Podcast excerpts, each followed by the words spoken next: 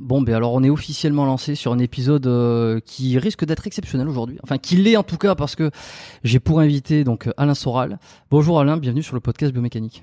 Bonjour à toi et bonjour à tous. Bon, euh, on peut on peut se tutoyer, ça sera plus simple. Oui, oui, oui.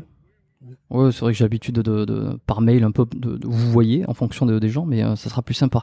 Alors, on va pas parler politique comme je te l'ai expliqué, parce que c'est pas la ligne éditoriale. on va parler sport un peu. C'est la raison pour laquelle je je me suis dit que ça pouvait être intéressant de faire un épisode euh, euh, sport, fitness, sport de combat, un peu philosophie. Je pense qu'on va graviter autour de ces thématiques-là.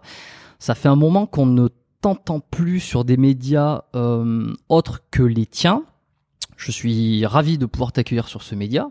avant toute chose, j'ai envie de te demander qu'est-ce qui t'a donné envie de, de participer au podcast aujourd'hui? Bah justement parce que je parle de politique à peu près tout le temps. Alors moi j'ai plusieurs passions et parmi mes passions il y a le, sport puisque j'en ai toujours fait et que je continue à en faire. Et d'ailleurs régulièrement dans les, les, bonus que je, je, produis moi sur mes, mes, propres médias, il y a souvent des analyses de sport en général qui sont tournées plutôt vers les sports de combat, mais euh, m'arrive de, de vanner un peu sur le, le, football féminin par exemple, de parler un mhm. peu de rugby. Et c'est vrai que euh, par exemple, c'est peut-être anecdotique, mais le seul diplôme que j'ai, c'est un diplôme d'instructeur fédéral de boxe anglaise. Sinon, je suis 100% autodidacte. Et donc, en fait, euh, le seul euh, endroit où j'ai une légitimité officielle, ça serait le, ça le sport. Hmm. Bon. Euh, je pense qu'il y en a beaucoup qui vont qui vont trouver ça, qui, vont qui vont s'extasier ou qui vont qui vont absolument trouver ça génial d'avoir cette visite d'aujourd'hui. beaucoup te connaissent. ça m'est arrivé qu'on te que je reçoive des messages euh, pour te réclamer. Euh, je vais quand même te demander de te présenter. Pour ceux qui, qui ne te connaîtraient pas, qui ne connaîtraient pas trop ton passé non plus, très rapidement, qu'est-ce que tu dirais de toi aujourd'hui? Eh ben que je m'appelle euh, Alain Bonnet dit Soral, que j'ai aujourd'hui 64 ans passés, je vais bientôt avoir 65, donc je suis éligible à la retraite. Hein. Je suis d'abord écrivain, j'ai écrit et publié 13 livres à l'heure actuelle. Je suis aussi éditeur, maison contre-culture, et je suis ce qu'on appelle un publiciste, c'est-à-dire quelqu'un qui intervient dans le domaine public. Longtemps, je suis intervenu dans les médias, et puis petit à petit, par mes positions qu'on peut considérer comme radicales, je me suis marginalisé, et ce qui fait que je me suis, on va dire, rabattu sur Internet, où j'ai été un des pionniers, et aujourd'hui, j'anime euh, à la fois une association et un site qui s'appelle Égalité et Réconciliation et qui traite euh, de façon très large de, tous les phénomènes politiques et sociaux et parfois mmh. même aussi d'ailleurs de sport, puisque le sport euh, est lié à la, politique et au social dès lors que c'est un, spectacle de masse et que c'est, comment dirais-je, une entreprise, voire même une entreprise nationale, hein, puisque en fait, en ce moment, il y a les championnats du monde et c'est quand même des nations qui continuent de s'affronter, ce qui est d'ailleurs assez assez mm. décalé puisqu'on nous explique euh, que tout doit être au-delà des nations. Or en fait, ce qui fait encore vibrer les gens, c'est des performances individuelles de pratiquants qui, euh, comment dirais-je, défendent un drapeau. Ce qui veut dire que il y a quand même une constante qu'il faut remarquer, c'est que si on enlève le drapeau, euh, le l'intérêt baisse. Hein. Il y a quand même donc ça c'est quand même un truc à, à, marquer, à remarquer. Il y a quand même des, des fondamentaux un peu de, de, de la longue histoire. Euh, D'ailleurs, si je veux élargir, traditionnellement, quand on s'engageait euh, du côté d'un club de, football, qu'on était euh, sociaux, c'était en général le, club d'une ville, Barcelone, Madrid, euh, Milan, et, ça allait encore relativement, même si en général c'est appuyé derrière sur des sur des entreprises, des multinationales, voire des financiers. Mais on garde, on reste toujours sur ces deux articulations pour le sport défendre les couleurs d'une ville, défendre les couleurs d'un pays. Hein. Et, et, malgré l'idéologie dominante, on va dire mondialiste, euh, si on enlève ces deux paramètres, le public euh, a tendance à se désintéresser. Donc ça, c'est par exemple, c'est hmm. c'est faire un lien entre le sport, la sociologie, et la politique. Vous voyez, c'est des sujets qui m'intéressent. Je t'ai euh, parfois entendu parler de, de, de communautarisme, par exemple. Est-ce que c'est une bonne chose a priori de garder une certaine forme de communautarisme par pays, par par communauté justement, dans le sport? Est-ce que c'est est-ce que c'est sain? Je ne sais pas si c'est une bonne chose, mais c'est en réalité euh, le sport est quand même historiquement un palliatif à la guerre. Il suffit de regarder son histoire chez les Grecs, et en fait, euh, on va dire c'est même une, une, alternative à la guerre, c'est-à-dire qu'on envoie son champion. On voit bien d'ailleurs dans, dans, David et Goliath, plutôt que de faire s'affronter deux armées, qui sont donc deux armées, on va dire nationales au sens le plus traditionnel du terme. On envoie le champion, comme ça, ça évite le bain de sang, et ces deux champions qui s'affrontent, représentant chacun on va dire leur équipe, leur nation, leur peuple. Et en fait, c'est quand même ça un peu l'origine du sport et ça reste profondément ancré. Et moi, je suis euh, pour respecter euh, ce qu'on appelle les fondamentaux euh, anthropologiques et ce qui vient de la longue histoire. Et, et même si je suis moi très admiratif de, de, de, Messi en football ou de, ou de Cristiano Ronaldo, c'est vrai que dès lors qu'il y a un Platini ou un Zidane qui apparaît et que je peux raccorder ça à ma langue, à mon terroir, à mon pays, c'est-à-dire quelqu'un avec qui je peux communiquer euh, déjà parce qu'il parle ma langue et qui vient du même endroit, eh ben j'ai un intérêt supplémentaire, j'ai une émotion supplémentaire. Et ça, je pense mm. que c'est un, un, universel. Hein. Les Espagnols euh, aiment les Espagnols, les Américains aiment les Américains. Et après, euh, est-ce qu'on doit renoncer à ça au nom de l'idéologie mondialiste? Il faudrait se poser la question qu'est-ce qu'il y a derrière l'idéologie mondialiste? Alors est-ce que c'est l'amour universel ou est-ce que c'est plutôt le marché universel On ne sait pas trop. Mais moi, euh, euh, honnêtement, je suis toujours plus ému. Là, il y a les, championnats du monde d'athlétisme. On a un, champion de décathlon euh, que vous connaissez. Hein. Euh, je suis ému de savoir que ce type-là est français, qu'il parle français, et d'un seul coup, je m'intéresse plus à sa performance que celui de ses concurrents américains, canadiens, etc. Et ça, c'est quelque chose que je ressens, et je vois pas pourquoi je le nierais ou je le combattrais. Je dis, ça fait partie des fondamentaux humains et je pense que euh, je pense pas que ce soit je pense pas que ce soit malsain. Je pense que c'est l'homme. L'homme est comme ça. Hein voilà. Hmm. Euh, alors après, euh, ce qui est marrant, c'est qu'on a des commentateurs sportifs qui qui sont euh, très mondialistes dans leur commentaire général, mais qui en réalité font systématiquement l'apologie euh, des, des, champions nationaux. C'est-à-dire que quand en ce moment il y a les mondiaux, on nous montre les représentants français, et quand un Français court en général, d'ailleurs, il court un peu moins vite que les autres, c'est un peu dommage, mais euh, on se sent plus ému, et puis ça fait monter l'audience. Donc il y a une espèce de contradiction entre le, le, discours mondialiste un peu abstrait et la réalité, en fait, la réalité qui fait que même le commentateur qui prétend qu'il faut être au-delà des nations, euh, euh, malgré lui, euh, s'intéresse plus et nous et, et nous, nous pousse à nous intéresser plus quand c'est un concurrent national. Et ça, ça fait partie des petites contradictions sur lequel moi je m'amuse un peu quoi.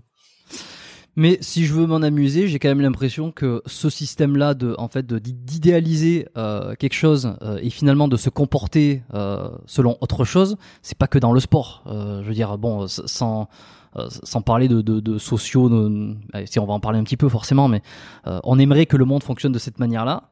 C'est-à-dire qu'on on défend, on défend une notion, mais en sa, en sa psychologie euh, euh, interne, profonde, on, on, agit différemment. Et ça, c'est toujours trop drôle parce que c'est vraiment quand on s'intéresse à la psychologie qu'on se rend compte de ce genre de, de biais entre la décision et le, la réalité. C'est une de mes spécialités puisque j'ai écrit euh, des, plusieurs livres sur les rapports hommes-femmes et sur la, les mm. spécificités masculines et féminines. On nous vend en permanence idéologiquement que l'homme et la femme sont égaux en confondant d'ailleurs égaux en droit et identique. Hein. Il y a une confusion entre égaux et identique. Moi, j'ai rien contre l'égalité, mais prétendre qu'on est identique, c'est faux. Et en réalité, on, est tout le temps dans de la déclaration d'égalité euh, identique, alors que tout nous prouve que c'est le contraire, et tous nos actes démontrent qu'en en réalité, on ressent et on, on vit le contraire. Donc, en fait, donc moi, je m'amuse toujours de ces contradictions entre une espèce d'universalisme qui veut gommer toutes les frontières et qui est quand même une idéologie dominante qu'on peut appeler le mondialisme, et le fait que dans la réalité, sur les différents hommes-femmes, sur les attachements euh, régionaux et, nationaux, rien n'a profondément changé. C'est-à-dire, on a l'impression qu'il y a un travail de surface qui essaye de nier une réalité profonde. Et moi, ce qui m'intéresse, c'est de me dire si c'est une réalité profonde, c'est qu'elle a une valeur profonde, une réelle et une, un sens profond.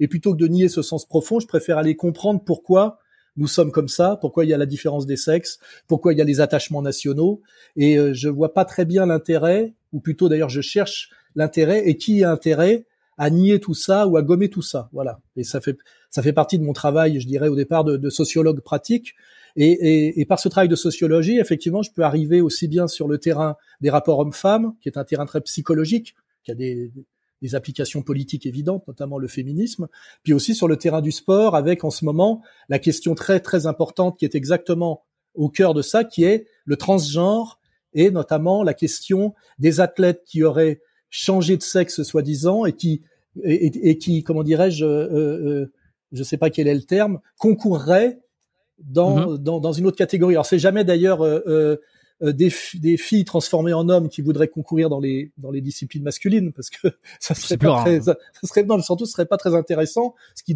ce qui d'ailleurs euh, donne donne une explication finale. Par contre, des hommes qui en tant qu'hommes étaient classés ne pouvaient pas atteindre le plus haut du classement dans quelque sport que ce soit, même aux échecs, hein, euh, d'un seul coup transitionnent pour prétendre euh, euh, concourir dans les catégories femmes, ou d'un seul coup ils passent de la 500e à la première place, on le voit en natation.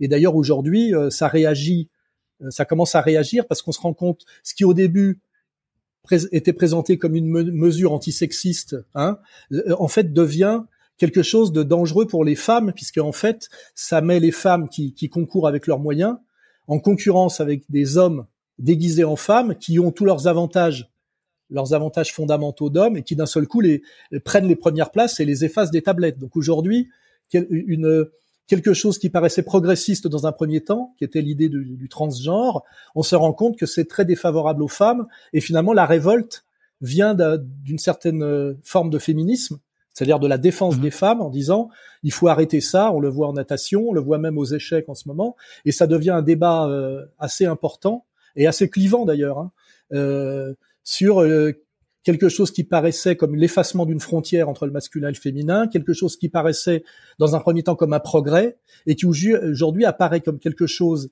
d'un peu aberrant, d'un peu monstrueux, monstrueux et même une tricherie, hein, une tricherie. hein. Voilà, donc vous voyez, c'est là on est on- sur le terrain du sport, la question de la du transgenre en sport est une question très importante qui demande d'ailleurs un, un certain bagage, hein, de- un, un certain niveau de réflexion. Et on a l'impression d'ailleurs qu'en ce moment, la raison fait un peu retour hein, après le, progressisme, ce qu'on peut appeler l'égalitarisme fou ou le progressisme hors sol.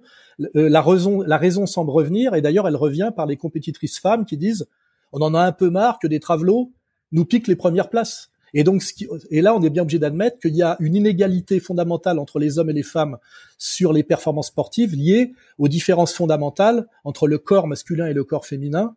Et quel que soit d'ailleurs le, le respect qu'on peut avoir pour les performances féminines, on sait que si on enlevait, euh, on enlevait les catégories hommes et femmes en sport et qu'on fasse une catégorie unique, les femmes disparaîtraient dans tous les sports, à part l'équitation, le saut d'obstacle, parce que le cheval a un rôle prépondérant, les femmes disparaîtraient de, tout, de tous les classements, puisque la meilleure joueuse de tennis aujourd'hui est à peu près au niveau du 300e masculin. Et on peut vérifier ça à peu près dans tous les sports. Hein. Donc voilà, ça c'est un sujet de fond où on a une, une lutte quelque part du réalisme contre de l'idéologie. Hein. Et, euh, Oui. et, ça, c'est un sujet actuel. Ouais, espèce d'idéalisme qu'il faut expliquer de plusieurs manières, où, où on fait fi de la réalité d'une certaine manière, et puis il y a ce qu'on appelle l'éternel retour du concret. À un moment donné, la réalité fait retour. Hein. Donc il faut pas trop mépriser la réalité au nom de l'idéologie, du progressisme, et, et ce que j'appellerais des idées hors sol, hein, parce que c'est bien gentil cinq minutes, puis à un moment donné, on a le retour, le, truc, euh, le truc qui vous revient dans la gueule. Et en ce moment, on est en plein dedans. Hein. Euh, en ce moment, on est sur un effet retour de, de cette idée du, de la liberté du transgenre qui tourne à l'aberration et à l'arnaque. Voilà, vaste Et donc, sujet. tu, tu, vaste sujet. Tu trouves qu'on minimalise de manière générale la, la biologie euh, pour rester deux minutes euh, entre les hommes et les femmes, notamment dans le sport. Tu trouves qu'on on minimise beaucoup la génétique, la, hum, la biologie entre les hommes et les femmes? Oui, parce que au nom de la que l'homme et, la femme euh, ont une grande capacité d'adaptation et de progrès, puisqu'en fait euh, l'homme et la femme, hein, je vais dire, normalement on dit l'homme, c'est pareil avec la théorie du genre, faut dire l'homme et la femme tout le temps. Avant, quand on disait l'homme, ça recouvrait les deux. Hein. Hein, c'est le problème Oui, de l'écriture inclusive. Donc moi, je vais rester traditionnel.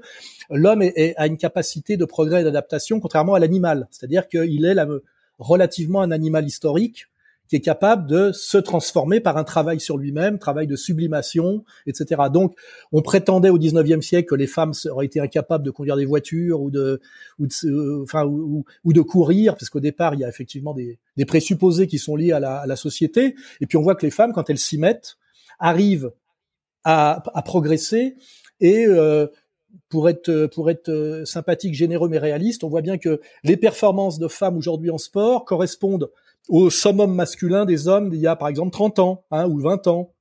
Par exemple, on peut, on peut comparer les meilleures coureuses de marathon, alors qu'il y a quelques décennies, on pensait que les femmes pouvaient pas courir le marathon, qu'elles pourraient en mourir.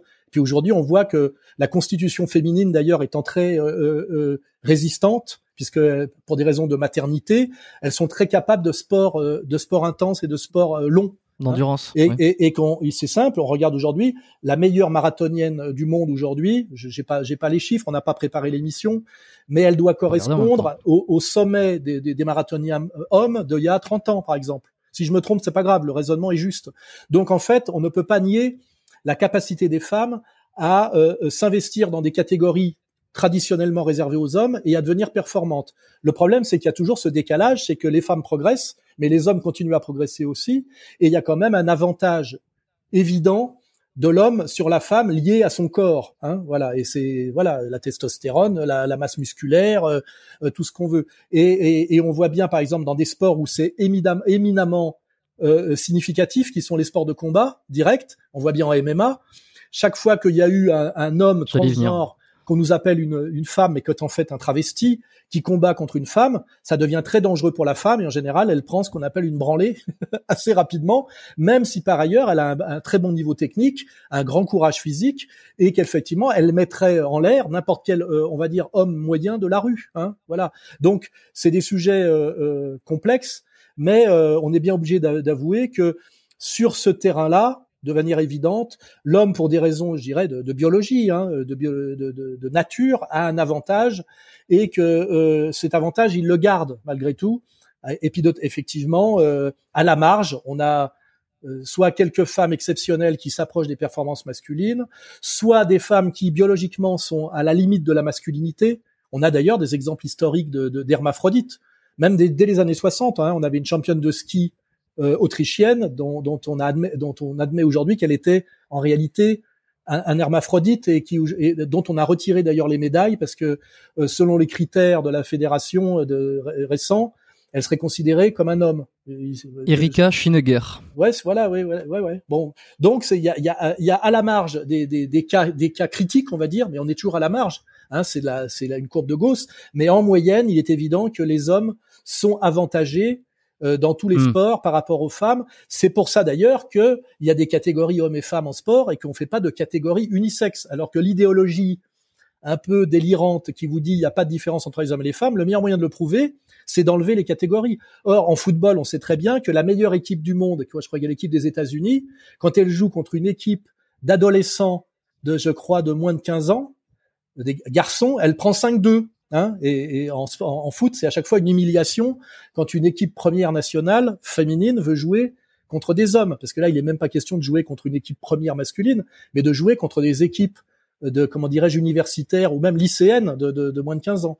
Et, et c'est pour ça qu'à certains moments, je pense qu'il faut admettre les différences et les complémentarités, et qu'il y a quelque chose d'un peu euh, euh paradoxal de vouloir aller systématiquement pour prouver qu'on est une femme euh, se mettre en concurrence avec les hommes dans des catégories euh, masculines. À la limite, si on veut prouver qu'on est une femme, on met en avant ses spécificités féminines. Aujourd'hui, il y a une espèce de paradoxe, c'est une contradiction, c'est que on veut nous vendre effectivement le, la femme, mais systématiquement en la mettant en concurrence avec les hommes dans des catégories masculines, historiquement masculines, et qui forcément avantagent les hommes. Donc, c'est pas forcément le meilleur moyen de nous montrer non surtout de nous montrer une égalité qui est démontrée euh, euh, euh, qui est inverse qui est inverse. C'est-à-dire qu'effectivement quand on met la comparaison directe des hommes et des femmes par le sport on montre que les hommes leur sont supérieurs. Donc à un moment donné le bon chemin c'est de mettre le, point plutôt sur les différences et les, complémentarités mais de pas aller sur ce terrain casse-gueule de, mise en concurrence directe des hommes et des femmes. Et là on assiste à des scandales idéologiques. C'est que par exemple en tennis on a à force de militantisme on va dire unisexe un peu bizarre. On donne aujourd'hui la même prime pour la, la, la, femme qui va gagner Roland Garros que l'homme, alors que un, elle joue en deux sets gagnants, alors que l'autre joue en trois sets gagnants. Donc en termes de quantité de mmh. travail, elle travaille moins, et qu'en plus, euh, si on la mettait en concurrence directe avec les hommes, puisque cette égalité de revenus est faite au nom de, est, faite au nom de l'égalité. Si on pousse l'égalité jusqu'au bout, celle qui a gagné euh, Roland Garros et qui a, touché, qui a touché autant que celui qui l'a gagné, normalement, elle, elle serait même pas euh, préqualifiée si on, on, on unifiait le, le, masculin et le féminin. Donc, on est sur euh, une espèce de, de, fuite en avant idéologique qui se prétend être égalitaire, alors qu'en fait, c'est une conception malhonnête, menteuse et aberrante de l'égalité. Parce qu'en fait, euh, on a envie de dire, à bah, poussons l'égalité jusqu'au bout et supprimons les qualités hommes-femmes. Et c'est pareil aux échecs. Aux échecs, en ce moment, on a des travestis, hein, qui sont donc des femmes euh, transgenres. Femmes transgenres, ça veut dire hommes. Hein.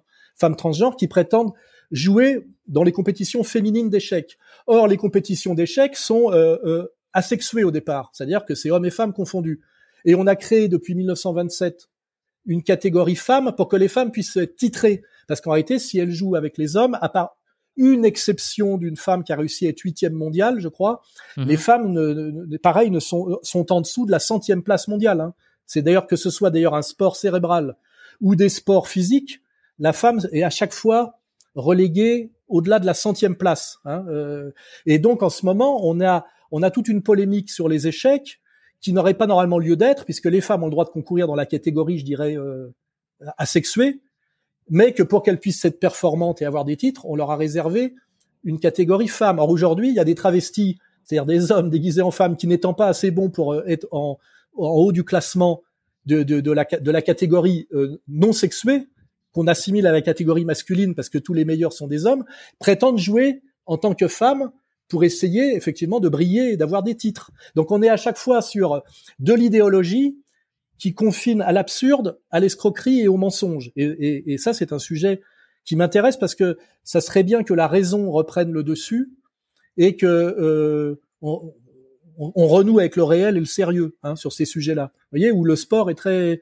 est très impliqué. Hein, voilà. Et c'est malheureusement hmm. des dérives un peu absurdes de quelque chose qui avait à voir au départ avec le féminisme, c'est-à-dire la défense des femmes, et qui se retourne contre elles, in fine, puisqu'aujourd'hui, c'est les femmes qui se plaignent que des travestis investissent leur catégorie spécifique pour leur piquer des titres que ces travestis ne pourraient pas avoir s'ils concouraient en tant qu'hommes, alors qu'ils sont encore des hommes, euh, en réalité, euh, biologiquement euh, et même organiquement, parce que tout ça n'est que du bricolage d'apprentis sorciers. Donc vous voyez, là, on est sur un, un sujet sport où, où on est à la marge, où en fait, il y a aussi beaucoup d'histoire, de sociologie et de, mmh. et de, de médecine. Moi, je veux bien qu'on aille vers du hmm. sport sport plus plus sport, si vous voulez. Hmm. Eh bien justement, euh, est-ce que euh, tu as vu T'as vu arriver euh, de loin ou de près, il y a quelques années en arrière, cette recrudescence du fitness, cet attrait pour le culte du corps, de l'apparence? J'ai peut-être que je suis biaisé par rapport à ce média, par rapport à ce que je consomme, à ce que je vois, mais est-ce qu'on aurait pu prédire que les hommes et les femmes allaient autant investir dans euh, leur apparence physique via des sports comme le fitness, le sport en salle qui ont, radicalement explosé sur ces 10-15 dernières années? Euh, pour être précis, ça a explosé euh, au début des années 80, d'abord aux États-Unis, hein, notamment avec Jane Fonda, et puis en France, ça a donné Davina, je me rappelle plus les deux prénoms là. David. Véronique, Véronique. Et, Véronique et, Davina, je crois, ou Davila. Davina. Ouais. Et d'un seul coup, oui, à l'américaine. Les, Américains étaient beaucoup dans le sport bien avant nous. Avant, euh, les, les, types américains qui faisaient des facs faisaient des facs de sport où, où le sport était pratiquement, parfois même plus important que le, le, le, bagage universitaire classique. Et ça, c'était très éloigné de la culture française, où les Français originairement ne sont pas des sportifs. Euh, le sport, ça vient d'Angleterre, hein, historiquement, où l'aristocratie, hmm. tout en étant le, le sommet de l'élite euh, économique et sociale, pratique du sport. Hein, euh, pratiquement tous les sports, notamment collectifs, ont été inventés en Angleterre par des aristocrates. C'est assez euh, euh, intéressant. Hein. Même la mm. boxe est appelée le noble art. Elle est codifiée par l'aristocratie anglaise. Même si à la fin, ceux qui acceptent vraiment de se prendre des points dans la gueule, c'est des, c'est des sous-prolétaires, parce qu'il y a quand même le retour de la réalité. Et la France est venue très tardivement à ce culte du corps. Et d'ailleurs, dans les années 70-80, quand on interviewait des, des, des, filles qui étaient, qui venaient par exemple des pays de l'Est, où il y avait beaucoup de sport aussi pour d'autres raisons, hein, euh, les pays de l'Est et euh, euh, États-Unis, Angleterre. quand on demandait aux filles ce qu'elles pensaient des Français, elles disaient ils sont sympas, ils s'intéressent aux femmes, c'est des bons dragueurs, voire même c'est des bons baiseurs, mais physiquement, physiquement c'est des entre guillemets des merdes. C'est des merdes. Ils avaient pas de corps les types, pas tellement parce que d'abord ils aimaient la bouffe et que moi je me rappelle qui, qui suis originaire de la bonne bourgeoisie française au départ. Moi j'ai toujours aimé le sport et mon père se moquait de moi et me et me fustigeait un peu, c'est-à-dire qu'il m'aidait pas. Il disait le sport c'est un truc de crétin et c'est un truc de plouc. Euh, on doit être au-dessus. Et en fait, c'est cette culture française qui méprisait le sport qu'on retrouve beaucoup dans les discours de Bernard-Henri Lévy, qui, comme philosophe, se vante de ne rien connaître et de ne rien comprendre au sport. Il est dans la, vieille école intellectuelle, intellectuelle égale mépris du sport, ce qui n'est pas du tout la tradition anglaise ni américaine, ni même celles euh, issues du soviétisme et du, du socialisme, c'est-à-dire des pays de l'Est. Et nous, nous avons accroché nos wagons en tant que nation mmh. Rocky l'avait montré. Hein. Ouais. On a accroché nos wagons en tant que nation sportive tardivement, c'est-à-dire à partir des années 80, en copiant l'Amérique. Hein. C'est malheureusement, c'est on va dire, c'est un des avantages de l'américanisation qui moi me, me gêne beaucoup parce qu'effectivement on perd la, la spécificité française, mais un des avantages, peut-être même le seul, de l'américanisation, c'est le sport. Les Français se sont mis au sport, et d'ailleurs, mmh. quand ils s'y mettent, ils deviennent très bons. Hein. On a euh, on a on a des exemples. On est très bon en sport collectif. Je rappelle euh, euh, euh handball, même basket, football. On est on s'est hissé au niveau des meilleures nations du monde. Et en individuel, on a régulièrement des des, des, des champions hein, dans des sports comme euh, le ski de fond, enfin je ne veux pas vous faire étalage. En revanche, les sports qui étaient traditionnellement des sports euh, très français, qui étaient par exemple le cyclisme, qui était lié à la paysannerie française, qui était euh, qui était très importante, avec la réduction de la paysannerie française et les mutations sociologiques, on voit qu'aujourd'hui on est en déclin, par exemple dans ce sport où on était très bon, qui est le vélo. D'ailleurs, au profit de nations qui brillaient moins avant, comme l'Angleterre, qui était totalement absente du vélo on peut parler peut-être de dopage à partir des Jeux Olympiques de, de, de Londres, hein, ça c'est d'autres sujets. Et puis aujourd'hui, des, effectivement, des gens des pays de l'Est, parce qu'il y a encore une paysannerie importante dans les pays de l'Est. Donc c'est intéressant de voir que les décalages sociologiques, la composition des populations font que euh, on peut briller dans certains sports, puis moins. Alors par exemple aujourd'hui, pourquoi on brille en basket? À cause de l'immigration et des banlieues. Hein. Euh, en France, beaucoup aujourd'hui de jeunes basketteurs français jouent en NBA, ce qui était inconcevable il y a il y a 20 ans mais c'est des gars issus des quartiers qui sont souvent des, euh, des métis. Hein. Alors que, avec d'ailleurs euh, un phénomène important, c'est que aux États-Unis, il y a un phénomène d'obésité dans les quartiers noirs qui est très très violent et qui fait qu'il y a peut-être un déclin du sportif noir américain, enfin relatif, hein, à cause de, de, de, la junk food et, et de, de la de l'obésité. Et nous, on, est encore un peu protégé de cette obésité dans les quartiers, et on sort aujourd'hui en basket des athlètes qui sont souvent meilleurs que leur équivalent américain, beaucoup plus touchés par le problème de la junk food et de l'obésité. Moi, c'est ça qui m'intéresse, c'est de, c'est ce, cet alliage de la sociologie, de l'histoire, du sport, euh, de l'histoire des morphotypes, euh, des changements de population, etc. C'est, des sujets très, très intéressants et qui demandent euh, quand même de, de, faire travailler son cerveau. De réfléchir un peu, ouais. T'as suivi un peu les, les travaux de Delavier, par exemple, sur morphologie, sport, adaptation. Bah, d'autant plus que, que Delavier, c'est un vieux copain à moi. On, est, euh, ah. on se voit moins parce qu'il vit en Hongrie maintenant, mais c'est un, c'est un pote. D'ailleurs, c'était à la fois c'était un de mes fans et moi je savais que c'était un des meilleurs vendeurs de livres français aux États-Unis par ses livres de musculation. Et moi, euh, qui ai fait les beaux arts et aux beaux arts, comme euh, c'était une école où on vous expliquait que l'art s'apprenait pas, ce qui était quand même ambigu, une école où d'art où on explique que l'art ne s'apprend pas. Le seul, euh, les, les, deux, les deux UV, on appelait ça UV, les deux matières qui m'ont intéressé, c'était à la fois l'histoire de l'art parce que c'est sérieux, c'est l'histoire de l'art et euh, comment dirais-je le, le, le, le corps, hein, c'est-à-dire l'anatomie. Donc j'ai mhm. donc euh, et à l'époque il y avait encore un professeur d'anatomie qui était l'héritier du grand anatomiste français qui s'appelle Duchesne de Boulogne, qui est le maître aussi de Delavier. C'est c'est le le grand anatomiste français. Et, et moi, j'ai tout de suite respecté le travail de Delavier parce que euh, j'aime les gens qui maîtrisent un domaine et qui le maîtrisent mieux que moi. Et Delavier, sur le, la maîtrise du corps en tant que rapport euh, os, muscle, tendon, etc., est un type qui connaît bien son sujet. Et d'ailleurs, il est, c'est pas pour rien qu'il était, qu'il est développeur de, de, de machines parce qu'il sait, il sait comment le corps doit travailler, les choses à faire, à ne pas faire. Euh, il connaît le corps, voilà. Il connaît ses, ses les, leviers. Voilà. la, biomécanique. Et, donc, euh, oui, oui, j'ai à, une époque d'ailleurs, euh, je crois que peut-être, je sais pas si on le fait encore, on vendait les, les bouquins de Delavier, euh, ah ces bouquins de muscu, mais qui nous apparaissaient comme des, des, des bouquins d'anatomie et de biomécanique. Et moi, qui suis instructeur de boxe, je suis aussi très intéressé à, à cet aspect-là. Euh, comment, euh, voilà, comment pratiquer un sport qui est toujours une euh, euh, qui met le corps dans des dispositions assez extrêmes. Donc euh, c'est un peu comme le, parallèle avec une voiture de sport. Hein. Quand on monte dans les tours, le moteur est plus performant, mais il dure moins longtemps.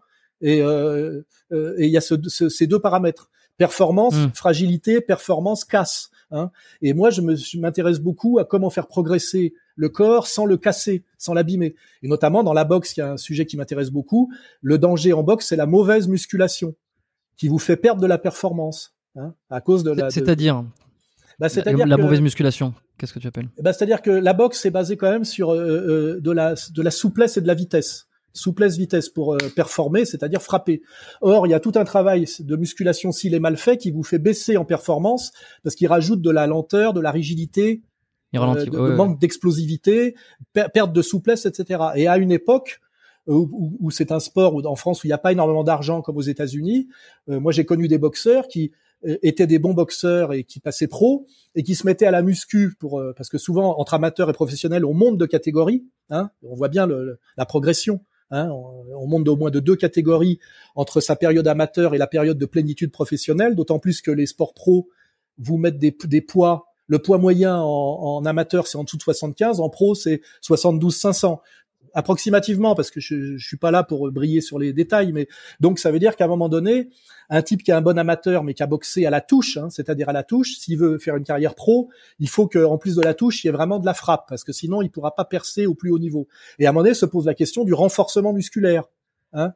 On voit bien que Tony Yoka, c'est pas pour rien qu'à un moment donné, il s'est pris un an de suspension pour dopage.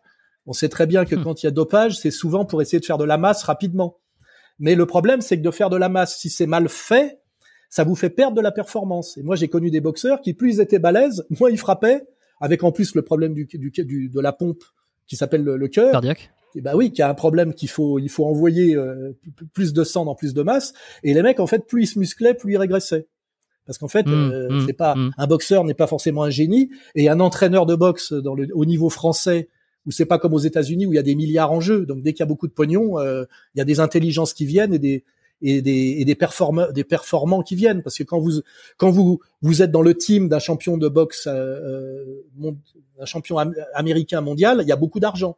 Quand vous êtes dans le team d'un petit champion français qui concourt au maximum pour un titre européen, il y a beaucoup moins d'argent.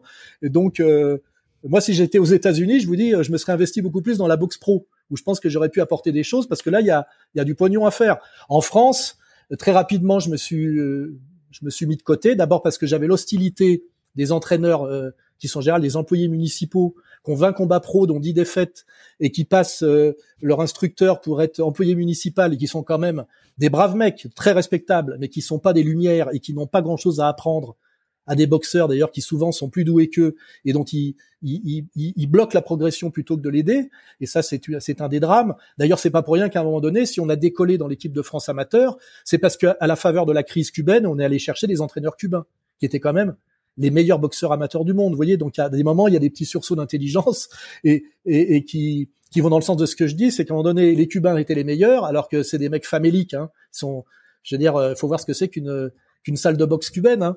mais il y a une intelligence euh, pédagogique, il y a un savoir-faire basé sur la vitesse, la virtuosité, le déplacement. Et à un moment donné, si vous prenez des entraîneurs cubains et vous leur dites, euh, on, vous prend pour entraîner l'équipe amateur française avec les moyens quand même qu'on a en France à l'INSEP et qu'il n'y avait pas les Cubains, d'un seul coup, on a eu un décollage des boxeurs amateurs français. Hein, c'est pas, c'est pas, c'est un exemple hein, que je prends euh, qui, a, ses limites, mais je veux dire, il faut aller chercher les compétences là où elles sont et, et en mm. général, quand il y a un sport où il n'y a pas beaucoup d'argent et il y a forcément pas beaucoup de, de compétences, sauf des, des, on va dire des individus miraculeux, mais qui ne font pas souche d'une certaine manière. Et aujourd'hui, la boxe euh, anglaise, euh, française, est, pas au niveau ni de la boxe américaine, ni de la boxe ukrainienne, ni de la boxe euh, en Angleterre, etc., etc. Pour des raisons qui sont souvent celles que je vous que je vous dis, des raisons sociologiques, parce qu'en fait, le vivier, il est là en banlieue, je vais quand même parler des quartiers parce que c'est des sports durs en général que font les gens qui viennent du sous-prolétariat ou de la dernière vague d'immigrés. Hein. C'est pas la bourgeoisie. La bourgeoisie, je l'ai toujours dit, elle faisait du karaté, hein, des trucs où on pousse des cris qui tuent. Mais pour aller dans les sports durs, qui ont été d'abord boxe anglaise, puis boxe taille et aujourd'hui MMA, on a les gars qui sont au bas de l'échelle sociale parce qu'il faut souffrir et que moi je, me rappelle quand j'ai commencé la boxe anglaise, moi j'étais déjà écrivain quand j'étais chez Bretonnel et j'avais à côté de moi des mecs qui étaient pas forcément plus doués que moi, mais pour qui devenir boxeur professionnel, c'était une solution sociale. Et ils étaient prêts à souffrir beaucoup pour ça parce que par ailleurs, ils étaient videurs de boîtes de nuit. Or moi, j'étais mmh. écrivain, je passais à la télé. Et d'ailleurs, je me rappelle des fois des mises de gants. Il y a des types qui me frappaient pas. Je dis pourquoi tu me frappes pas? Il dit parce que je t'ai vu chez Ardisson. Et les mecs avaient cette espèce d'idée, on frappe pas sur un mec qui passe à la télé. Vous voyez, il y a, y a, une dimension sociologique. Et, et la boxe, qui est un sport très dur, même si on est un peu doué, il faut accepter quand même d'en prendre plein la gueule et de mettre en danger son, son cerveau.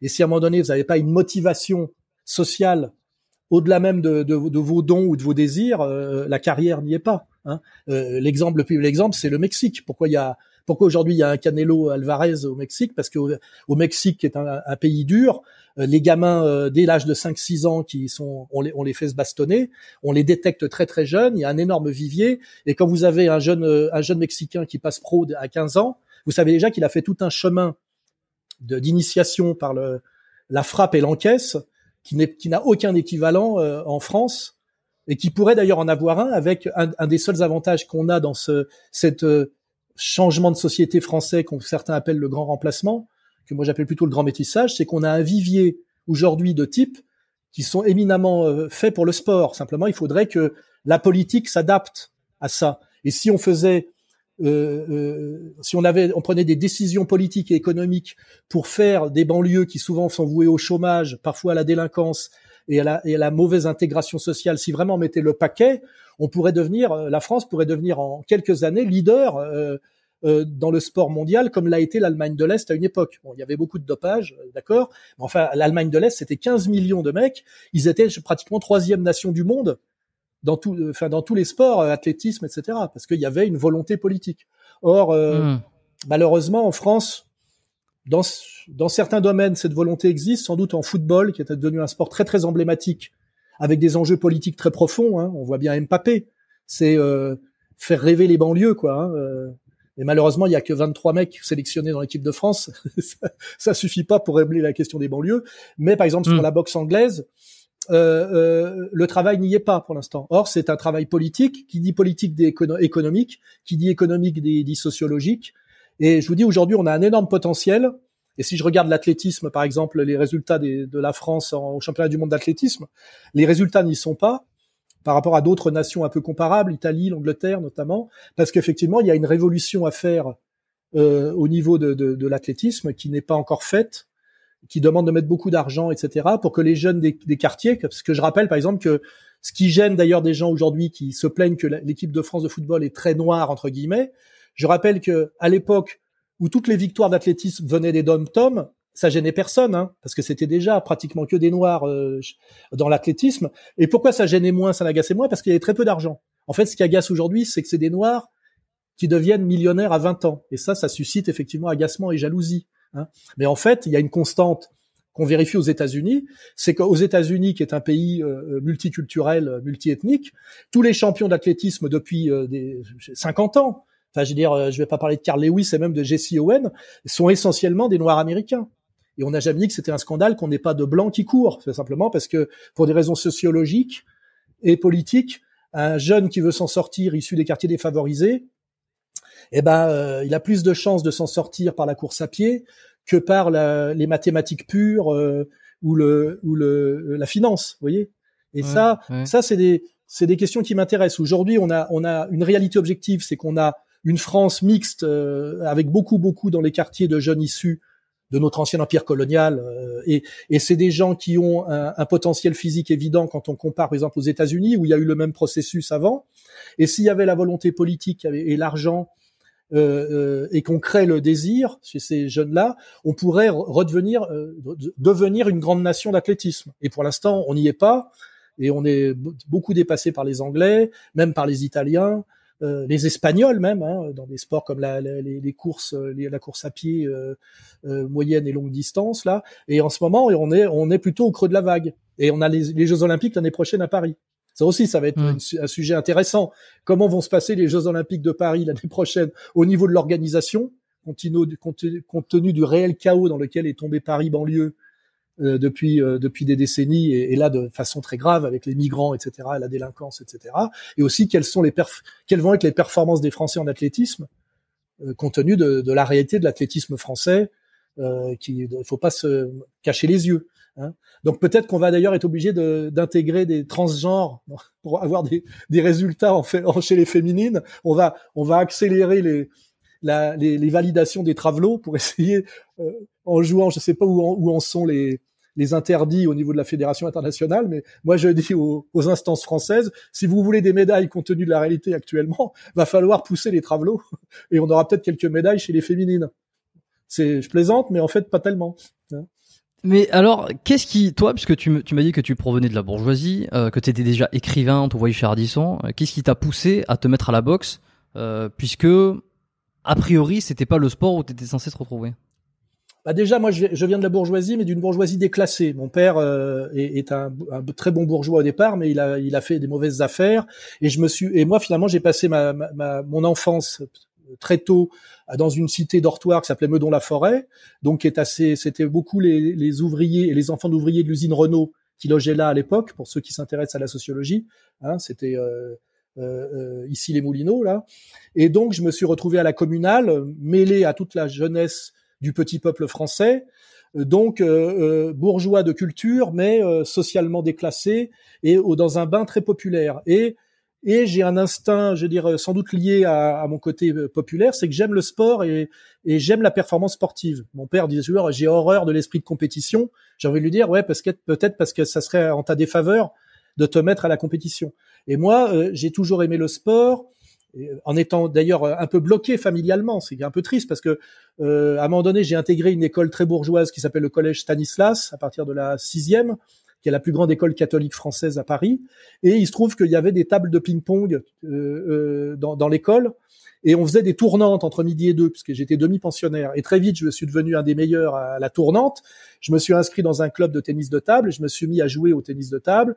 Et dès 14 ans j'étais classé, j'ai été euh, champion des Alpes à un moment donné quand je suis parti parce que j'ai beaucoup déménagé. Et j'ai aimé euh, j'ai aimé le euh, faire des tournois, m'entraîner, progresser, j'ai aimé ça. Et puis à un moment donné, euh, comment je suis venu à la boxe, c'est que j'avais un petit déficit de jeu de jambes. Et, en tennis de table, faut beaucoup beaucoup se déplacer, de, des petits ajustements permanents pour que sinon on peut pas on peut pas. Moi, j'avais des performances à 30, mais bon pour ceux, c'est les classements des années 70. Hein. Mais je vois bien qu'à un moment donné, pour monter à 25, il fallait que je fasse quelque chose. Et je me suis dit, je vais aller voir dans une salle de boxe pour progresser en jeu de jambes. Et je suis rentré dans une salle de boxe, j'en suis jamais ressorti parce qu'en fait, je me suis dit c'est vachement plus agréable de donner des coups de poing directement dans la gueule du mec d'en face plutôt que de, se servir de la médiation d'une raquette ou d'une balle, ce qui nerveusement, ce qui nerveusement me, me satisfaisait pas parce que je ressortais des entraînements ou des matchs de ping-pong plus énervé que j'étais rentré. Vous savez quand vous vous, vous, vous un, petit un petit asiatique qui fait 15 kilos de moins que vous et qui est parfois d'ailleurs plus jeune que vous avec des petites lunettes, vous met une branlée euh, au tennis de table, vous avez un peu envie de poser la raquette et, d'y aller directement avec les points. Et en boxe, j'ai trouvé que c'était l'épreuve de vérité euh, ultime, quoi. Il n'y avait pas aussi comme j'ai suis un baratineur né, comme vous pouvez vous en rendre compte. Il y a un endroit où on peut pas baratiner, c'est sur un ring. Hein y a, mmh. là, on ferme sa gueule et il n'y a pas de j'ai perdu mais euh, j'aurais pu gagner mais ou les mecs qui parlent sur un ring, c'est toujours très mauvais signe. Hein on sait ce que ça veut dire.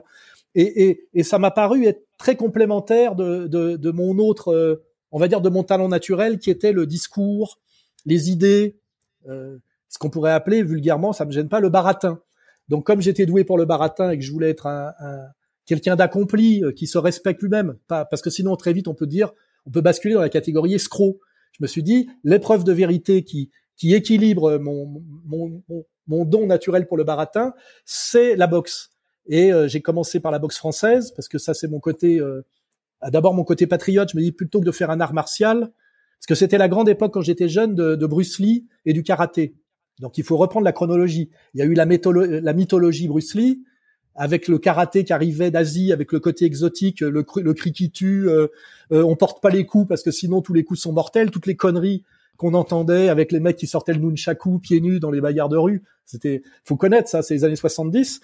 Et puis moi, pour des raisons de hasard, de bagarres, de boîtes de nuit et des bagarres de, fêtes foraines, euh, j'ai découvert par hasard un videur de boîte qui s'appelait d'ailleurs qui était un, un rebeu, comme on dit, s'appelait Malik, qui était super efficace en, baston.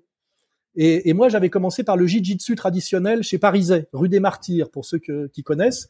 Et j'ai vu tout de suite la supériorité de la boxe française sur le jiu-jitsu traditionnel qui était quand même un art martial, hein, c'est-à-dire il n'y a pas de garde euh, parce que les coups sont pas vraiment portés parce qu'il n'y a pas de gants, alors qu'en boxe française, on avait des, des, des, godasses aux pieds, hein, des chaussons, d'où d'ailleurs le nom chausson et savate au départ, et on portait les coups et les mecs avaient aussi des gants et donc il y avait quand même une, une garde et avec quelque chose qui se rapproche de la boxe anglaise, c'est qu'il faut se protéger des coups. Alors qu'au karaté, quand vous vous faites une mise de gants avec un karatéka, très vite avec sa position traditionnelle, le menton en l'air de face et les bras en bas, ça durait pas très longtemps. Et moi, très vite, j'ai vu la supériorité de la boxe française sur ce qui tenait le haut du pavé à l'époque, qui s'appelait le karaté, parce que la boxe anglaise, c'était très spécifique. Hein.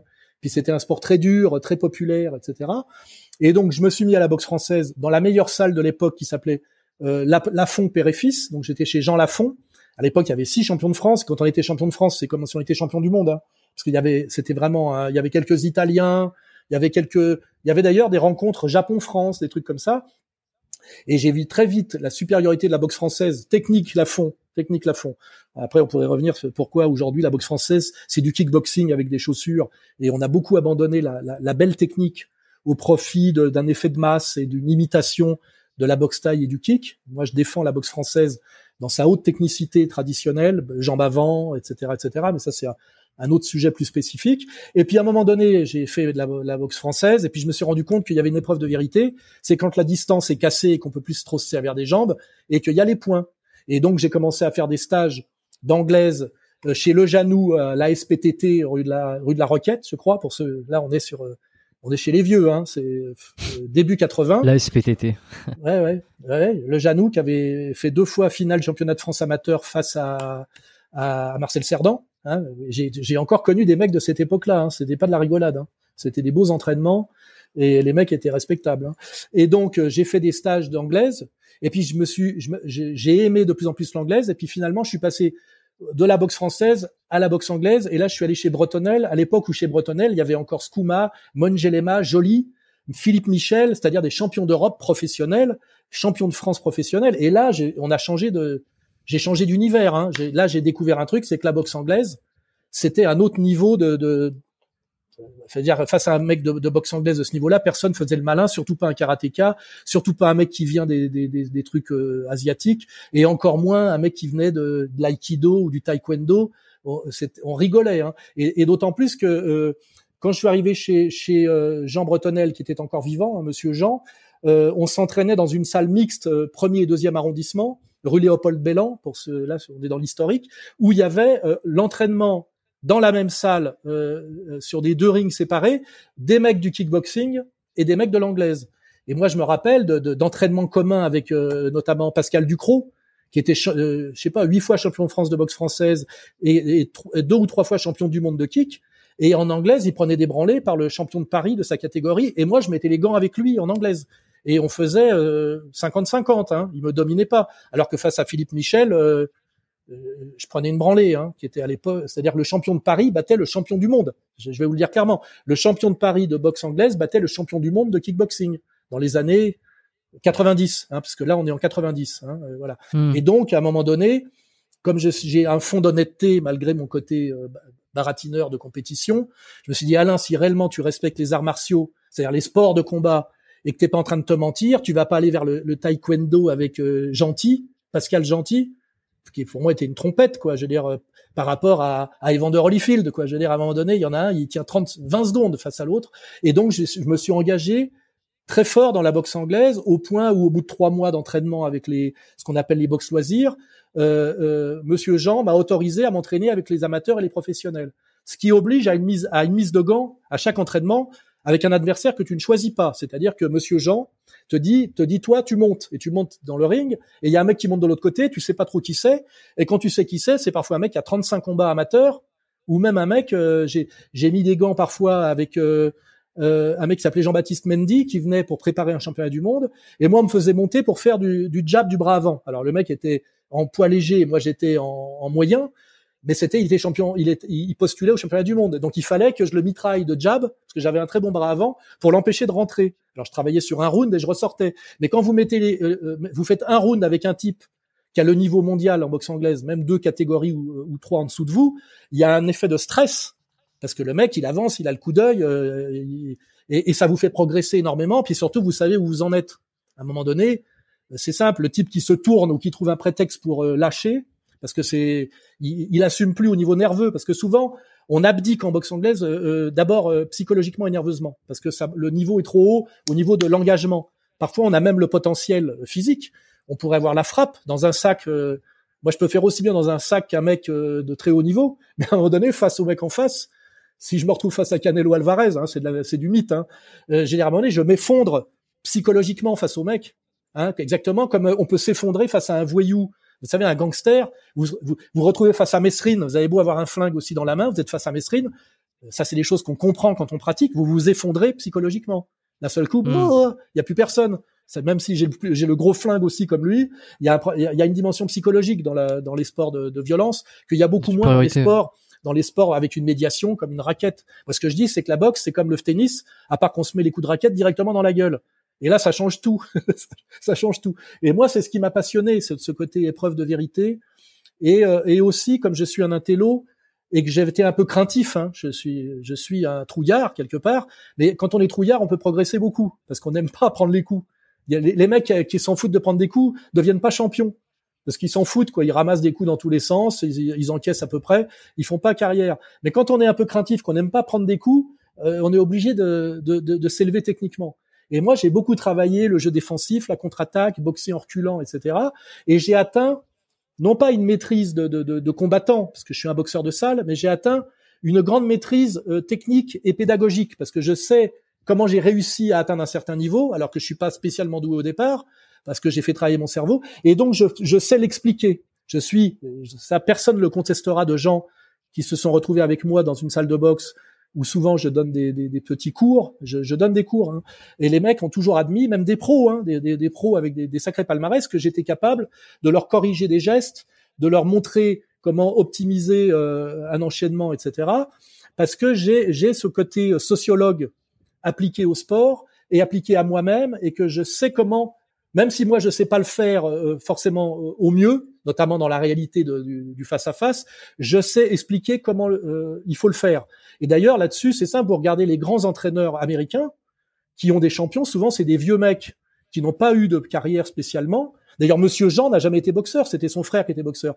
Mais il était capable, avec son coup d'œil et son intelligence, de voir si un boxeur avait du potentiel, quelles étaient ses qualités et ses défauts, et de le faire progresser.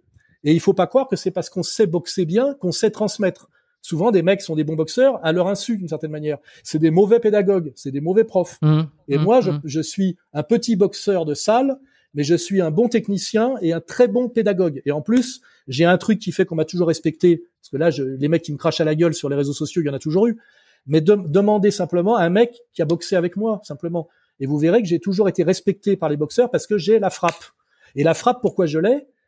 Pas, de manière, euh, je dirais, naturelle, mais parce que j'ai beaucoup travaillé pour comprendre comment, pourquoi on frappait ou on frappait pas. J'ai beaucoup travaillé. Et en fait, je suis un, tâcheron, un tâcheron de la boxe.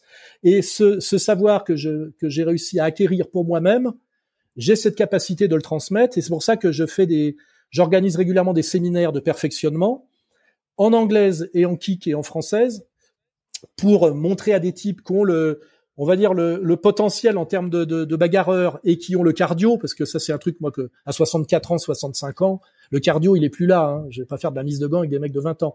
Mais par contre, je suis capable de faire progresser des mecs qui sont des boxeurs en pied-point ou en anglaise et de les faire progresser en, analysant leurs défauts et en leur montrant parfois même des exercices qui n'ont pas de rapport direct avec le, le fait de donner les coups de poing, mais qui leur permettent d'améliorer leurs coups de poing. Des petits ateliers, des petits trucs comme ça. Et, et, et j'ai ce, voilà, j'ai ce, ce savoir-faire pédagogique. Euh, et d'ailleurs, si si je voulais faire autre chose que ce que je fais, c'est-à-dire des, des, des, prestations de sociologie politique, je le fais déjà un peu marginalement. Si je devais me reconvertir, j'aimerais bien être, euh, j'aimerais être entraîneur de boxe, c'est-à-dire détecter des mecs qui sont doués et les amener à, la, à une certaine perfection D'ailleurs, de les amener d'abord à une certaine perfection technique qui fait qu'après, ils peuvent briller en compétition. Moi, j'aime bien l'idée de pas envoyer des mecs au casse-pipe. Je me rappelle quand je boxais chez Lafont, Lafont exigeait trois ans de licence chez lui pour nous mettre en compétition. Parce qu'il voulait toujours qu'on gagne les compétitions de style, qu'on soit les plus beaux combattants. Et la répétition d'ailleurs des, boxeurs de chez Lafont, c'était d'avoir la plus belle, la plus belle boxe. Hein, de, faire des belles techniques, euh, euh, jambes avant, en ligne haute, etc. Parce que par ailleurs, il y a des bastonneurs, et déjà à l'époque, il y avait des types qui étaient des mauvais boxeurs d'anglaise, qui venaient en boxe française pour gagner par des coups de poing à la volée. Je me rappelle d'un type hein, qui s'appelait Sessima, euh, ou des types comme ça, c'était des mauvais boxeurs de pied-point, mais qui avaient des, c'était des gros frappeurs d'anglaise. En anglaise, ils pouvaient pas briller, et ils venaient en BF. Et, et, et, et Lafont Père disait, ça c'est de la boxe de bourrin. Face à eux, il y a qu'une seule solution, c'est une très belle technique de jambes, parce qu'il faut être capable de les arrêter de leur casser les pattes, etc. Et, et, et, moi, je suis resté dans cette tradition de la belle, de la belle technique. Mais il faut comprendre qu'à l'époque, des, des, des, des, clubs de boxe pied-point ou même d'anglaise, il y en avait très peu. Aujourd'hui, il y a un effet de masse avec la, la, la, la vague de la boxe taille dont on pourra parler. Moi, j'ai vu le début de l'arrivée de la boxe taille en 83 avec les frères Pachi, etc. Et les jeunes de quartier se sont extasiés sur la boxe taille par euh, le truc du low kick. On a tous en mémoire le combat de Rufus, qui était un, très beau technicien du pied-point américain, qui se prend une branlée par un Thaïlandais qui lui casse les deux jambes. Hein, on va dire, il part sur une civière. Hein. Alors qu'en plus, il a triché parce qu'il avait un collant et sous son collant, il avait des, il avait des protections. Hein. Et, et, ça, ça a fait, euh, ça a été un électrochoc. Chez nous, d'ailleurs, c'est la, la, mythologie du low kick. C'est-à-dire, t'as beau avoir une belle technique de, de boxe française, tu te fais casser les jambes par un Thaïlandais. Et à l'époque, il y avait des types qui sont venus en France que moi j'ai j'ai croisé, hein, euh, qui étaient, euh, euh, je me rappelle des noms. Euh, enfin bon, qui d'ailleurs on pouvait dominer en anglaise. Les types se prenaient encore des KO en boxe anglaise parce qu'en fait ils avaient l'habitude de, d'avoir une anglaise de boxe taille et souvent ils étaient assez arrogants à, à, mettre le menton à la fenêtre comme on dit. Et donc on avait compris qu'ils étaient très dangereux en low kick, mais qu'on pouvait les choper en anglaise parce qu'ils étaient un peu méprisants sur le sur la boxe anglaise qui était chez eux beaucoup plus rudimentaire avec les bras très hauts, les coudes écartés, parce mmh. qu'effectivement, il y avait le problème de la protection avec les coudes où il fallait se protéger jusqu'en haut du crâne. Mais ce qui découvrait beaucoup, hein, il faut lire euh, la boxe des autres. Et moi, j'ai euh, comment il s'appelait? J'ai oublié euh, Kronsack, des noms comme ça, hein, que, j'ai vu à Paris, qui venait à Paris, et les mecs donnaient des coups de pied dans les troncs d'arbres, enfin des coups de tibia dans les troncs d'arbres, on était très impressionnés. Et donc, euh, à un moment donné, moi j'ai j'ai été obligé de continuer euh, mon travail de boxe française, d'intégrer l'arrivée de la boxe taille, et effectivement de, de, de, me perfectionner en boxe anglaise en disant si tu as l'efficacité des Thaïlandais en low kick, la belle technique jambe avant de boxe française et de ligne haute plus une bonne anglaise, tu peux quand même te défendre. Hein. C'était ça l'idée, toujours euh, regarder ce qui arrive et, et, et, faire la synthèse et puis continuer à intégrer euh, les nouveautés.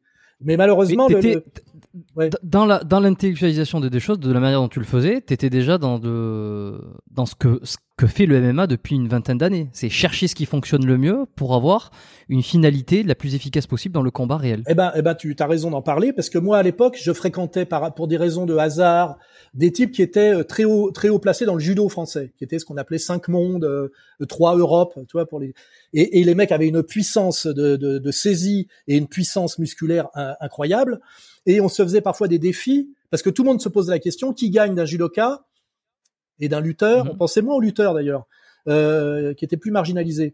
Euh, pas oublier les lutteurs. Hein. Qui gagne du, du, du, du, judoka et du lutteur, du mec de l'anglaise et de mec qui s'est donné des coups de pied. Et, et, on se posait tous la question. Et le MMA y a répondu. Et moi, je te dis clairement, là, euh, le moins performant dans, un, dans ce qu'on appelle le combat total hein, du MMA, c'est les coups de pied. Il faut savoir les donner à bon escient.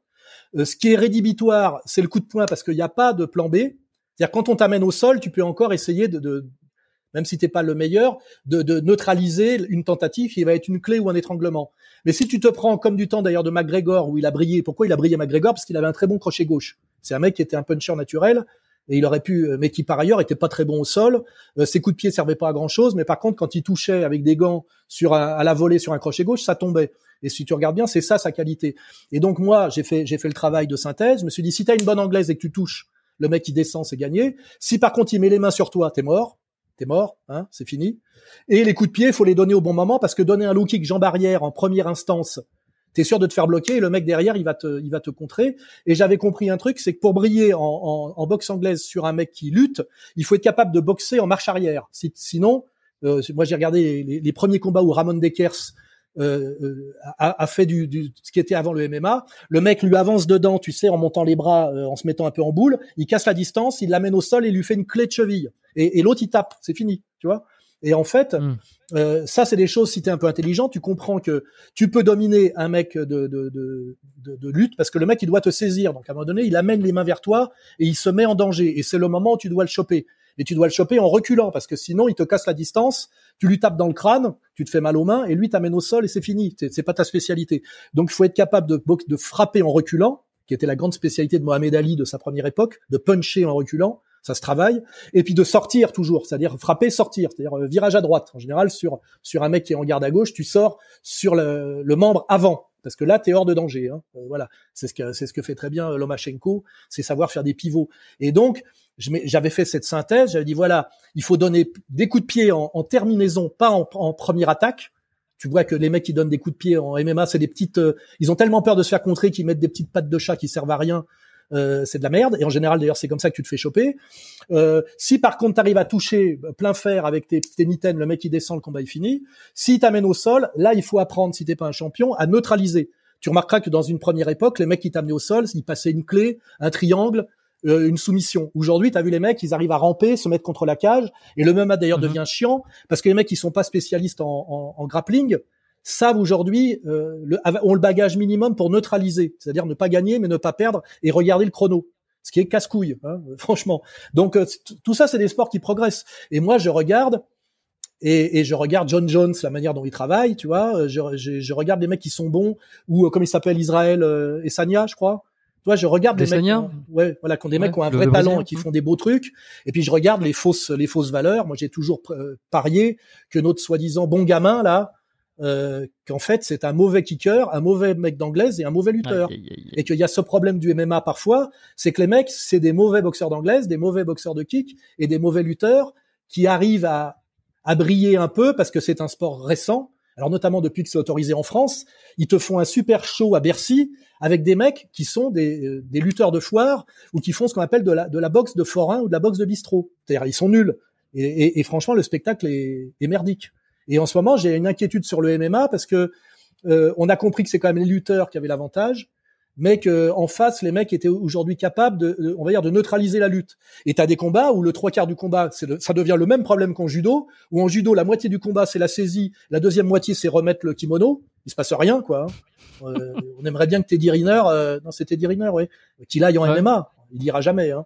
Mais on aimerait bien qu'il y aille, où il y a, où à un moment, il faut prendre des coups de pied, des coups de poing dans la gueule, parce qu'il est tellement bon dans sa d'autres dimension qu'on aimerait qu'il aille au MMA, mais il ira jamais parce qu'il y a des, des impératifs de la Fédé, euh, etc. Mais moi, j'aurais aimé ça. une fois que tu es dix fois champion du monde en judo, tu te mets en risque en allant un peu ailleurs, tu vois. Sinon, c'est que tu deviens un rentier, quoi. Hein. Voilà. Mais euh, aujourd'hui, moi, ce que je vois, c'est que le MMA qui a démarré très fort parce qu'il répondait à cette question qui est le meilleur du boxeur d'anglaise, du boxeur de pied-point et du, du lutteur, ce qu'on appelle le striker et, et euh, comment ça s'appelle les, grappleurs, c'est ça aujourd'hui. Hein, c'est le dialogue euh, grappleur. grappleur ouais, ouais c'est le dialogue entre les mecs qui sont bons en saisie et au sol et les mecs qui sont bons en percussion. On est là dans ce dialogue qui gagne des deux quoi. Et aujourd'hui malheureusement, euh, beaucoup de, de, strike, de, de, strikers sont des mauvais boxeurs de pied-point et même des mauvais boxeurs d'anglaise. C'est assez frustre ce qu'ils font. C'est jouer un peu sur le hasard. Le premier qui va toucher en crochet large, comme tu as des mitaines, tu prends la pointe du menton, l'autre tombe, mais le mec gagne une fois il gagne, une fois il perd, tu vois, il y a pas euh, il n'y a pas vraiment de hiérarchie très marquée. Et puis le problème maintenant du, du, du grappleur, c'est que les mecs ont appris avec notamment la cage, d'aller se coller à la cage, se mettre dos à la cage et, et, de jouer le chrono et de neutraliser. Ce qui fait que après un décollage du MMA qui répondait à cette question qui est le meilleur euh, du boxeur d'anglaise, du boxeur pied-point, du boxeur et du judoka ou du lutteur, aujourd'hui il y a, on se fait un peu chier à regarder des combats de MMA notamment dans les grosses catégories où il y a des mauvais coups de pied, des mauvais coups de poing et de la mauvaise lutte, tu vois. Et aujourd'hui, d'ailleurs, la mode revient un peu à la boxe anglaise, parce que même si la boxe anglaise est très euh, connotée entre guillemets, dans cette dans, cette dimension-là, il se passe quand même quelque chose de. Il y a du spectacle. Hein. Ah ouais, ouais, mais puis il y a de la technique. Il y a de la technique. Quand tu vois Usyk boxer en anglaise, euh, tu vois, il y a quand même toute une histoire de la de la technique. Et puis il y a un autre paramètre que j'ai pas mm. abordé, c'est que euh, un champion d'anglaise, c'est d'abord un encaisseur. Et ça, les gens, les gens qui pratiquent pas le savent pas. C'est pour ça que moi, je vois Ngannou, là, qui est un, une force de la nature, qui avait, qui sans aucun bagage d'anglaise va aller euh, un champion du monde. C'est ce que j'ai demandé. Bah, c'est une histoire de pognon, comme quand McGregor a affronté euh, euh, le, le, le, meilleur, enfin le boxeur invaincu d'anglaise, là, comment il s'appelle, Monet. Euh, Khabib. Monet Mayweather, Mayweather, c'est ça? Ah oui, ah oui, pardon, oui, oui le, boxeur Mayweather. Quand Mayweather a affronté McGregor, c'est du spectacle en réalité. C'est ça, ça a pas vraiment de sens. Hein. Bon, McGregor a, a des capacités en anglaise euh, qui sont évidentes, mais à un moment donné, tu peux pas battre, euh, même si l'autre il a la retraite et il s'en fout. Alors aujourd'hui, pourquoi c'est des opérations de pognon et aussi d'essayer euh, d'amener les mecs d'anglaise au MMA et réciproquement? Il y a des dialogues de business parce que tout le monde se sent un peu en danger dans son business. Mais le combat, la furie contre contre Ngannou, même si mhm. Ngannou est une force de la nature, le mec, il a pas de parcours d'anglaise. Et la, et la première vérité de l'anglaise, c'est l'encaisse, c'est encaisser. Moi, j'ai connu des mecs comme Bafunta qui boxaient aussi bien que Sugar Leonard. Mais ce qu'on oublie, c'est que Sugar Leonard est un mec qui n'a jamais été mis KO. Comme d'ailleurs Mohamed Ali, c'est des très gros encaisseurs. Et ce qui fait le, le, tri euh, en boxe, c'est pas seulement le niveau technique et la frappe. Il y a des mecs, il y a pas mal de mecs qui ont un haut niveau technique et de la frappe. C'est il faut être technicien frappeur et encaisseur. Et en fait, pour encaisser, faut encaisser. C'est-à-dire que euh, le parcours d'un boxeur, parcours amateur, je sais pas si tu vois ce que c'est qu'un boxeur, un champion traditionnel. Un mec comme euh, Thomas Hearns, il a 180 combats amateurs avec pratiquement que des victoires. Il passe en pro et il arrive au championnat du monde à 30 combats euh, pro.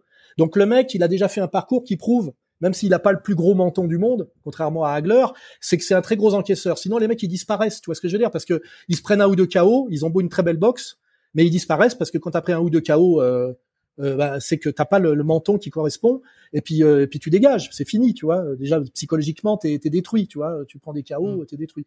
Et, et, et, le problème de Ngannou, c'est que c'est un, une force de la nature. Il a pas de, de parcours de, il a 10 combats en MMA et zéro combat en anglaise. Et aller affronter un mec comme Fury, même si Fury il arrive bourré avec 30 kilos de trop, fait quand même 2 mètres 6, hein, avec un très bon coup d'œil, et pour sa taille et son poids, une grande mobilité de buste. De buste, c'est ça qu'il faut voir chez Fury. C'est cette capacité d'éviter les coups de manière très souple, qui est très rare chez un mec de sa taille, que t'as jamais vu chez les frères Klitschko. Hein. Tu vois, veux dire, il faut savoir regarder.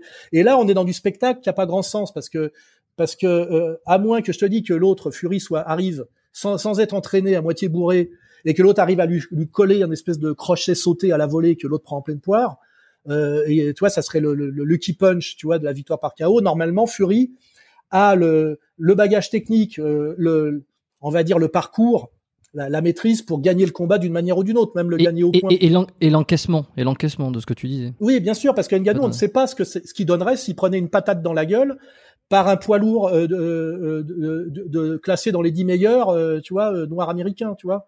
Rappelons-nous que le dernier grand champion, euh, euh, comment ça, Deontay Wilder, était non seulement un énorme frappeur avec une boxe très frustre, mais qui a montré dans des combats où il a été mis en danger, où il a fini par gagner, notamment contre King Kong, un champion, euh, un champion cubain. Je donne son pseudo. Euh, il a failli être mis KO à un moment donné. Il, il est revenu. Et, et c'est un gros encaisseur, Deontay Wilder, avec ce qu'on appelle un gros cœur. C'est ce que disait euh, la, comment il s'appelait, Monsieur Jean. Il disait il faisait comme ça. C'est-à-dire le mec, il a du cœur ou il a pas de cœur. C'est la capacité, à un moment donné, de passer dans une autre dimension, alors que tu es à moitié, euh, tu vois, soit tu t'effondres, soit tu transcendes. Et, et, moi, je ne sais pas du tout. Personne ne sait ce que Eganou, euh, vaut face à, un mec de sa taille et de son poids, de boxeur de boxe anglaise, classé euh, euh, dans les meilleurs classements. Alors après, s'il veut briller, il peut affronter euh, Tony Yoka. Parce que Tony Yoka, excuse-moi, mais c'est pas ça. Je veux pas être méchant, mais c'est pas ça. Il peut peut-être affronter Tony Yoka, tu vois. On peut monter un, un Ngannou Tony Yoka et Ngannou peut gagner. Mais face à Fury, je crois que Fury euh, gagnera d'une façon ou d'une autre, et qu'à part une, une, opération de pognon, euh, moi, ce mm. que je voudrais voir, c'est Ngannou aller euh, euh, face à des champions de boxe anglaise, même si le niveau, c'est un peu en déclin la boxe anglaise, puisque pour qu'un mec comme euh, Usyk gagne, alors que c'est en fait un lourd léger, c'est même un mi-lourd au départ, un lourd léger qui bat par son niveau technique euh, un gros poids lourd anglais, tu sais, qui font qui des mecs qui font 2 mètres 110 kilos hein, maintenant. C'est pareil. Il faudrait rajouter une catégorie. À l'époque, un poids lourd, je sais pas si tu regardes euh, euh, les poids lourds de la grande époque des années 70. Si tu regardes Joe Frazier, Joe Frazier, il fait quoi?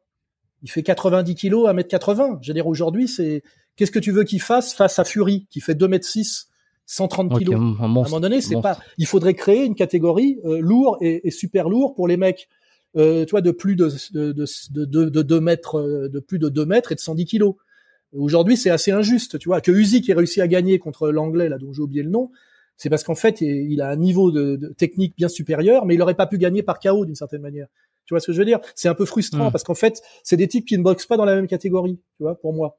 Il faudrait créer, tu vois, un mec comme Tony Yoka ne peut briller un peu que parce qu'en fait, il fait 2 mètres euh, et quelques et 110 kilos euh, euh, à la pesée, tu vois ce qui est quand même 10 cm et 10 kg de plus que Mohamed Ali euh, ou des types même comme euh, Foreman qui était une force de la nature, etc. Donc il y a un problème, si tu veux, de, de, de, de on a créé des catégories depuis le, au début il y avait trois catégories en boxe. Hein.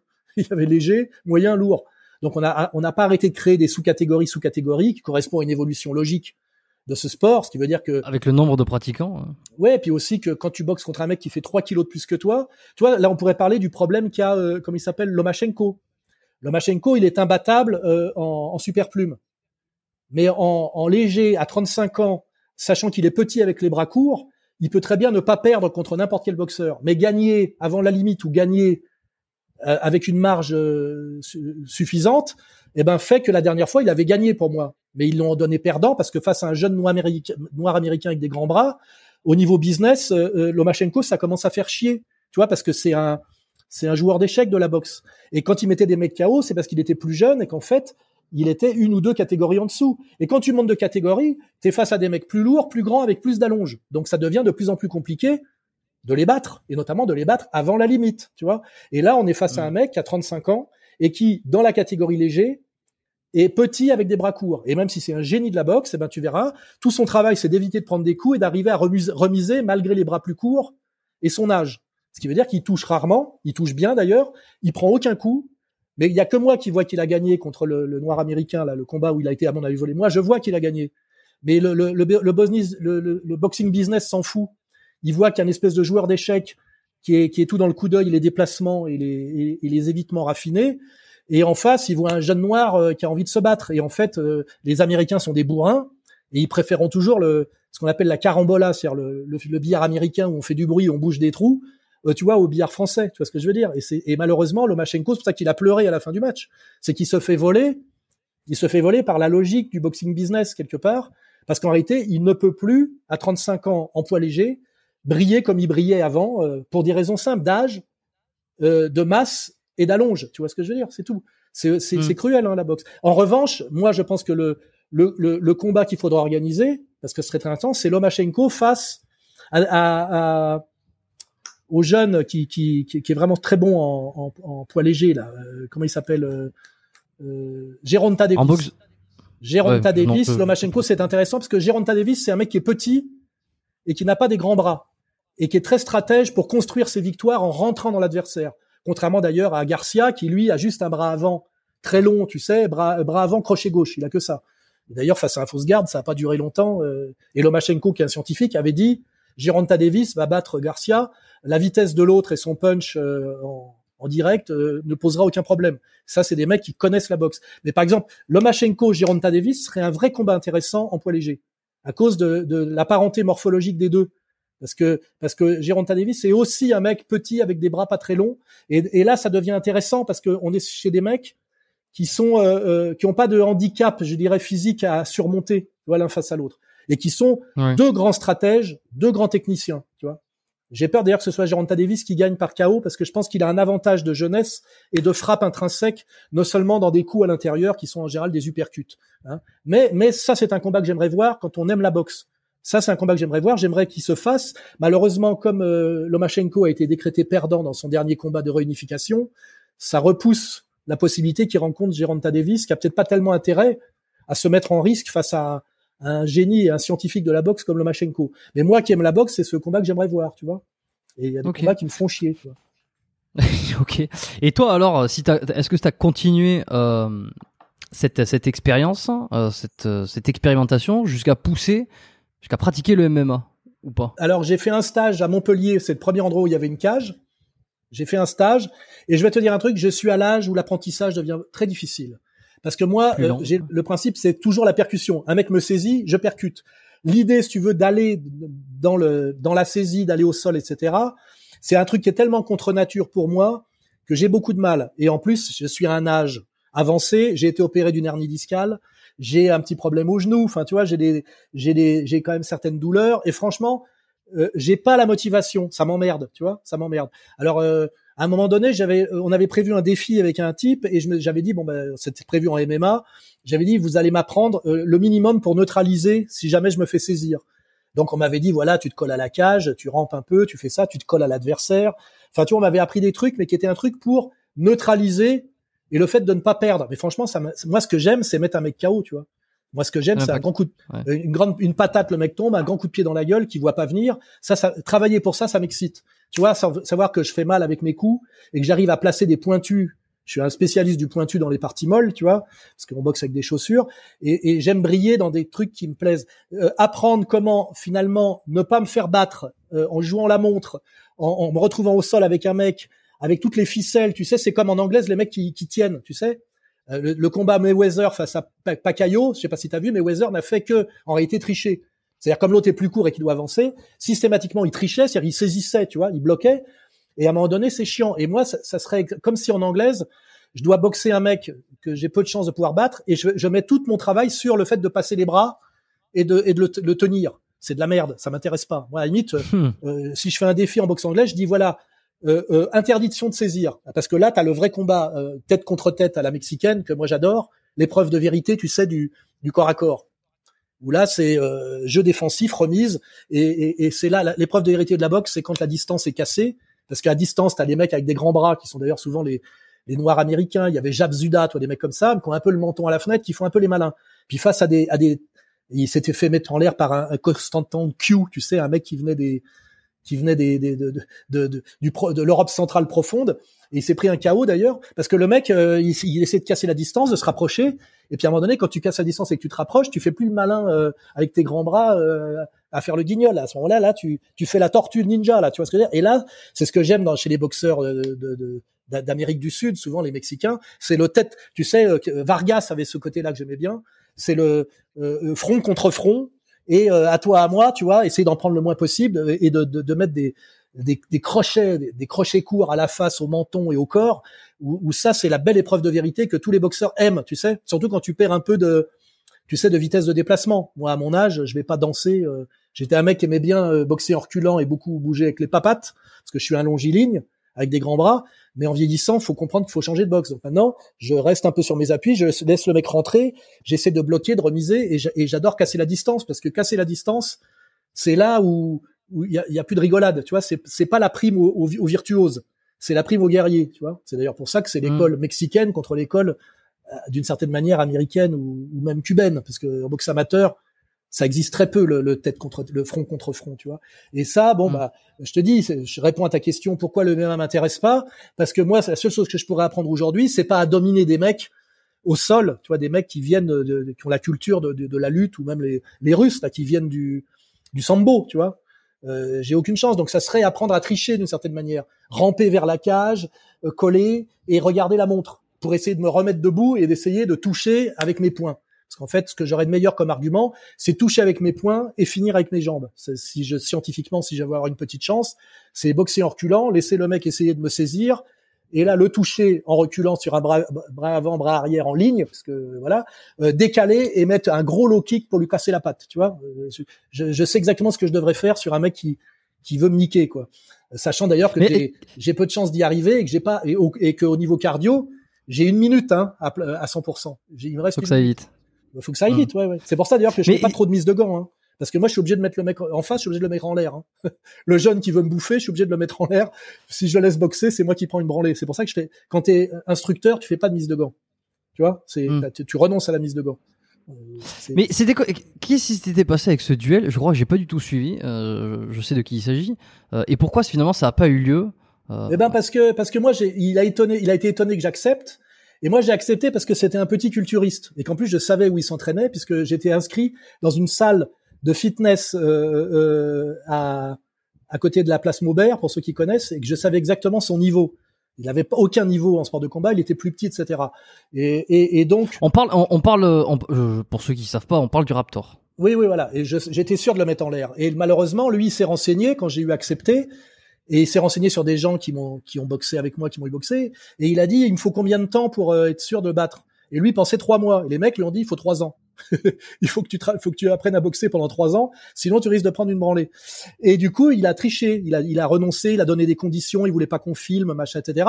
Et la tricherie ultime, c'est que Papacito est quitté, il était pote, mais Papacito, qui a 35 ans de moins que moi, qui fait euh, 1m90, 110 kilos, il a dit, moi, je prends sa place. J'ai dit, attends, t'es es gentil, mais tu vois, euh, euh, quand t'es un boxeur, tu proposes pas à un mec qui a déjà pratiquement 60 ans, qui fait son poids de forme, mon vrai poids de forme c'est 75 kilos, même si maintenant j'en fais plus de 85, qui a, euh, tu vois, tu lui proposes pas de boxer quand tu vois, tu as 30 ans de moins et que tu fais 30 kilos de plus. C'est un truc de, de... Moi, à ma je lui ai dit, moi, je te propose aussi de, me faire remplacer par euh, Erdogan, tu vois, pour les gens qui savent qui c'est, tu vois, 1m95, 130 kilos, et lui, il va te mettre une branlée, mec, tu vois, c'est sûr, tu vois.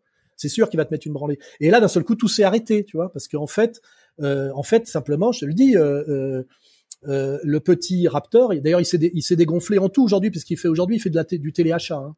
Il a compris que c'était dangereux la politique et le, la punchline et tout ça, dans lequel moi je suis un peu tombé à une époque aussi parce que j'en avais marre de me faire insulter. on a l'épisode aussi, comme il s'appelle, Conversano, tu sais, c'est qu'à j'en avais marre que les mecs m'attaquent sur les réseaux sociaux parce que quand ils m'attaquaient, ils étaient, tu sais, par les algorithmes, ils étaient mis en avant. Donc à un moment donné, à partir de 2012, où, où j'étais une des figures de la, de la dissidence Internet, beaucoup de mecs pour briller se sont mis à, à m'insulter, me provoquer, etc. Et notamment, euh, t'aimes bien les mecs de banlieue parce que t'as la trouille, tu sais, euh, des trucs comme ça, tu vois. Et à un moment donné, bon, on aurait pu dire que j'étais au-dessus de ça, mais j'étais pas au-dessus de ça. C'était très énervant, tu sais, de te faire insulter virtuellement, etc. Et à un moment donné, j'ai recherché certaines confrontations physiques parce que j'en avais marre qu'on dise Soral est une trompette, il a jamais boxé, blabla, c'est une merde, etc. Alors que je suis un boxeur de salle qui s'est entraîné trois fois par semaine de, de l'âge de 20 ans à aujourd'hui. Et tous les gens qui ont boxé avec moi en salle, euh, j'en je, je, appelle, j'appelle à témoin, savent que euh, euh, comme boxeur de salle, euh, euh je suis, je suis très respectable, tu vois. je suis très respectable. Je suis respecté par des types. le dernier type avec qui je me suis entraîné, c'est Johan Congolo, tu vois. Alors parce qu'il est champion, c'est un champion suisse. Bah, si vous voulez savoir ce que je vaux en boxe anglaise et en pied-point, vous demandez à Johan Congolo. Il a 65 combats professionnels, 45 victoires avant la limite. Il a été numéro un du Glory. Vous demandez à Johan Congolo, gentiment, qu'est-ce que tu penses de Soral comme pugiliste? Et puis vous verrez ce qu'il répond. Voilà. Euh, c'est tout. Moi, c'est ça que l'épreuve de vérité, c'est celle-là. Demander l'avis à des gens qui m'ont croisé dans une salle de boxe, qui ont mis les gants avec moi ou qui ont fait une leçon même avec moi, parce qu'on n'est pas obligé d'être allé à la guerre dans une mise de gants. La dernière fois que je suis allé à la guerre dans une mise de gants, c'est en 1995. Hein. Il y a des gens qui m'ont dit ouais, euh, t'as boxé à l'aviron bayonnais. Euh, il y avait un mec qui s'appelait Doudou et lui, t'as jamais mis les gants avec lui. J'ai dit si, je lui ai donné une leçon une fois, mais moi j'avais déjà 45 ans. Il m'a dit à l'âge de mon père, il avait 20 ans, il avait 10 combats, 10 victoires par KO. Il était absolument normal que je fasse pas une mise de gants et que j'aille à la guerre face à ce mec qui avait 20 ans, qui était un énorme puncher, qui d'ailleurs il n'a pas fait carrière pour d'autres raisons.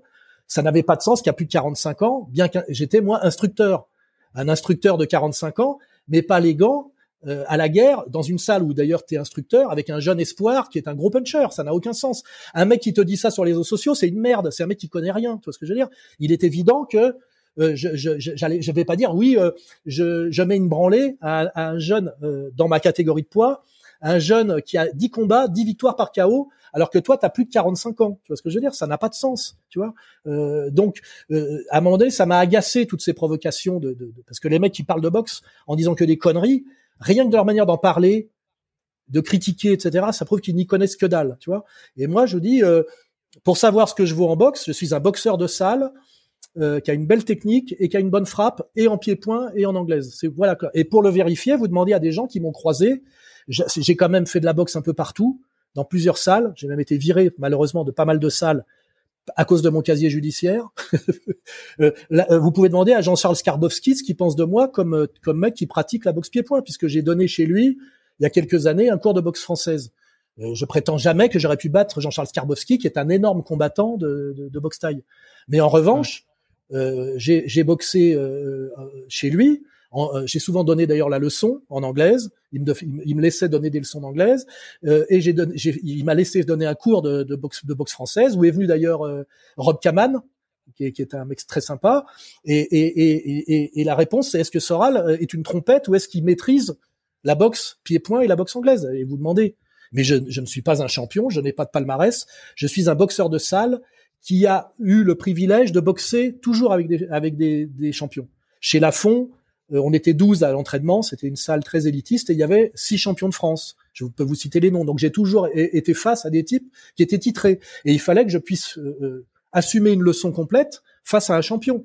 Je veux dire, ça veut dire encaisser des coups, avoir le jeu défensif, pouvoir remiser un peu sérieusement. Sinon, le mec, tu l'emmerdes la fois d'après. Il se débrouille pour pas travailler avec toi. Ils ont pas de temps à perdre, les mecs. Et en anglaise, pareil, j'ai eu le droit de faire les leçons entre 87 et 88 et 95 avec les amateurs et les professionnels, euh, et en anglaise et en kick. Et j'ai fait beaucoup de sparring avec euh, euh, Pascal Ducrot. Voilà. Aujourd'hui, bah, vous, vous, il m'appelait la pieuvre. Vous demandez à Pascal Ducrot qu'est-ce que tu penses de. vous demandez à Tristan, le mec, un des plus gros fighters du, Pays Basque, qui est réputé, très très réputé, euh, qui fait la sécurité aujourd'hui, je crois, au casino de Pau. Et, et on s'est entraîné dans une salle qui était la salle d'une d'une société de sécurité qui s'appelait Privilège Sécurité à Bayonne. Et donc je me suis entraîné avec lui, avec lui euh, qui était le, le, le, l'entraîneur pendant trois ans. Et vous demandez à Tristan, qu'est-ce que tu penses de Soral euh, euh, comme voilà comme mec qui, qui, pratique la boxe anglaise des pieds-points? Alors il va pas dire c'est un champion. Il va te dire, puisque je sais déjà ce qu'il a répondu, eh, c'est c'est pas un manchot. tu vois, c'est tout. Et puis les mecs qui veulent essayer, j'ai 65 ans, euh, par, euh, par la guerre dans un ring, ça veut rien dire. Il faudrait que je me, je me, donne trois mois de préparation, mais une leçon complète. Hein, voilà, on travaille. Et puis euh, et puis après, bah, tu les tu les interviews, tu leur dis voilà, Soral, il frappe, il frappe pas, il a une belle technique, euh, etc., etc. Et là, là-dessus, j'ai aucun doute. Je sais qui je suis et où je suis. Et je vous dis, les, branleurs sur les réseaux sociaux qui disent hey, Soral, gna gna gna, eux, on les a jamais vus nulle part, c'est clair. Et, et, je, et, je, te dis, le Raptor, qui était un culturiste, qui vendait des produits dopants, hein, il vendait quand même, euh, il vendait des produits. Donc c'est des mecs qui prennent de la poudre de, tu sais, de poulet toute la journée et qui, pour faire de, de, de ce, ce mec-là, ce mec-là, je veux dire aujourd'hui, euh, c'est une trompette. Non, mais c'est une trompette, c'est rien, c'est une merde. Voilà, je, je, sais où est ma place, tu vois. Et, et, il a refusé de m'affronter. Par contre, si j'avais affronté euh, Papacito, qui est un vrai boxeur amateur, poids lourd de, de plus d'un mètre 90 et de 110 kilos, je pense que j'avais une bonne chance de ramasser, compte tenu de la différence de poids, de taille et d'âge.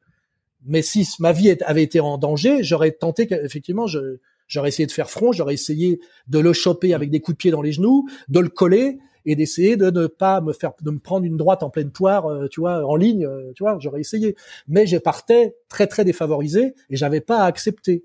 Et je pense que c'est pas respectueux quand t'es poids lourd, amateur, euh, même si t'es un petit poids lourd amateur de plus d'un mètre 90 et plus de 110 kilos de 30 ans, de, de, proposer un combat de boxe à un mec de, de presque 60 ans qui, dont le poids de forme est de 75 kilos, mais même s'il en pèse 85, et, euh, et, et qui euh, voilà et qui, qui, approche des 60 balais, euh, voilà, c'est pas respectueux, c'est pas ça le, le c'est pas ça le comment dirais-je le la boxe. la boxe voilà. Donc voilà je t'ai répondu parce que c'est vrai que okay. j'ai j'ai souvent été agacé par euh, ces petites attaques perfides. Alors que je te dis euh, honnêtement je suis un mec qui s'est entraîné respectueusement, raisonnablement toute ma vie dans les salles les meilleures, en acceptant de travailler avec les mecs les plus durs. Tu vois, je suis, voilà, c'est, je suis à, euh, je suis assez honnête en boxe. Je ne triche pas, je m'entraîne correctement, je fais tout bien. Tu vois ce que je veux dire? J'ai jamais triché je suis pas là pour la photo.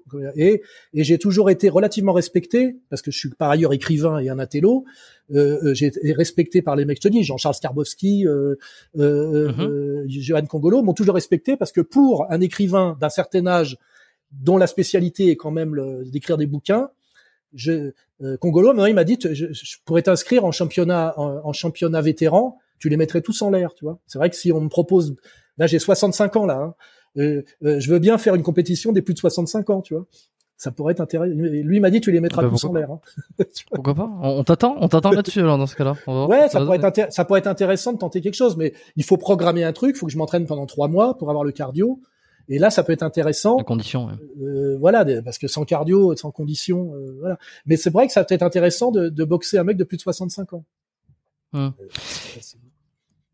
Pour ta santé, euh, hormis donc euh, la boxe, on, voit que tu la pratiques par sport, euh, par par passion, par habitude, par expérience, par au départ cette cette ce vœu d'être proche de la réalité, de la confrontation et et de pas faire des serpents et aller directement là où il faut. hormis ça, pour ta santé, tu fais quoi? Est-ce que tu, tu fais un peu de musculation? Tu t'entraînes en salle de sport aussi? Grosso modo, tu cours? Alors, je ne cours plus parce que ça me fait chier. Je fais euh, à minima, normalement, le matin et le soir, euh, euh, trois exercices. Je commence par euh, des étirements, puis je fais abdos, abdos isométriques, tu sais, en, en, équerre sur les fesses, sans bouger, en comptant jusqu'à 100, tu vois, pour, pour gainer l'endroit nécessaire, pour le, les abdos et carrés des longues. Et je fais 30 pompes sur les points. Voilà, je fais ça. Voilà. Et tant que j'arrive à ça, je me dis que ça, ça, la base est à peu près saine. Après, j'ai eu un problème l'année dernière. Je me suis fait virer de la salle où j'étais à cause de mon casier judiciaire. Je m'entraînais euh, chez Fight District à Lausanne et je me suis fait virer. Ils m'ont dit euh, il y a trop de problèmes avec votre réputation et je me suis fait virer de la salle, ce qui m'a fait chier parce que je m'entraînais trois fois par semaine. Les mecs euh, qui boxaient m'aimaient bien et je faisais travailler des, des, boxeurs qui même certains voulaient que je sois dans leur coin pour leur compétition, tu vois. Et ça, je l'ai pris, je l'ai assez mauvaise, tu vois, de, de me faire virer d'une salle où je ferme ma gueule, où je parle jamais de politique, où je m'entraîne sérieusement et souvent je fais travailler des jeunes, de me faire virer parce que par ailleurs j'ai un casier judiciaire, tu vois. Comment c'est arrivé? On, est venu euh, te voir pendant. D'accord, je me suis, j'ai voulu me réinscrire euh, pour renouveler mon trimestre. Le secrétariat m'a pris à part et m'a dit voilà, nous ne souhaitons pas renouveler votre euh, abonnement. Donc j'ai pris rendez-vous avec le patron de la salle, qui est un ancien Hells Angels en plus, alors je connais bien, alors que je connais bien les Hells, et, et qui est un ancien combattant Et il m'a dit Alain, je suis désolé, mais euh, je reçois des pressions, euh, je, reçois des plaintes. J'ai l'habitude, hein, euh, et je suis obligé de te virer de la salle. Voilà. Donc je suis allé m'inscrire dans une salle qui n'est pas une salle de boxe, mais qui est une salle de fitness où le patron me connaît et me respecte, et je viens m'entraîner avec un ancien un ancien sport études qui faisait du boxe pied-point, un endroit qui n'est pas fait pour la boxe, qui est plutôt une salle pour le la danse, tu vois, où il y a un parquet, ce qui est d'ailleurs pas gênant pour le, le pied-point, le parquet. En boxe française, on travaillait traditionnellement sur du parquet, et j'aime pas les tatamis parce que ça, pareil, on enfonce trop dans les tatamis, c'est fait pour que on puisse tomber sans se faire mal, mais comme on enfonce, ça force sur les genoux, tu sais, quand tu veux faire, tu veux pivoter du pied, et ça te ralentit ta boxe, ça te déséquilibre et ça te fait mal aux genoux. Donc moi, je suis pour quand on fait du vrai pied-point. Euh, un ring de pied-point, c'est pas mou comme un tatami. Ça, c'est déjà une petite arnaque. Parce que comme c'est des salles généralistes, tu es obligé de travailler sur du sur du mou. Le mou, c'est pas bon. C'est pas bon. Ça fait perdre du temps. Ça rend imprécis les appuis et euh, ça te tord les genoux. Donc voilà, toi, ça c'est des trucs. Euh, le, côté que j'ai pas dit, c'est il y a trop de salles aujourd'hui généralistes, tout le monde est prof. Le niveau, tu sais, c'est nivellement par le bas. Alors qu'on pense en fait que comme il y a beaucoup plus de pratiquants, il y a beaucoup plus de champions, il se passe un peu l'inverse. C'est qu'en fait le niveau est très bas parce qu'ils prennent des filles, des gamins, tout mélangé, tu vois. Et, et en fait, euh, ils travaillent très peu les assouplissements, ils travaillent très peu les écarts. T'as très peu de mecs qui montent bien en ligne haute. C'est du low kick. Euh, et comme ils veulent pas que les gens se fassent mal, fracture du nez, machin, ils boxent avec les mains là il y a pratiquement pas de travail, tu sais, de, de blocage remisé, remisé parce que ils veulent pas d'accident, pas de fracture. Donc, ils ont tous des protections. Moi, je travaille sans protection, comme ça, tu fais attention de pas t'empaler sur un genou en mettant un gros low kick jambe arrière à la con. Ils travaillent sans protection, ce qui fait qu'ils tapent dans tous les sens au niveau des, des, des jambes, pratiquement tout en ligne basse. Et franchement, le niveau est très mauvais. Alors, c'est compensé par quoi? Par le cardio. En fait, c'est du cardio boxing. Le niveau est nul, je le dis. Hein. C'est franchement, hein, le niveau globalement le niveau est nul, mais les mecs, ils ont des centaines d'adhérents, ils mélangent tous les gonzesses, les enfants, les adultes, il n'y a pas de blessés, chacun paye sa cotise, il y a des sacs, il y a des sacs partout. J'ai jamais vu traditionnellement une salle où il y a un sac tous les deux mètres. Parce qu'en fait, taper dans le sac, ça fait du bruit, ça flatte l'ego, mais le sac rend pas les coups et ça ne vaut rien parce que euh, le sac c'est pour les gens qui savent déjà boxer. Hein, il faut le savoir. Il faut mieux faire du shadow sinon et du face à face. Et en réalité, je trouve le niveau très bas. Je le démontre d'ailleurs chaque fois que je rentre dans une salle pour montrer ce que c'est qu'un mec qui c'est vrai qui a un niveau en jambes et en points. Et en général, les mecs acquiescent qu'ils n'ont pas le niveau, mais par contre, ils compensent par du cardio. C'est-à-dire que c'est ba ba ba ba ba ba à toute vitesse, très pauvre. Et c'est pour ça que quand tu regardes des combats de kickboxing, les mecs boxent de la même façon. Il y a très peu de victoires avant la limite, tu vois. Et tu te fais chier, tu vois. Et quand tu vois un mec qui monte figure, le commentateur s'extasie parce que le mec il a monté un high kick. Nous, on travaillait chez Lafont triplé, triplé figure de la jambe avant. Tu sais, pour euh, la vitesse et la dextérité. Triplé figure, flanc, figure, flanc. Tu vois, on travaillait. Moi, je suis pour travailler la virtuosité à l'entraînement parce qu'après, en combat, il te reste 30% de ce que tu fais euh, avec le stress et, le, et la difficulté. Tu perds 70%, il t'en reste que 30. Donc, si déjà l'entraînement que tu fais, c'est 30% de ce que tu devrais faire à l'entraînement, il te reste quoi sur le ring? Moins de 10%. Et des mecs s'extasient sur des combattants qui sont vraiment, à part des cardio-boxeurs, des merdes, je te dis. Et puis en plus, il n'y a pas de chaos. S'il n'y a pas de chaos, c'est qu'il y a un problème. Les mecs doivent tomber normalement. Si tu mets un, un, high kick en pleine gueule ou une droite en pleine gueule, en contre, le mec mm. doit tomber. Que les mecs ne tombent pas, ça prouve qu'ils boxent mal. Il y, a un vrai, il y a une vraie épreuve de vérité. Où sont les KO Moi, je veux bien qu'un mec le dise, ouais, il est super fort. Où est-ce que où est-ce que t'as vu des victoires avant la limite euh, à, haut niveau, évidemment hein? Il y en a très peu. Il y en a très peu. Et moi, ce que j'admire, c'est des mecs qui te passent des magnifiques techniques ou le, toi, des revers tournants à la carotide, comme certains Brésiliens à un moment donné, ou la grande époque des Hollandais. Je sais pas si tu vois ce que c'était que les, les, les mecs du K1 hollandais de, de, de il y a quelques oh, années. Pas du tout suivi. Hein. Ah, tu connais pas, euh, Mister Perfect, euh, Ernesto Houst, euh, bah, euh, Rob Kaman, euh, tous ces mecs-là, c'est le niveau, le niveau était bien supérieur, hein, franchement. On a, on a une massification, une multiplication des salles et de soi-disant profs qui sont des profs. Alors en Suisse, il y a même pas de diplôme. Les mecs sont profs. Je sais pas comment ils sont devenus profs. Ils savent même pas boxer eux-mêmes, franchement. Hein.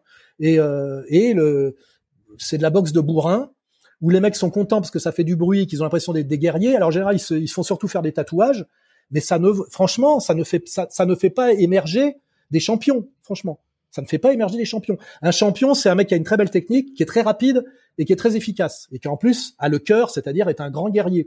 Et ça, ça peut donner à une époque euh, euh, euh le, le, marocain là, comment il s'appelait euh, euh, oh, J'ai oublié. Enfin, le mec, il, il avait une efficacité incroyable. Il venait d'ailleurs de la du karaté, je crois. J'ai oublié son nom là, le Marocain des il est en fin de, il est complètement en fin de carrière là. Comment il s'appelait? Euh... euh... Marocain, bah attends, je vais essayer de le retrouver. Mais euh, c'est boxeur celui qui a, marocain. plus- c'est le, qui a le plus beau palmarès en K1. Euh, lui, c'était vraiment, c'était impressionnant ce qu'il arrivait à placer comme coup de pied, comme coup de poing, tu vois. Mohamed Ben Non, non, il est en, poids- il est, il fait, euh, il est en poids lourd. Hein. Euh, Harry. oui, oui, voilà, Badari. Badari. Euh, c'était- Badari, ouais. Mais Badari, tu vois qu'il vient d'une très belle technique où il plaçait des revers tournant figure euh, en kimono et que petit à petit il va vers une plus grande efficacité en K1. Et moi, j'ai rien contre un mec qui a une très très belle technique et qui va vers plus d'efficacité parce que c'est la, la vérité du ring. Tu peux pas placer des revers figure figure euh, face à des mecs de niveau mondiaux. T'avais aussi euh, Procop aussi, tu sais, à un moment donné, qu'il y a des mecs qui ont une super belle technique et qui vont vers l'efficacité. Mais tu vois qu'il reste en fait cette magnifique technique dans la posture, les appuis, la manière de monter la jambe, etc. Et moi aujourd'hui, je vois que le niveau est en baisse, et notamment en MMA, les, les mecs, ce que, ce que font, ce que donnent comme coup de pied les mecs en MMA, c'est très souvent de la merde. C'est des, je c'est de la c'est du mauvais kick, de la mauvaise anglaise, et malheureusement souvent aussi de la mauvaise lutte. hein. Et ça donne, euh, bah ça donne bon gamin là. Je sais pas comment il s'appelle. euh, Cyril Cyril pauvre. Gann, excuse-moi, je veux pas être méchant, c'est un très bel athlète, hein, très bel athlète, euh, qui pour son poids et sa taille bouge bien. Mais je veux dire, c'est pas un grand combattant. Et moi, j'ai jamais vu qu'il fasse quelque chose de, de, de- qui m'impressionne sur le ring. Et quand je dis qu'il m'impressionne, c'est quelque chose que je ne pourrais pas faire. Tu vois, c'est clair et net. Quand tu vois des Mais- mecs faire des trucs et que toi, tu peux faire tout ce qu'ils font, tu te dis, euh, il y a un problème. Moi, je veux voir des mecs qui font des trucs que je sais pas faire. Quand je vois euh, euh, Israël Adesanya là faire certaines techniques, je ne sais pas le faire. Je ne suis pas assez doué pour placer certaines des techniques qu'il place ou qu'il plaçait parce qu'il vieillit aussi, tu vois. Et moi, c'est ça Mm. que je veux voir un champion en boxe anglaise. Quand tu vois euh, Thomas Hearns, c'est d'une beauté technique, d'une efficacité incroyable. Quand tu vois Marvin Hagler, c'est d'une efficacité incroyable. Enfin, tu vois, tu t'en as pour ton argent, je dirais. Et t'es face à des mecs qui te sont très supérieurs. Tu vois ce que je veux dire? Que tu tu révères comme parce que c'est des héros, tu vois. Moi, je suis, j'ai le même âge, la même morphologie euh, et le même poids à l'origine. Je suis même né le même jour, je crois, que Thomas Hearns. Mais je veux dire, quand je voyais Thomas Hearns boxer, tu vois, j'étais euh, euh, comme un, un chrétien euh, face à Jésus-Christ. Tu vois ce que je veux dire? Le mec, c'était magnifique ce qu'il faisait. Je vois certains combattants aujourd'hui. Franchement, je me dis, euh, c'est du, c'est, pas grand chose. Mais- c'est, tout. Alors, co- comment t'expliques ça? Euh, Pour moi, ça me paraît, euh, ça me paraît être la conséquence logique, c'est que plus il y a de, plus il y a de, il y a de pratiquants dans un sport, plus on fait parler de ce sport, plus il y a une, il y a une, il y a une, main, je un mot anglais, mais une mainstream, une mainstreamation du sport. Massification, oui. Voilà, plus le niveau baisse, il y a un nivellement euh, qui se fait par le bas. Euh, Mais normalement, il faudrait qu'il émerge aussi comment- des champions. Tu sais, on pourrait penser que plus. En fait, regarde en football, il y a à la fois des centres de formation très performants en France depuis très longtemps, et en même temps, il y a la quantité et la qualité, la quantité de, de- de pratiquants et la qualité au Mm. niveau de la formation. Mm. Et pourquoi en sport de combat c'est plus compliqué? Parce que la quantité est liée, mais la qualité, ça voudrait dire que les mecs euh, qui s'inscrivent et qui apprennent cette boxe-là se mettent en risque beaucoup plus. Ce qui est des risques de fra... moi j'ai compris ça, risque de fracture du nez, risque de fracture du tibia. Moi je me suis cassé le tibia, hein, euh, c'est trois mois trois mois et demi de plâtre, hein, parce qu'à un moment donné. Or en football, bon, il y a des blessures, mais c'est quand même ou en tennis, tu vois ce que je veux dire. Les blessures, euh, c'est moins fréquent. En, en boxe, que ce soit pied ou pied-point, si tu veux avoir du monde chez toi, tu fais beaucoup d'adhésion. Il faut que tu flattes le client. Tu lui demandes pas de faire de la barre comme des danseuses pour pouvoir monter des coups de pied figure en faisant le, grand écart. Nous, on avait l'exigence chez la Fond de, de, de faire le grand écart. Alors moi, je faisais le grand écart latéral, j'avais pas tout à fait le grand écart axial. Mais les meilleurs de la salle avaient tous l'écrasement facial. Tu sais ce que c'est l'écrasement facial? Non. C'est ce que fait, c'est ce que fait même pas Jean-Claude Van Damme. Il triche un peu. C'est tu te mets en grand écart facial et tu poses ta poitrine par terre. Tu vois?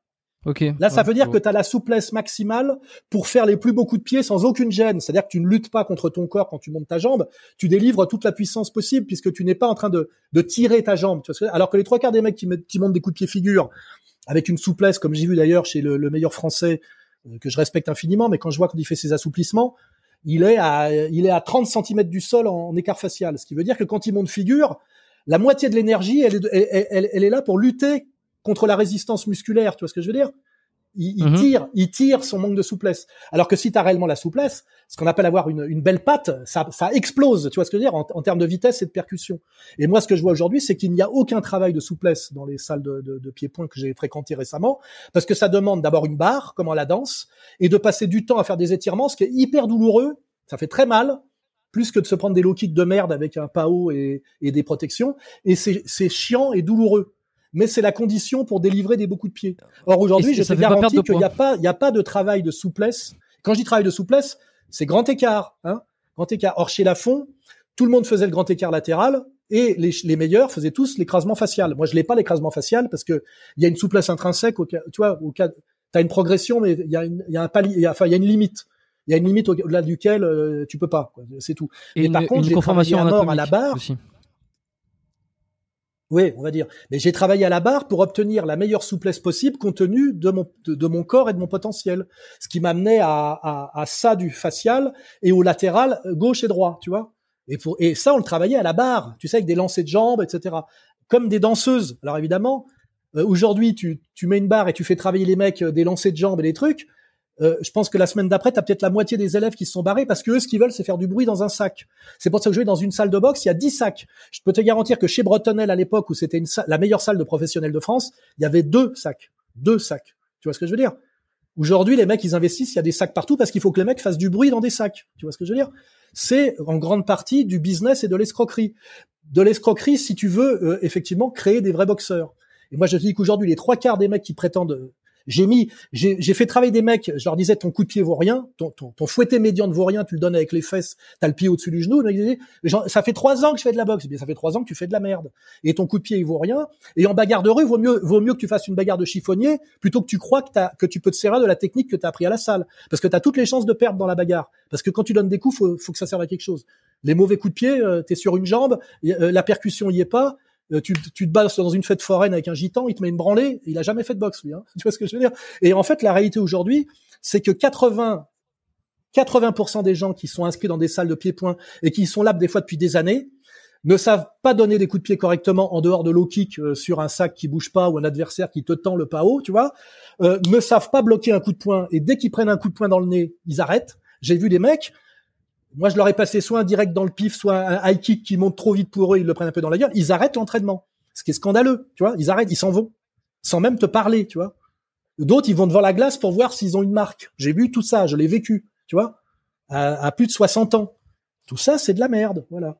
Je te dis, moi, si j'avais une deuxième vie, j'ouvrirais une salle de pied-point et je, et je ferais, je formerais des techniciens et je ferai, de, je pense, des stages pour des mecs qui sont déjà des, les mecs qui ont le cardio et qui ont le cœur, c'est-à-dire la volonté et le cardio, et je les ferai se perfectionner. Et je te garantis que chaque fois que j'ai pris des mecs en, un contre un pour leur montrer des trucs sur la qualité des appuis, euh, les blocages, les remises, etc., les mecs étaient contents et voulaient que je revienne, euh, tu vois, euh, me donnaient rendez-vous pour la semaine d'après. Et, les, et mes emmerdes sont toujours venus des mecs de la salle. Tu sais, des, des mecs qui disent ouais, euh, tu te fais remarquer, euh, t'es pas là pour ça. Enfin, tu vois, on me demandait d'être discret, tu vois. Ce qui est triste parce qu'en fait, je faisais progresser des mecs qui étaient demandeurs, que ce soit en anglaise ou en pied-point. Et d'ailleurs, aujourd'hui, je te le dis, j'organise de temps en temps un séminaire dans une salle qu'on loue. Il y a 30 mecs qui viennent et je leur fais du perfectionnement. Et c'est tous des mecs des mecs qui, parfois un mec qui me dit, euh, j'ai 12 ans de, le mec, je lui dis, c'est dommage, t'as les bras écartés, euh, t'as des tas de défauts. Le mec, je découvre qu'il a 12 ans de salle. 12 ans. Et qu'en plus, bon, il a une certaine frappe, il a un très bon cardio, mais tous ses gestes sont des gestes à moitié pourris, tu vois. J'ai découvert un mec, là, il a plutôt de plus de 50 balais. Euh, j'ai des vidéos en plus, je te, je te les montrerai en privé si tu veux. Je lui ai montré, alors qu'il a 25 ans de boxe, comment enfin donner correctement un fouetté figure qui percute, tu vois en, montant le genou avant le pied, en faisant passer le talon au dernier moment, en engageant la hanche, tu vois, avec une accélération. Et je lui dis, et le mec, il était tout content parce que d'un seul coup, il donne des figures rapides et qui claquent. Et, et, et ça, le mec, il a 25 ans de boxe, bah, il a mal appris et il a répété euh, un mauvais geste toute sa vie. C'est triste, voilà, c'est ça. Et, et, ça, c'est, je te dis, c'est sur, c'est sur pellicule, hein, parce qu'on filme les trucs, tu vois. Et, et, voilà, je te dis, je m'en fous, hein, je m'en fous, je, je, vis, euh, je vis très bien autrement, etc. Mais ça me fait un peu de peine que euh, alors que ce, ces sports là, ce sont, je te parle du pied-point parce que l'anglaise c'est encore autre chose. Le pied-point c'est massifié, mais au détriment de la de, la qualité, parce qu'en fait il y a pour des raisons commerciales un mensonge des, des propriétaires de salles qui ne veulent pas de blessés et qui veulent que les mecs s'amusent et, et, qui favorisent la mythomanie, c'est-à-dire qu'ils se prennent pour des combattants parce qu'ils font du bruit dans des sacs. Tu vois ce que je veux dire? Mais qui veulent pas de fracture du nez, ils veulent pas de chaos, etc. Or, euh, je te garantis que que quand moi j'ai fait de l'anglaise chez Bretonel avec de la mise de gants, tu repars, des fois tu manges de la soupe avec une paille pendant dix jours parce que quand tu te prends un crochet à la mâchoire, tu peux plus serrer les dents. Euh, il y a de la fracture du nez, tu vois. Euh, tu vois, il y a, y, a, y a, du nez qui part, qui part. Euh, euh, il y a des oreilles qui gonflent. Euh, t'en prends un peu plein la gueule, tu vois. Et à un moment donné, c'est à toi de savoir si tu t'en vas ou si tu reviens. Mais dans les salles d'anglaise, pourquoi ça marche? Parce que en fait, ce qu'ils veulent, c'est des champions quand même. Parce que le but, c'est d'arriver à avoir des professionnels avec, à un moment donné, de l'argent. Jean Bretonel, il avait une salle parce qu'il y avait derrière des mecs qui faisaient des championnats d'Europe, voire des championnats du monde. Skouma, il a fait un championnat du monde face, il a tenu 10 rounds face à McCallum à l'époque où McCallum était au meilleur de sa forme. McCallum, il avait le niveau d'Agler et de Hearn. Simplement, comme il était jamaïcain, il a été un peu moins aidé. Mais il a mis KO Julian Jackson et il a mis KO Don Curry. Je sais pas si tu sais ce que c'est que la boxe, mais faire 10 rounds face à un mec comme ça en championnat du monde, faut déjà être une montagne, tu vois. Voilà. Et ça, c'est des mecs qui ont été formés chez, Bretonel. Et donc, Bretonel, il laissait venir tout le monde au départ. Et très vite, la sélection se faisait par le fait que les mecs qui prennent un KO, ils s'en vont, ils se font casser le nez, ils s'en vont, ils prennent une branlée, ils s'en vont. Et, et, et, au, bout d'un moment, ne reste que des mecs, soit qui sont en boxe loisir, et là on dit bon bah c'est de la boxe loisir, soit ils passent euh, entraînement avec les amateurs et les pros. Et le but c'est de détecter des champions pour à la fin que ça fasse du pognon. Alors que dans une salle aujourd'hui moderne de pied-point, c'est exactement l'inverse. Tu fais du pognon en ayant le maximum d'inscrits. Et d'ailleurs, le mec qui m'a viré, il m'a dit, Alain, j'ai 800 inscrits dans la salle. J'ai dit, ouais, sur 800 inscrits, tu as 750 tocards, tu vois. Voilà. Voilà. Et puis ça se saurait s'il y avait des champions de boxe en Suisse, tu vois, euh, en pied-point, ça se saurait, tu vois. Alors ils ont ils ont les moyens, les salles sont belles, les douches sont magnifiques. J'ai jamais vu à Paris une salle aussi belle que les salles où je suis allé m'entraîner. Mais le problème, c'est que les mecs ne, font semblant de donner des coups, il donne des coups dans des jambes qui se tendent. Moi, tu vois, je tends ma jambe. Le mec, il met des low kicks. Au bout du troisième low kick, j'en ai un peu marre de tendre une jambe pour que le mec me mette le maximum de puissance, tu vois, hmm. dans ma cuisse. Hmm. c'est pas hmm. respectueux.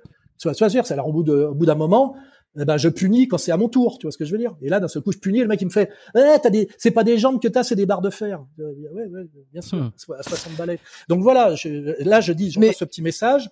Il y a un vrai problème euh, qui est lié à une vision commerciale des salles aujourd'hui de pied-point, notamment euh, là où je suis, mais je pense que c'est un peu général, c'est de faire du chiffre et beaucoup d'inscrits. Et comme c'est des sports quand même dangereux, c'est de flatter les mecs en faisant du bruit dans les sacs, mais de pas de faire en sorte qu'ils ne se barrent pas parce qu'ils prennent des coups qui font mal ou qu'on leur demande de mmh. travailler des ateliers qui sont pas valorisants immédiatement, notamment le travailler la dynamique du pied, tu vois, la souplesse, des trucs comme ça. Et ça, ce qui ça fait, ça veut dire que pour moi le niveau baisse aujourd'hui. Le niveau baisse, voilà.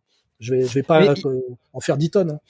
Dommage, ouais, mais c'est intéressant parce que j'ai beaucoup parlé de, de violence récemment dans des anciens dans, dans des épisodes qui sont sortis. Euh, il y a une le fait qu'il y ait de plus en plus de, de sports de combat qui soient qui soient popularisés. Il y a une espèce de sensation que les gens euh, reprennent un peu leur euh, leur rôle face à la violence, enfin, qui reprennent leur rôle, leur capacité à se défendre. Mais au final, dans une dans un monde où la violence peut-être ils ne la connaissent pas au quotidien. Et donc il y a beaucoup de et de ce que tu me dis c'est que il y a beaucoup d'images il y a beaucoup d'apparences d'a priori d'idées qu'on se fait de ce qu'on est capable de produire ou de faire de se rassurer.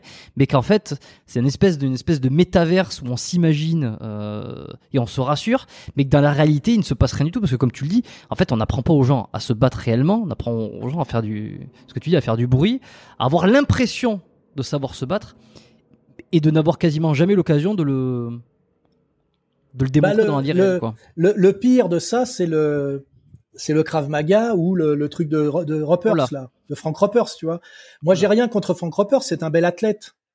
Mais euh, euh, je me rappelle une fois, il s'est retrouvé face à un vrai combattant qui est euh, comment on l'appelle le, snake, là, Diabaté. Diabaté.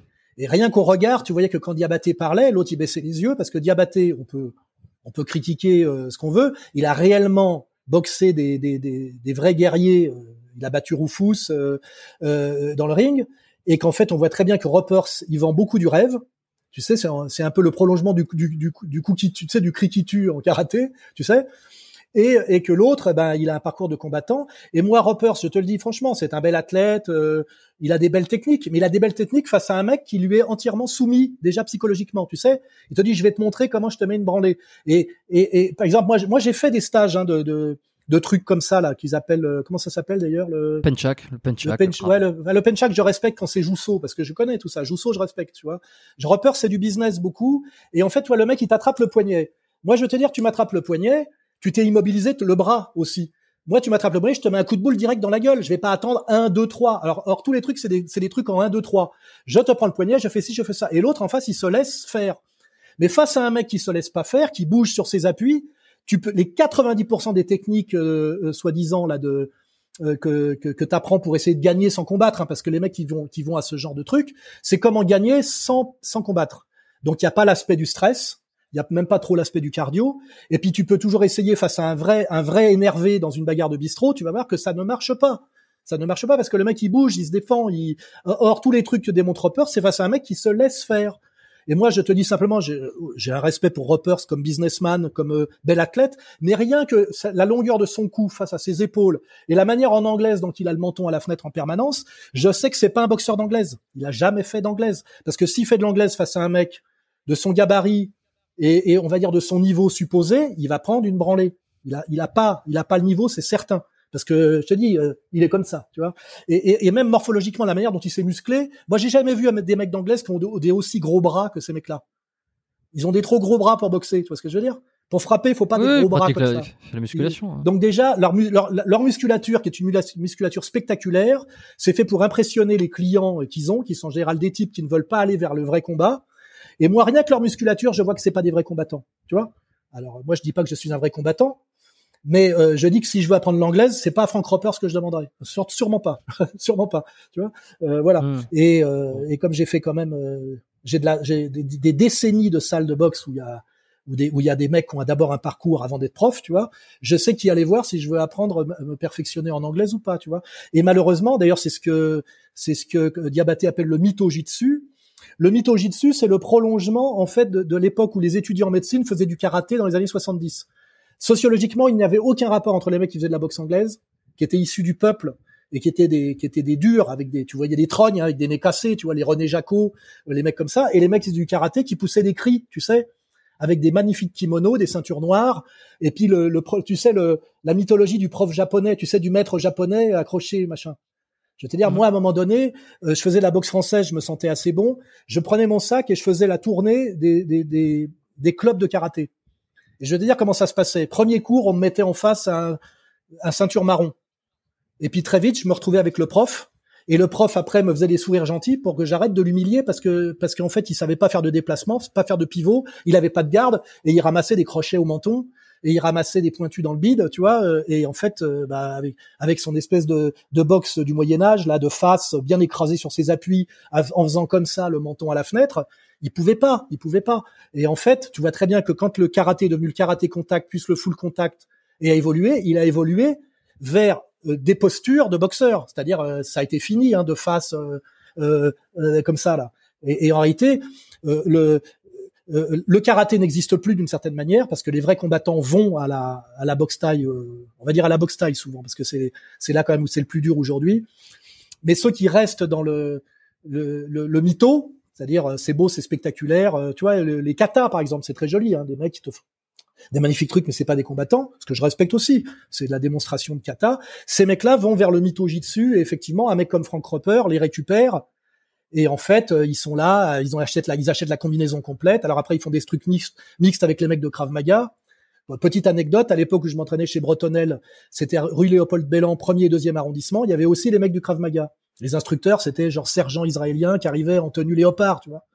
Et le truc, c'était de les regarder dans le couloir, tu sais, commun, et leur dire ça va les gonzesses, vous avez bien crié, tu vois? C'était de leur dire ça, quand euh, les boxeurs. Et j'ai jamais vu un mec venir répondre, jamais, tu vois ce que je veux dire, jamais. J'ai jamais vu un mec venir euh, euh, défier un mec d'anglaise sérieux, tu sais, comme des mecs comme j'ai connu Ben Khaled, El Mardi, tu vois, des mecs qui avaient une une frappe du niveau mondial, tu vois, une tronche déjà, tu les regardais dans les yeux, modestement. Et sur un ring, ils étaient, je veux dire, euh, ils te touchaient, euh, ils te cassaient en deux, tu vois. C'était, c'était du très gros frappeur, du très gros encaisseur. Ces mecs-là, j'ai jamais vu un prof de Krav Maga oser simplement croiser leur regard, tu vois, parce qu'ils savent qu'ils sont des trompettes, tu vois. Ils le savent, tu vois. Et d'ailleurs, l'épreuve de vérité, c'est euh, mettez les gants avec, tu vois. Et là, il y a toujours une excuse. Et, et Frank Roper, quand, quand tu, on le voit la vidéo quand, quand, comment il s'appelle, le snake, là, Cyril Diabaté, lui dit euh, t'as jamais vraiment fait de combat? Il dit ouais, enfin j'ai été videur de boîte, machin, etc. Je connais l'univers des videurs de boîte. Lui, j'en ai jamais entendu parler. Et je connais des légendes en videur de boîte. Gaston, euh, euh, Ferrat Erdogan, je connais tous. C'est parce que j'ai fréquenté les boîtes de nuit comme euh, Noctambule et, et Dragueur. Donc même euh, trompette, tu vois, pas de réputation comme videur de boîte, parce que moi je les grands videurs de boîte, je les connais. Gaston que je salue aujourd'hui, c'est des mecs, c'est des terreurs, tu vois. euh, voilà, ou Ferrat, tu vois. Euh, voilà, ça existe les vrais videurs de boîte, c'est-à-dire qu'ils se font respecter. Ou Tristan, Tristan au Pays Basque euh, et au dans Sud-Ouest. Je connais. Et ces mecs-là devant, je ferme ma gueule. Tu vois, et d'ailleurs, j'ai pas besoin parce qu'on est amis et que je, je, je, dis bonjour respectueusement, tu vois. Et moi, je te dis, euh, euh, il y a une réalité, quoi. Il y a une réalité. moi, je me mets pas au sommet de la hiérarchie de cette réalité, mais je dis que je connais cette réalité et je sais où est ma place. Et je sais où sont les usurpateurs et les mecs légitimes, tu vois. Voilà. Et effectivement, mm. les réseaux sociaux permettent euh, le blabla, tu vois, c'est du YouTubeage. Il y a du business aussi, donc euh, il faut tricher un peu pour le business. Et puis euh, il y a la réalité. Et c'est d'ailleurs pas pour rien qu'un type comme comme que j'aime beaucoup, Jean-Charles Skarbowski, est très est très respecté. Quand tu vois les vidéos que fait l'autre, qui, qui, a un petit parcours de combattant, mais qui est surtout d'ailleurs aujourd'hui un YouTuber que je respecte d'ailleurs beaucoup. Hein, là, le... Greg, Greg Voilà, Greg. Tu vois quand Greg parle à à, à, Jean-Marc Skarbowski. Il y a le respect du mec qui est dans le, le, qui est dans la boxe et dans le business de la boxe, mais à son niveau, face à un mec qui a fait le parcours complet en Thaïlande, parce que parce qu'il avait le poids d'ailleurs. Hein. Si tu veux faire un parcours complet en Thaïlande, faut peser 60 kilos. Si tu pèses 90 kilos, tu dis j'ai fait une carrière de boxe de, de Thaïlande, de boxeur thaïlandais en Thaïlande, ça veut déjà pas dire grand chose, qu'il n'y a pas de mec de 90 kilos. Tu vois ce que je veux dire?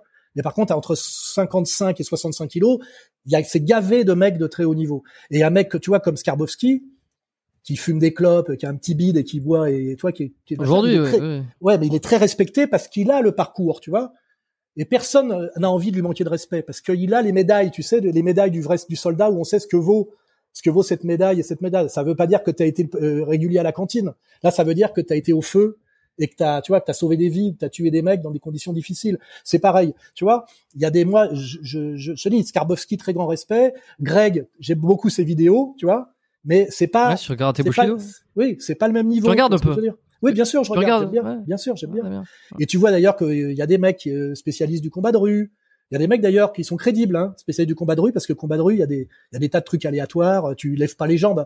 Pareil, moi, je peux, je peux te donner joli coup de pied figure. Je vais pas mettre un coup de pied figure en combat de rue, hein, sauf sur, un, je sais pas, un mec euh, qui dort déjà à moitié, tu vois, parce que t'as toutes les chances de te retrouver sur ton cul, tu vois, hmm. et puis de te faire mal même, parce que, parce que contrairement au bras où il y a peu d'échauffement, en jambes, pour donner des beaux coups de pied, faut un échauffement. Naturellement, tu, mets, tu, te, tu, te, claques. Quoi. Ah bah oui, oui, tu vois ce que je veux dire. Donc en bagarre de rue, tu fais ce que tu peux faire. Comme disait euh, Skarbowski, des fois tu t'échauffes, ça sert à rien parce qu'il est assez drôle. Il dit c'est Mike Tyson arrive, il te met une patate, c'est fini. C'est en fait, il mentait quand il dit ça, mais ça veut dire que dans la vraie vie, tu dois être capable de déclencher des coups alors que t'es pieds nus ou en tongue, tu vois, et que t'es sans échauffement et que tu sors même du restaurant, tu vois ce que je veux dire. Et, ça, c'est un autre tu vois. Et, c'est intéressant parce que je, je l'ai reçu il y a pas très longtemps, l'épisode n'est pas sorti, euh, Jean-Charles, euh, et je lui avais posé la question, mais c'est quoi cette histoire avec l'échauffement? Pourquoi? Et, il expliquait euh, que en dehors de ça, euh, c'était le mouvement ne servait à rien que faisait Greg, et c'était, il voyait aussi le, stress, le stress monter je confirme que le mouvement que fait euh, comme ça rapide des épaules ne sert, à, rien. Je confirme. Je, pourrais lui montrer le mouvement qu'il faut faire pour euh, délier bien l'épaule, tu sais, et, et, engager la frappe euh, à fond sans se faire mal, etc. Il fait pas le bon mouvement.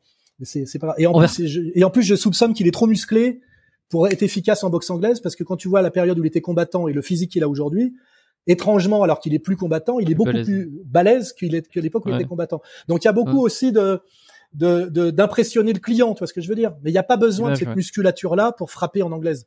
Tu regardes euh, les très grands frappeurs comme Monzon. T'as vu comment il est, Monzon? Non. Ben regarde, euh, Carlos Monzon, c'est considéré comme un des trois plus grands combattants en poids moyen professionnel. Euh, on classe euh, Monzon, Hagler, et je sais plus quel est le, troisième, je me rappelle plus. Enfin, il est classé, voilà, il est classé. Et Monzon, euh, c'est un mec qui vient, tu sais, des, des ghettos euh, et qui a souffert de la sous-alimentation toute sa vie. C'est un, un, Argentin. Il a, il a, il a mis tout le monde en l'air. Je crois. Il a 15 championnats du monde invaincus, tu vois. Et le mec, il est, il est, il est tanké euh, comme une, comme une ablette, tu vois. Mais je peux te dire qu'il te met. Ouais, enfin, je veux dire, c'est pas la musculature de Greg, de, de, de, de Greg, le millionnaire. Il est très sec, il a pas des gros bras. Mais tu regardes les bras d'Oscar de, de la Hoya à son meilleur, il a, il a pas des très gros bras. Tu vois ce que je veux dire Regarde, tu vois. Ouais il a, c'est un bel athlète, mais sans plus, parce que c'est pas, tu frappes pas avec tes bras. Et si tu as trop de muscles dans les bras, euh, ça te gêne pour frapper d'une certaine manière. La, puissance, elle est pas dans les bras. Euh, les, les, points, c'est un projectile que tu renvoies. Tu vois, le, le direct du bras arrière, ce que j'explique à mes élèves, c'est le même geste que le lancer du poids. Tu vois ce que je veux dire? C'est mettre le maximum d'efficacité de, de, de, musculaire au bout de dans ta main. Mais ça commence par la pointe du pied. Et c'est un enchaînement dynamique tu vois, qui est exactement euh, qui te demande le même geste pour la même efficacité que le lancer du poids. C'est-à-dire, tu dois mettre le maximum d'efficacité musculaire dans ton bout du poing, mais c'est pas du tout un geste du bras. C'est un geste de la totalité du corps qui commence par la pointe du pied, c'est-à-dire les appuis. Hein, ça passe par la hanche, après ça passe par les épaules, et après ça s'appelle lâcher les coups. C'est-à-dire en fait, tu laisses partir ton bras d'une certaine manière parce que tu as créé une vitesse, tu vois. Donc donc ton gros muscle à la con, il ne sert à rien, tu vois. Et, rien que à l'époque, je te dis où on était un peu frimeur et un peu méchant parce qu'on se sentait fort, rien qu'en regardant un mec arriver à la salle, en général à l'américaine, tu sais, les Américains ils aiment bien avoir des, les bras comme des saucisses, tu sais, ils font ils font ce geste-là pendant des heures. C'est le l'américain moyen, tu sais, c'est le gros bras. On se marrait en disant lui avec ses gros bras, il va en prendre plein sa gueule et on mettait un point d'honneur à les sécher, tu vois, pour leur dire parce qu'on n'aimait pas ça, on n'aimait pas les frimeurs du gros bras. Et on est toujours quand même dans cette frime que gros bras égale, égale balèze. T'as vu les champions le, le, le, meilleur du MMA là, tu prends le qui est tchétchène. D'ailleurs, il est pas tout à fait tchétchène, il est à côté là, euh, qui est invaincu là. Euh, euh le, le, pote à Poutine là, euh, euh il combat plus en ce moment là. Euh, Khabib oui Rabib, Rabib. Excuse-moi pour les noms. Il a pas, un, il a pas un physique spectaculaire musculairement. Tu vois ce que je veux dire? Pas du tout un physique spectaculaire. Non, non, mais c'est. Mais il te met tout le monde à l'amende, tu vois. Il t'attrape. Euh, il te tord, euh, c'est fini, quoi, tu vois. Et, ouais, non, mais de toute façon, ça, ça, on a compris que le, le, le physique, le corps ne fait pas le, la performance euh, du combat. Bah, il y a le cardio déjà, il y a le moteur, comme on dit, il faut alimenter. Et puis, euh, je te dis, les, les, Russes, ils sont moins dans le spectacle du corps que les que les Américains. Moi, j'ai fréquenté des, des, mecs du FSB, pour, parce que je vais en Russie quand même. Souvent, les mecs, tu vois, qui font la sécu, la sécu de Poutine, c'est des, des mecs, tu sais, un peu à l'ancienne un peu lourdingue, tu vois ce que je veux dire Tu vois, euh, comme était d'ailleurs euh, euh, Fedor, tu te rappelles? Fedor de la grande époque, c'était juste avant le MMA. tu te rappelles de Fedor, comment il s'appelait Fedor? C'était le grand grand champion à l'époque où ça se faisait encore dans un ring. Et, Malinenko, je sais pas quoi. Et Malinenko, ouais. Voilà, il a mis tout le monde à l'amende pendant des années. Regarde le corps qu'il avait. Regarde le corps qu'il avait. Si tu, si tu le un crois... peu bedonnant. Ouais, ouais, avec un grand pif. Si tu le croises dans une salle, tu te fous de sa gueule, tu vois. Et moi, j'ai le même exemple. Le mec le plus fort que j'ai connu euh, en vitesse, percussion, coup d'œil euh, en boxe française s'appelait Stéphane. C'était un petit gros avec un gros nez. Et c'était un chat. Et je peux te dire qu'il allait plus vite que moi, il frappait plus fort que moi, et, que j'ai jamais réussi à le dominer, jamais. Et, physiquement, euh, tu le mets face à Frank Roper, les gens éclatent de rire, tu vois. Ils voient Roper, ils voient lui, ils se disent. et, et, je suis pas sûr du résultat, tu vois. Le mec, euh, il avait une fluidité, mais t'avais ça aussi avec Recefo, tu vois, des mecs comme ça. Je sais pas si tu te rappelles Recefo. Les mecs, ils sont, ils sont, ils, sont massifs, un peu gras, mais ils sont très déliés. Quand tu comparais, tu vois, la manière de boxer de Recefo avec celle de Le Banner. Le Banner, il avait pris beaucoup de produits et c'était un peu, un peu noué, tu vois, c'était un peu noué. Et l'autre, c'était d'une fluidité et d'une explosivité très grande.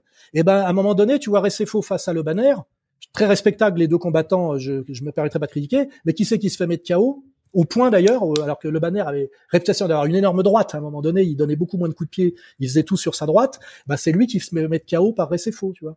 Et t'as la différence mmh. entre, une, musculature, une musculature forcée qui, qui t'entrave un peu dans ta gestuelle, qui te freine un peu, et donc qui t'enlève de la vitesse de frappe et donc de la frappe, et puis un mec qui est dans une, une, musculature très déliée, tu vois, euh, très souple et qui te donne une vitesse d'exécution, une explosivité terminale qui fait qu'à la fin, quand il y a ce face à face que tu regardes, tu le retrouveras. Si tu veux faire un peu de post prod, c'est sympa. Tu mets faux face à, à le banner, et puis à un moment donné, c'est le banner qui se retrouve KO, tu vois. Dans un combat d'ailleurs assez assez assez équilibré au départ. Hein. Et moi, je suis vachement euh, sensible à, à, ces musculatures un peu surfaites. Parce que bah, même euh, même regarde euh, Tyson Fury, il a un peu le même type de physique. ah bah lui, il a un physique dégueulasse. Hein. Il a un physique même athlétiquement, il a un physique dégueulasse. Mais t'as vu ça, ça il a pas rêver. Hein. C'est pas un très très grand puncher, mais par contre, il a une fluidité de geste, une mobilité du buste et une capacité même à faire des esquives rotatives à son niveau.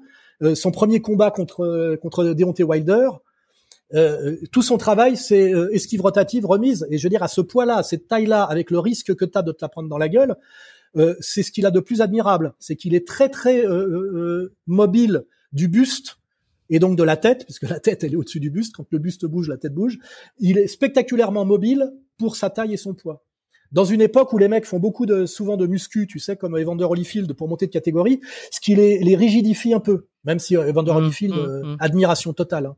C'est un combattant. Euh, il a commencé aux, Jeux Olympiques, il est à, 78 kilos. Hein. C'est un mec, il est mi-lourd, amateur. Il finit à battre Tyson à 100 kilos, tu vois. Et le, dopage, il en existe pas mal dans, le, dans, dans tous les sports, dans la boxe aussi. Est-ce que, euh, est-ce que Qu'est-ce que t'en penses Ou disons, euh, est-ce que toi, ça t'a déjà tenté un petit Eh ben, euh, bon, moi non, parce que j'ai pas besoin au niveau où j'en suis. Et puis, mais j'ai connu des mecs hein, qui, qui, se posaient ce genre de questions et qui prenaient quand même des produits, de la protéine, tu sais, pour faire du, du volume, etc. Ce qui en général leur faisait prendre du poids et leur faisait perdre de l'efficacité. Qui d'ailleurs après, tu les revois après, ils ont reperdu les, ils sont repartis dans l'autre sens, tu vois. Je vais pas citer des noms, mais j'ai connu. Par contre, ce qui est sûr, c'est que aux États-Unis, le dopage dans la boxe est là depuis très longtemps et de manière très scientifique. Et on sait très bien que euh, aussi, ce qui fait la suprématie des boxeurs américains à partir des années 80, c'est qu'ils ont accès à des produits, notamment des produits militaires, non pas sur euh, euh sur l'acuité visuelle, tu sais, sur le, la, des choses comme ça, qui étaient des trucs de pilote de chasse, qui fait que ça peut. Euh, d'ailleurs, il y qui se sont fait choper, tu vois. Euh, ce qui fait qu'effectivement, les petits Français qui arrivaient, tu veux, dans, presque, tu sais, amateurs plus, dans, ils étaient très désavantagés, tu vois.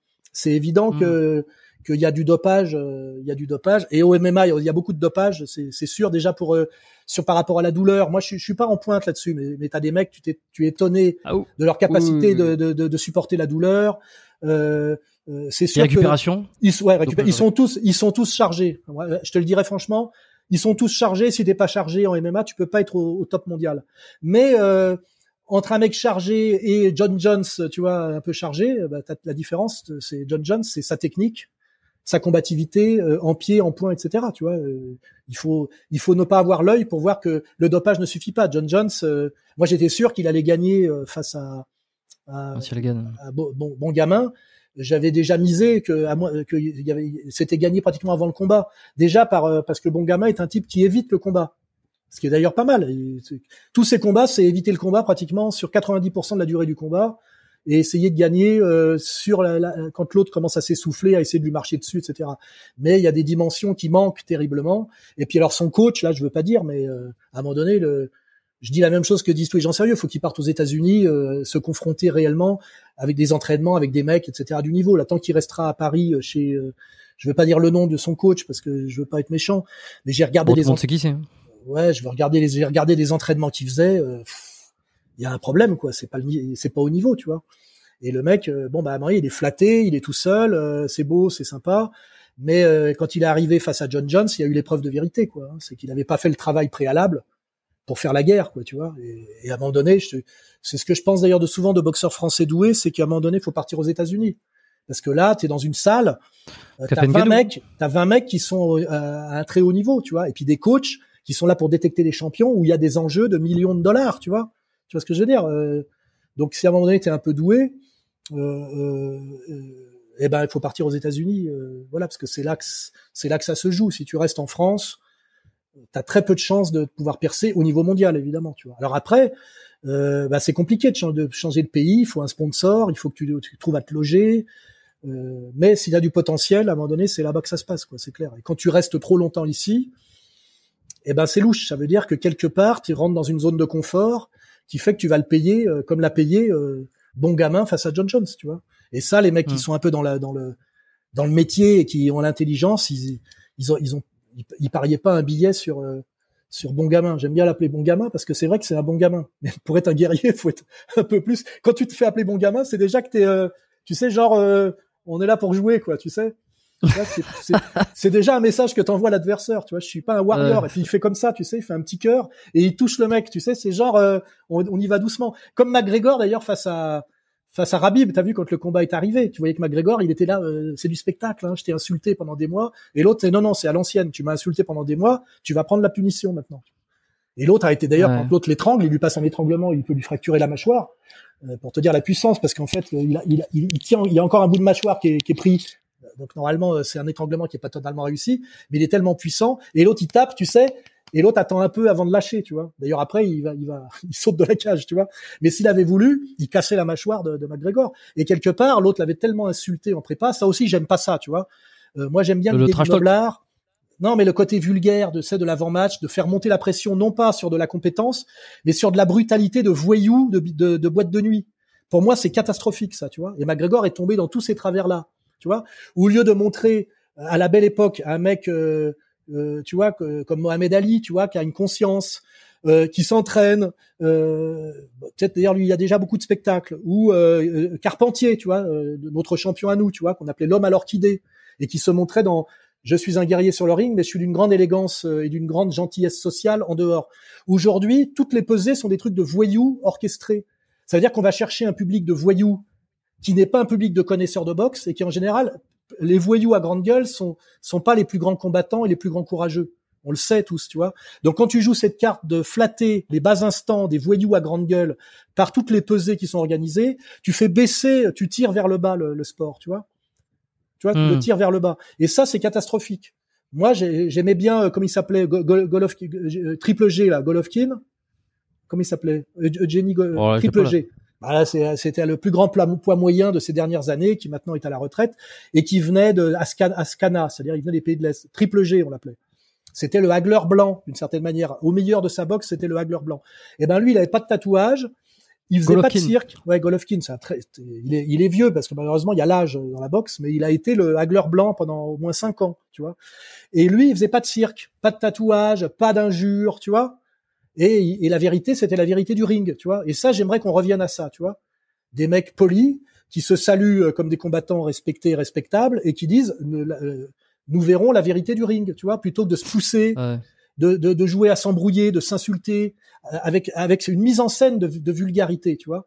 Et ça, c'est de la merde parce que ça attire un mauvais public, ça donne une mauvaise idée de ce que c'est qu'un sport de combat et ça donne une très mauvaise idée de ce qu'il faut avoir comme personnalité pour devenir un champion.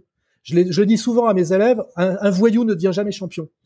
Un champion, c'est quelqu'un qui est régulier à l'entraînement, qui est humble face à ses maîtres et qui en général a un environnement familial favorable. Souvent, tu sais, un papa et une maman, ce qui lui permet de, de il y a des, contre-exemples hein, comme comme Tyson, mais parce qu'après il trouve un mentor qui remplace son père et à un moment donné le mec il est bien élevé, obéissant et régulier à l'entraînement. Et t'as pas de champion sans ça. Un voyou ne devient pas champion. Un voyou, il devient un voyou. C'est tout, tu vois. Et aujourd'hui, on nous fait croire que la boxe est un sport de voyou et qu'il faut être un voyou pour être boxeur et que tout l'environnement est un truc de voyou. Et ça, c'est catastrophique. Et d'ailleurs, ça contribue. C'est la même ambiance que je vois dans les salles. Les mecs sont tous tatoués. Ils jouent tous au, Warrior. Moi, je suis tombé sur des mecs qui sont coachs sportifs de 1m90, 85 kg, tout tatoué. Euh, on, on, fait la leçon ensemble. Je dis au mec, euh, euh, je le corrige. Il me dit, je suis coach sportif, un peu arrogant. Je fais, écoute, moi j'ai un long parcours de boxe. Je te donne des conseils, tu les prends ou tu les prends pas, mais euh, tu verras si c'est mieux ou pas. Je fais le travail avec lui. Il prend mon point dans le pif. évidemment, il a pas le nez qu'il faut, tu vois, pas le nez qui se couche, et il arrête l'entraînement. Donc, euh, donc ça veut dire qu'il s'est fait dominer par un mec de 60 balais alors qu'il est coach d'un mètre 90 tout tatoué de 30 ans, même pas de 30 ans, 25 ans. L'entraînement d'après, quand on choisit le partenaire, il va se, se cacher de l'autre côté de la salle pour ne pas reboxer avec moi. Et ça, c'est catastrophique. Normalement, il doit venir me chercher parce qu'il a, il a appris quelque chose la dernière fois et que je suis quelqu'un qui peut lui apprendre quelque chose. Eh ben non, il va, il va se cacher pour boxer avec un baltringue, tu vois? Parce que il a, tu vois, et ça c'est catastrophique. Moi, j'ai toujours travaillé avec des mecs meilleurs que moi. Ça m'intéresse pas de punir un mec moins bon que moi, franchement. Parce que ce que j'aime, mm. c'est progresser, tu vois. Et aujourd'hui, tout est fait pour amener les mecs. Tout est comme ça. Comment? Tu trouves que tout est tout est comme ça? Non, il y a pas tout évidemment, mais il y a beaucoup de comme ça dans le spectacle qui est autour, dans la manière dont les mecs se vendent, tu sais, se provoquent, tu sais. Ouais, euh, notamment dans, dans, les MMA, tu vois, les mecs en, pré-combat, ils insultent les mecs, ils jouent au cador. Euh, euh, tu vois, des mecs, ils ont deux combats, ils disent je, je voudrais l'UFC, ils donnent, ils mettent déjà leur numéro de téléphone euh, sur le, euh, inscrit sur leur torse, alors qu'ils sont nuls. Quoi, je veux dire, euh, au lieu de, de, de, travailler, de progresser, tu vois. Et, et ce qui est triste, c'est que ces mecs-là deviennent pas champions et que ça donne illusion à des, à des gens, à, à, des jeunes, que, que la filière pour faire de la boxe, c'est d'être vulgaire, brutal, tatoué, un peu tricheur, tu vois.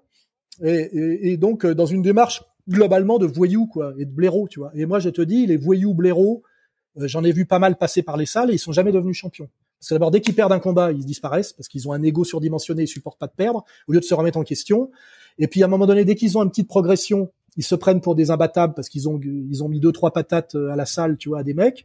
Et en fait euh, euh, pour devenir champion, on se dit c'est pas la bonne filière et malheureusement ce que je te dis moi, c'est pas très commercial entre guillemets par rapport à l'idée de faire du chiffre ou à l'idée de produire un spectacle qui est d'autant plus dans le dans la préparation et dans la je vois les les, soirées qui ont été organisées à, à Paris Bercy depuis que le MMA est autorisé et d'ailleurs là c'était déjà l'école à Cariès euh, et l'école on va dire de comment il s'appelle notre pseudo champion poids lourd là Tony Yoka En réalité, tout le spectacle est en dehors du ring parce que dans le ring, il n'y a pas de spectacle.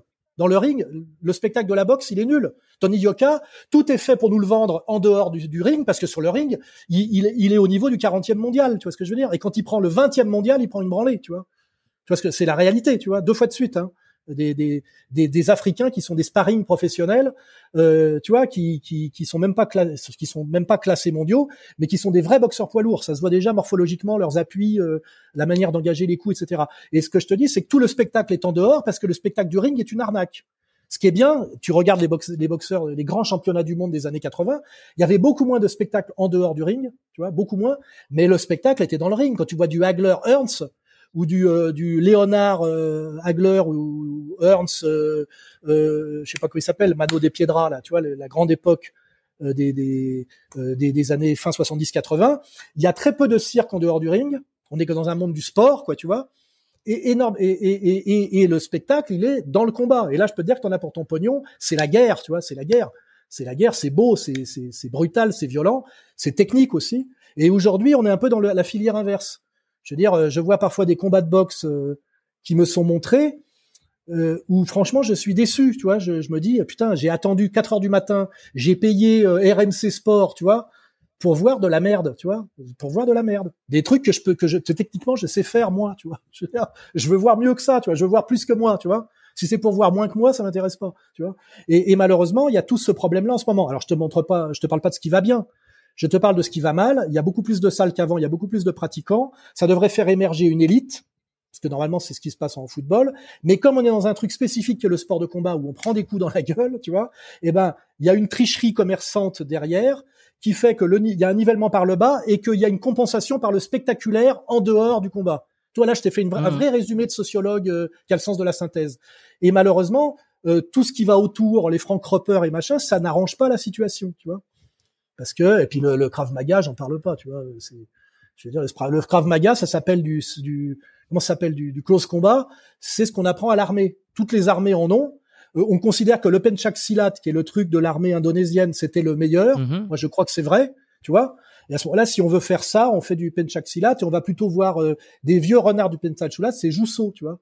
Et euh, voilà, et, et, ils ont moins d'élèves et sont moins spectaculaires. C'est un vieux monsieur mais euh, voilà, euh, je te dis, tout est fait aujourd'hui pour amener les mecs sur des filières spectaculaires qui sont pour, pour leur cacher et qui se cachent à eux-mêmes que fondamentalement, c'est des trouillards déjà, parce que moi j'admets, tu vois, pourquoi je suis pas un champion, parce que j'ai pas assez de coronesse, tu vois ce que je veux dire, d'une certaine manière, parce qu'à un moment donné, ça se joue là. Hein. Il faut, tu vois, et, on sait très bien que la, bagarre à ce moment, à un certain moment donné, c'est, c'est euh, qu'est-ce qui se passe au niveau de ton cardio, tu vois, tu vois ce qu'on appelle le sang-froid, tu vois, les grands bagarreurs que j'ai connus, ils ont jamais fait de boxe à la salle, mais ils ont ce qu'on appelle euh, le sang-froid, c'est-à-dire que leur cardio ne bouge pas en situation de risque. Et ils ont surtout, euh, depuis l'âge de 5 ans, ils se battent. Tu vois, les gitans, par exemple, tu vois, ils ont pas de physique. Mais depuis l'âge de 5 ans, ils participent à des bagarres dans les fêtes foraines, introduits par leurs frères et leurs cousins. Moi, j'ai fait des entraînements avec des, ce qu'on appelle des voyageurs, tu vois, des, et des bons. Je salue, je salue d'ailleurs euh, Bruce, avec qui j'ai fait un entraînement complet. Euh, lui, il est combat, il est prof de, de MMA de jiu-jitsu brésilien. Et eh ben j'ai fait un entraînement avec lui parce que un peu épreuve de vérité, tu vois, on est amis.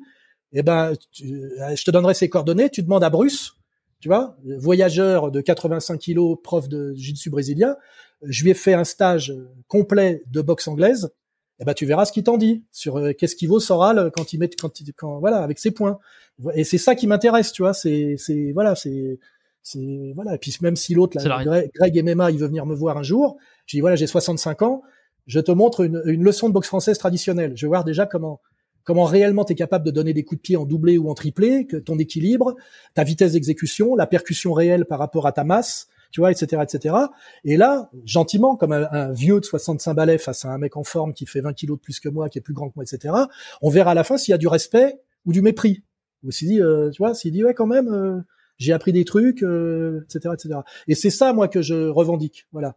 C'est la boxe, c'est sérieux il y a une dimension scientifique. Il faut savoir où on est dans ce monde-là. Moi, je, je, sais où je suis, voilà, je te l'ai dit. Et, euh, et, par contre, de là où je suis, je vois la vérité et le mensonge. Et malheureusement, aujourd'hui, on est dans une dérive, en grande partie, qui est une dérive mensongère. Et ça m'agace. Pourquoi? Parce que parce que moi, sans être un, champion, mais en tant que boxeur de salle qui est toujours allé là où il y avait la vérité, chez Lafont en boxe française, chez Bretonel en boxe anglaise, euh, chez Skarbowski euh, en, taille, etc. En taille, Quand tu vois où est la vérité, ça te fait chier de laisser des trompettes faire de la trompette et emmener des jeunes qui sont fragiles déjà par euh, à cause du game, tu sais, du, du game internet, qui sont déjà fragiles, tu vois, soumis à un matraquage de, de pipeaux, tu vois. et là, ça rejoint mon combat général, hein, je te dis franchement, combat pour la vérité.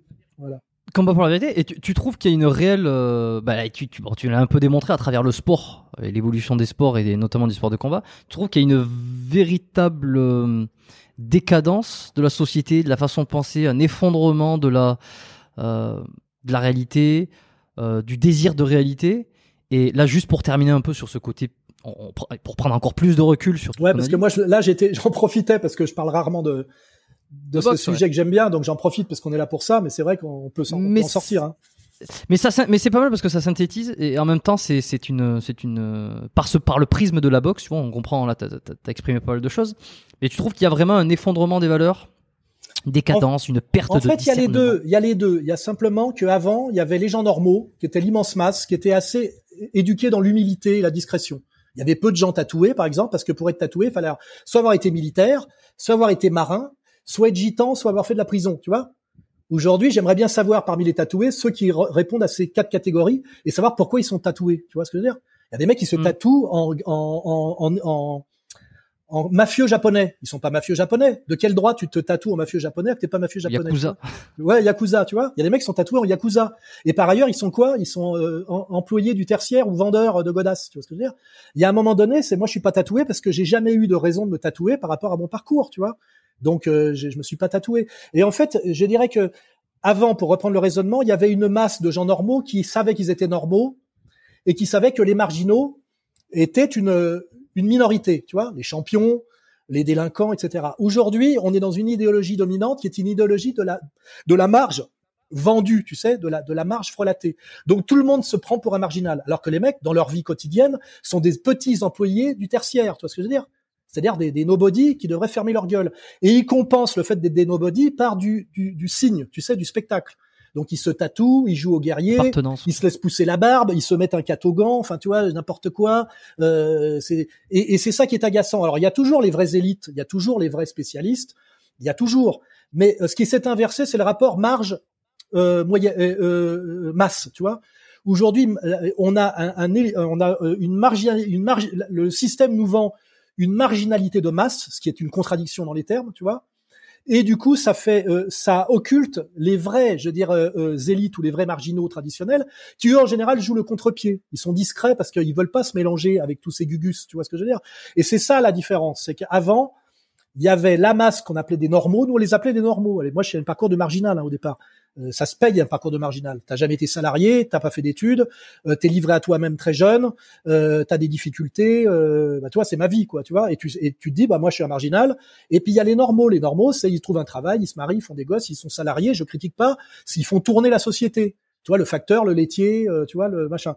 Mais aujourd'hui, le facteur se prend pour soit un lutteur, de, un combattant de MMA ou un chanteur de euh, de voice, tu sais, parce qu'il y a aussi tous ces trucs à la con là, tu sais, ou euh, ou je sais pas quoi, un pilote de ligne, tu vois, il se, il se, il s'invente une vie par en général son look machin, et les médias lui vendent que tu peux être à la fois un salarié euh, qui vend euh, qui vend des godasses et en même temps par ailleurs un mec qui peut rivaliser avec un vrai champion ou un acteur ou un chanteur ou je sais pas quoi, tu vois, un, un mec qui a fait un parcours, tu vois, et c'est ça le la spécificité d'aujourd'hui, c'est qu'avant euh, les enfants étaient habillés en enfants, par exemple, les normaux en normaux, et les marginaux se détectaient tout de suite parce qu'ils étaient minoritaires, ils étaient différents, mais ils étaient différents parce qu'ils avaient un parcours, tu vois, un parcours d'initiation qui était un parcours de prise de risque et un parcours aussi de chute. Ils avaient, euh, ils payaient le prix d'une certaine manière.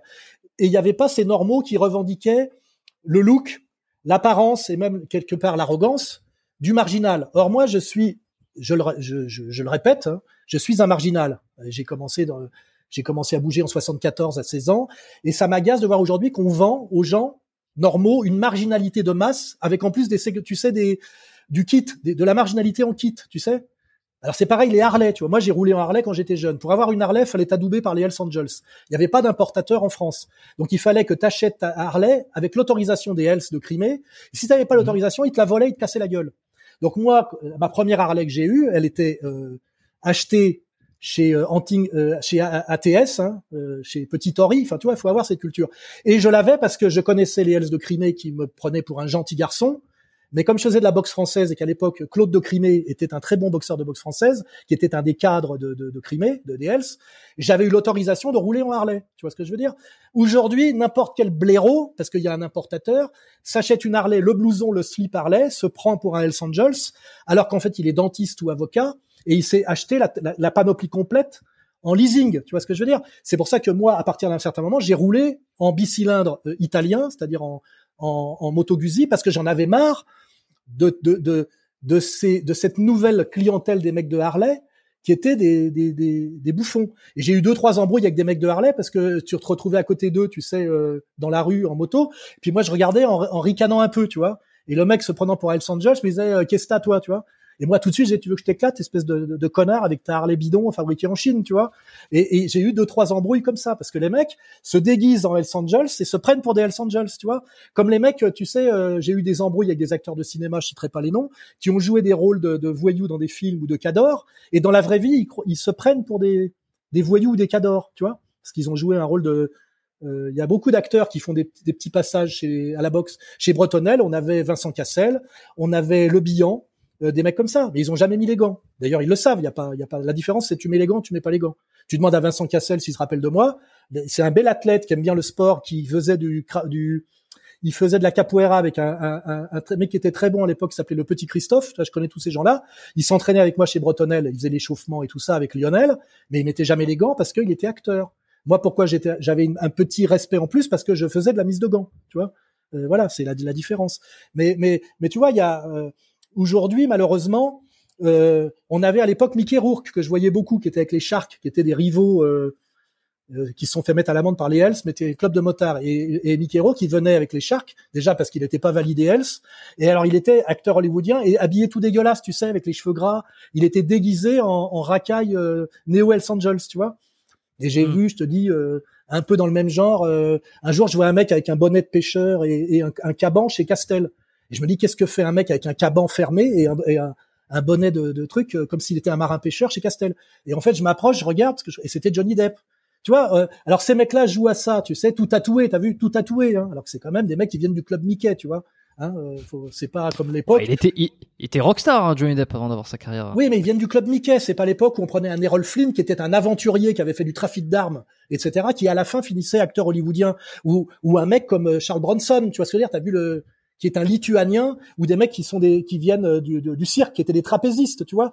Aujourd'hui, euh, tu vois Ry- Ryan Gosling par exemple, qui peut jouer des rôles euh, sérieux dans des films, c'est un mec qui vient du club Mickey, tu vois. Et malheureusement, ça a fait école. C'est-à-dire que euh, aujourd'hui, euh, euh, le mec moyen est un mec qui vient du club Mickey et qui se prend pour un Hells Angels parce qu'il s'est fait tatouer, qu'il est inscrit dans un club de pieds-points où il fait un peu de bruit dans un sac deux fois par semaine, tu sais, avec des protections, etc. Et c'est ça que dont je parle, tu vois. C'est c'est ça qui a la grosse différence et ça a commencé à basculer au milieu des années 80, tu vois. Et puis avec le avec le, le internet, c'est devenu exponentiel parce qu'avant il fallait au moins que tu sois invité à la télé. Moi, pour pouvoir faire le, le, le Gugus, il fallait que j'arrive à me faire inviter dans les émissions d'Evelyne Thomas, d'Ardisson, etc. Ah, Donc il fallait un parcours. Aujourd'hui, tu fais toi-même la télé, tu fais un- tu fais youtubeur. Et puis si tu arrives à prendre quelques followers, ça veut dire que c'est la porte ouverte à n'importe qui, mais aussi à n'importe quoi. Et, et c'est ça que je que je critique parce que je viens du monde d'avant. Et je le critique de façon générale. Et aussi dans ce truc que j'aime bien et que je respecte et où j'ai euh, une petite euh, comment dirais-je crédibilité par le temps que j'y ai passé et les efforts que j'y ai fait qui est le, le monde des sports de combat tu vois. On est globalement dans un monde qui a, qui subit euh, le spectacle au sens de bordien du terme dans sa version que je trouve euh, très laide actuelle euh, où d'ailleurs souvent des, des boxeurs se prennent pour des youtubeurs c'est dommage tu vois ce sont des champions. Ils ont pas à faire du une espèce de cirque qui a besoin de faire un youtubeur tu vois pour euh... D'ailleurs, aujourd'hui t'as des t'as vu t'as des défis entre des, des youtubeurs et des vrais boxeurs t'as vu?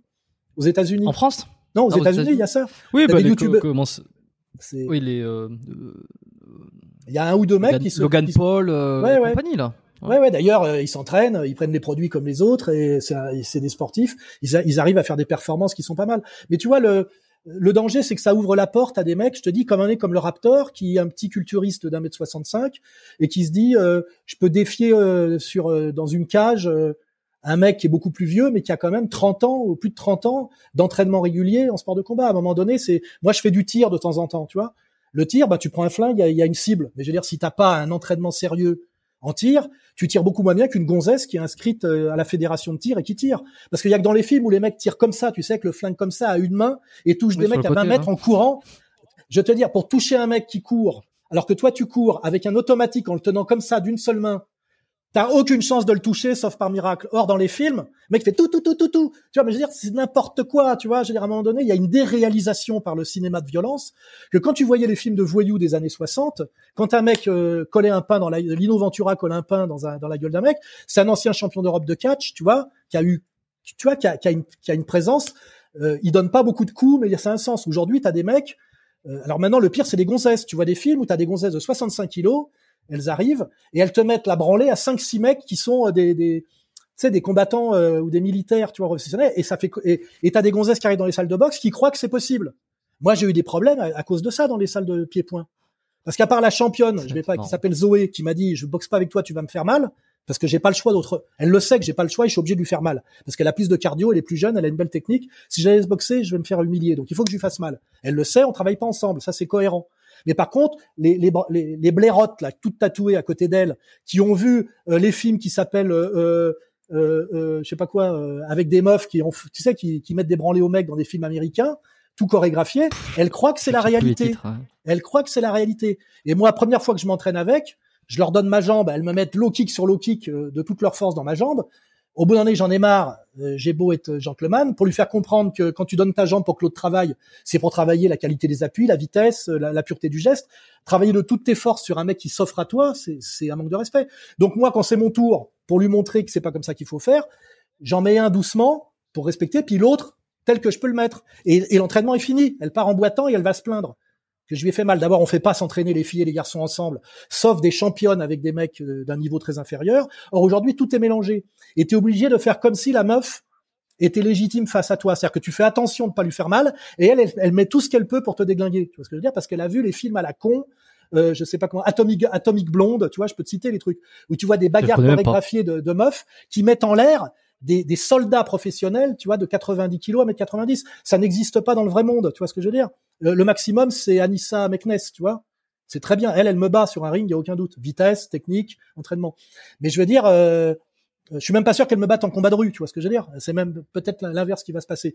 Mais je veux dire, ça c'est la mm. réalité, c'est qu'elle est championne du monde, elle est très douée, elle a énormément travaillé, euh, voilà. Mais aujourd'hui, il y a la moitié des salles. Moi, j'ai connu une époque où les filles étaient interdites dans les salles de boxe. Après, il y avait une ou deux filles parce qu'elles avaient vu dans Marie Claire qu'en faisant du saut à la corde, on pouvait perdre son, son gros cul. Et donc, on a eu le début des filles qui venaient dans les salles de boxe. Et malheureusement, les entraîneurs qui étaient des, on va dire des petits mecs, tu sais, euh, ils étaient contents qu'il y ait des filles parce qu'il y a toujours une dimension de drague, tu sais, comme dans les salles de billard. Tu fais venir une, moi j'ai fait du billard très longtemps chez Roger Conti la nuit, euh, tu vois, place Clichy. Tu fais venir des filles, euh, deux heures après il y a une bagarre parce que les meufs s'allongent avec leur nichon, euh, la queue, euh, tu vois. Il y a des endroits, si tu mets des filles, ça fout le bordel. Or aujourd'hui, dans une dans une salle de boxe, tu as des cours où il y a 40 personnes, ce qui est beaucoup trop. Au-delà de 12, il y a pas de cours, c'est bidon. Et sur les 40, il y a 20 gonzesses. Tu ne peux rien faire, tu vois ce que je veux dire Or les mecs, ils prennent tous les abonnements et puis les meufs, elles viennent parce qu'elles ont vu que c'était bien pour avoir un joli cul, tu vois, de faire de la boxe, et qu'en plus elles ont vu Atomic Blonde ou je sais pas trop quel film à la con, où la meuf euh, met euh, de, une branlée à quatre mecs, tu vois, quatre mecs combattants professionnels. Et eh ben ça, ça donne que tu peux pas travailler sérieusement, tu vois ce que je veux dire? Tu peux pas. Alors mmh. sinon, bah tu vas dans des entraînements spécifiques euh, où là il y a que des combattants champions, je veux bien. Mais comme mais pour l'initiation, c'est très mauvais, tu vois. C'est pour détecter des jeunes et les, les amener justement à, au deuxième cours. Tu vois, c'est pas possible. Et du coup, tu as des mecs qui végètent dans ce genre de cours à la con. Et je te dis, j'ai des mecs qui me disent, ça fait trois ans que je, je lui dis ton coup de pied vaut rien. Là, ça fait trois ans que que je viens. Je dis, bah, ça fait trois ans que ton coup de pied vaut rien. Comme personne te corrige et que t'es qu'avec des tocards, tu peux faire 20 ans. Pendant 20 ans, ton coup de pied, ton coup vaudra rien dans 20 ans. Et moi, je trouve que c'est un peu de l'escroquerie. Et ça me déprime, je te le dis franchement, ça me déprime. je me dis, comment se fait-il qu'à 65 ans, je mette la leçon en leçon et même et que je frappe plus fort et plus vite que des mecs qui prétendent être des guerriers, tu vois. Je te le dis, je, je frappe plus vite et plus fort que des mecs qui prétendent être des guerriers, tu vois. À 65 ans, il y a un vrai problème, tu vois. Et, et je te dis, démonstration quand tu veux. Hein. Euh, voilà, avec euh, voilà, avec, je te dis ces, ces blaireaux là. Et ça, euh, je te dis voilà, dans le temps, c'était, il y avait beaucoup moins de cirque dans les salles. D'abord, on saluait le maître. Tu vois, les vestiaires, pareil, les vestiaires sont dégueulasses. Les mecs jettent leurs affaires dans tous les sens. Ils croient qu'ils sont dans leur chambre à coucher. Moi, dans ma chambre à coucher, si c'était pas rangé, je, mon père me mettait une branlée. Et quand on arrivait à la salle, on disait bonjour au maître, on, met, on allait dans le vestiaire, on mettait ses, chaussures comme il faut, etc. Aujourd'hui, tu regardes le vestiaire d'une salle de boxe, c'est le chaos, tu vois. Les mecs balancent leurs trucs dans tous les sens, il y a aucun respect, tu vois. Et, et tout ça, et, et, pareil, il y a pas beaucoup de discipline. Les mecs arrivent en retard, ils trichent sur les sur les exercices, ils partent avant la fin du cours quand tu dois faire les étirements et les tu sais les abdos et les pompes là où tu dois te faire un peu chier. Les, les, trucs ils se barrent, ils se barrent avant, tu vois ce que je veux dire euh, on est dans une société euh, euh, d'escrocs un peu où, on, on, vend du rêve à des gens et malheureusement, euh, à un moment donné, il y a ce qu'on appelle l'atterrissage, tu sais, le retour au réel. Tu sais, c'est le mec qui a passé le bac, il sait rien, il dit j'ai mon bac, il va sur le monde du travail, il, est nul en orthographe, il est, voilà, on lui dit t'aurais mieux de faire un apprentissage à partir de l'âge de 14 ans, t'aurais pu devenir un bon plombier alors que là t'es es une merde. Et ça, c'est ça que tu vois partout. Effectivement, c'était ta question. Euh, Aujourd'hui, mmh. voilà, ce, c'est ça que c'est ça que qui m'énerve, tu vois. Le reste, il y a toujours des super bons, euh, des champions qui sont des vrais champions, euh, mais euh, on n'incite pas, si tu veux, à prendre le, bon chemin. Tu sais, on incite. Or, tout est basé sur le démarrage. Tu sais, trouver le bon entraîneur dès le départ, tu vois, bien démarrer, parce que souvent c'est des trucs de hasard, tu vois. Mec qui rentre dans une salle, ça lui plaît, il tombe sur un bon pédagogue. Pareil la boxe. T'as un mec doué, il arrive dans une salle, il y a un bon pédagogue, il le fait travailler gentiment, etc. Le mec progresse, etc. Il arrive dans une salle, il y a que des voyous. Le, le cadre de la salle qui est un minable, euh, on lui donne le lève, il lui met une grande patate dans la gueule. Et l'autre, Abo est un futur champion du monde. À la première leçon, il prend une patate dans la gueule. Il est humilié, on lui a fait mal, il revient jamais. Tu vois ce que je veux dire? Il revient jamais. Normalement, c'est le B à bas dans une salle de boxe, c'est que tu, il faut une progression. Personne ne peut dès le départ prendre des coups en souriant. Alors le mec est, psycho, psychopathe et il sera pas champion non plus. J'ai connu des psychopathes. Hmm. Et les mecs, ils étaient lacérés partout. Tu sais, ils venaient à la boxe. C'était des mecs qui se scarifiaient, tu sais. Ils étaient en HP. Et eux, sur le ring, ils boxaient les deux mains le long du corps. Plus ils prenaient de coups dans la gueule, plus ils souriaient, tu vois. Mais à un moment donné, on était obligé de les virer, tu parce que neurologiquement, c'était un problème. Mais aujourd'hui, tu peux arriver dans une salle de boxe, comme on, on, on, on, met des mecs face à face sans faire attention, etc., qu'il y a des petits cadors de troisième zone qui font les malins, t'as des mecs qui se font défoncer dès le premier cours, tu vois, notamment par des low kicks à répétition, à la con, tu vois. Ah oui, bah ça, ça m'est, ça m'est, ça m'est presque arrivé. Enfin, j'ai un ami, ah bah, j'ai un pote à qui ça m'est arrivé. Premier cours, premier, deuxième cours de Muay Thai, oui, je me suis dit, oula, c'est censé euh, être aussi violent les sparring, alors que j'ai rien, je sais rien faire. Alors, j'ai posé la question à Skarbowski, il m'a dit, euh, bah, à un moment donné, il faut prendre des coups. Euh, à un moment donné, euh, que ce soit la première ou la dixième, faut savoir ce que oui, c'est. Oui, oui. Ouais, mais il faut quand même que tu aies un petit bagage minimum tu vois, plutôt que t'aies l'impression d'être dans une bagarre de rue où tu joues, euh, tu sais, à la vie, à la mort, les yeux à moitié fermés. J'ai vu des mecs qui ils mettent les gants, les yeux fermés comme ça, parce qu'effectivement, c'est bataille de chiffonnier, parce qu'il faut survivre. Mais je veux dire, à un moment donné, tu... moi, ce que j'aime, c'est euh, euh, euh, faire évoluer des boxeurs et avoir des beaux boxeurs. C'est moi, c'est ce que j'aime. Moi, ce que j'ai toujours aimé chez mon plus beau boxeur, pour moi, c'est Thomas Ernst. Bon, c'est pas le plus beau menton de l'histoire de la boxe, mais c'est le mec qui a la plus belle boxe et le plus beau puncher pour moi de l'histoire de la boxe. Je le trouve merveilleux, tu vois, Thomas Ernst. Et un mec comme ça, si tu le vois euh, au départ, il fait 1m86 pour 62 kilos. 62 kilos. Hein T'imagines que c'est une, une, brindille. Euh, il a des, mm. et, et, forcément, ce mec-là, au départ, euh, si tu lui mets face à lui, euh, il, il, arrive à la salle, il a 12-13 ans, tu vois, aux États-Unis, c'est 12-13 ans. Bon. Si, si tu lui mets un voyou de 16 ans qui l'humilie et qui le frappe, t'as toutes les chances que le mec revienne pas. Tu sais, ça s'est mal passé. Or, au départ, il faut donner envie au mec de revenir, tu vois. Et puis euh, au départ que le mec tienne bien sur ses guibolles, tu vois, euh, un, truc, l'équilibre, tu vois. Moi j'ai vu des mecs qui même des mecs, des champions, je vais pas citer de nom, je les fais travailler, ils tombent en avant sur tous leurs coups. C'est-à-dire que tous leurs coups sont des coups en déséquilibre. C'est-à-dire, tu sais, ils donnent, ils, ils, enchaînent vite les coups parce qu'en fait, ils sont en perte d'équilibre. Moi, je te dis, moi, je fais doubler tous les coups à l'entraînement parce que si tu donnes mal le premier, tu peux pas donner le deuxième, tu vois. Et le truc, c'est la maîtrise de l'équilibre. Et quand tu vois des grands champions comme, euh, euh, euh comment il s'appelait, le diamant, euh, Ramon Dekers, tu vois rien qu'à sa posture ou Bokrao, la posture, c'est qu'il y a une maîtrise de l'équilibre qui permet tout le reste. Il euh, y a pas, euh, si tu es en perte d'équilibre permanent, euh, notamment en chute avant sur tous les coups, si tu donnes ton low kick et tu te rattrapes sur la jambe quand tu la poses au sol n'importe comment, eh ben tu te fais punir. Donc moi, ce que je veux déjà, c'est que les mecs tiennent debout. Tu vois, c'est déjà avant de boxer, tu dois tenir debout. Tu vois, tu vois ce que je veux dire C'est, ça a l'air con, tu vois. Les trois, naturellement, tu tiens pas debout. Hein. Tu, tu, le sais mm. si tu en as fait un peu. Le plus dur, c'est de tenir en équilibre sur une jambe, par exemple, et d'enchaîner des coups sans partir. Sans... Tu vois, les mecs, par exemple, ils ont les bras qui partent dans tous les sens, les débutants, tu sais. Ils font de la compensation comme à, le principe d'un funambule, tu sais, avec un bâton. Donc tu regardes leur, leur, leur low kick dans le sac. Ah oui, t'arrives à donner des low kicks, c'est pas très dur à donner low kicks. Mais tu regardes le reste du corps, ça bouge dans tous les sens, les bras bougent. Normalement, il faut être capable de donner des low kicks, alors que si tu mets la caméra sur le visage, tu sais même pas ce que le mec fait avec le reste de son corps. C'est ça un boxeur. C'est pas lisible, tu vois. Tu vois ce que je veux dire? La tête, hmm. quand je dis la tête ne bouge pas, c'est il faut apprendre à donner tous les coups sans que la tête ne bouge. Tout se passe au niveau de la hanche, des appuis, etc. Si moi je vois des mecs qui boxent, ils ont la tête, elle fait l'essuie-glace, tu sais, comme ça. Comment tu veux enchaîner quand ta tête elle passe de là à là Tu vois ce que je veux dire? Et j'ai vu des mecs qui ont des sont, qui sont des professionnels, qui ont des combats parce que c'est des Africains guerriers. Ils boxent comme des merdes, ça bouge dans tous les sens, recherche de puissance sur chaque coup, lent et puissant.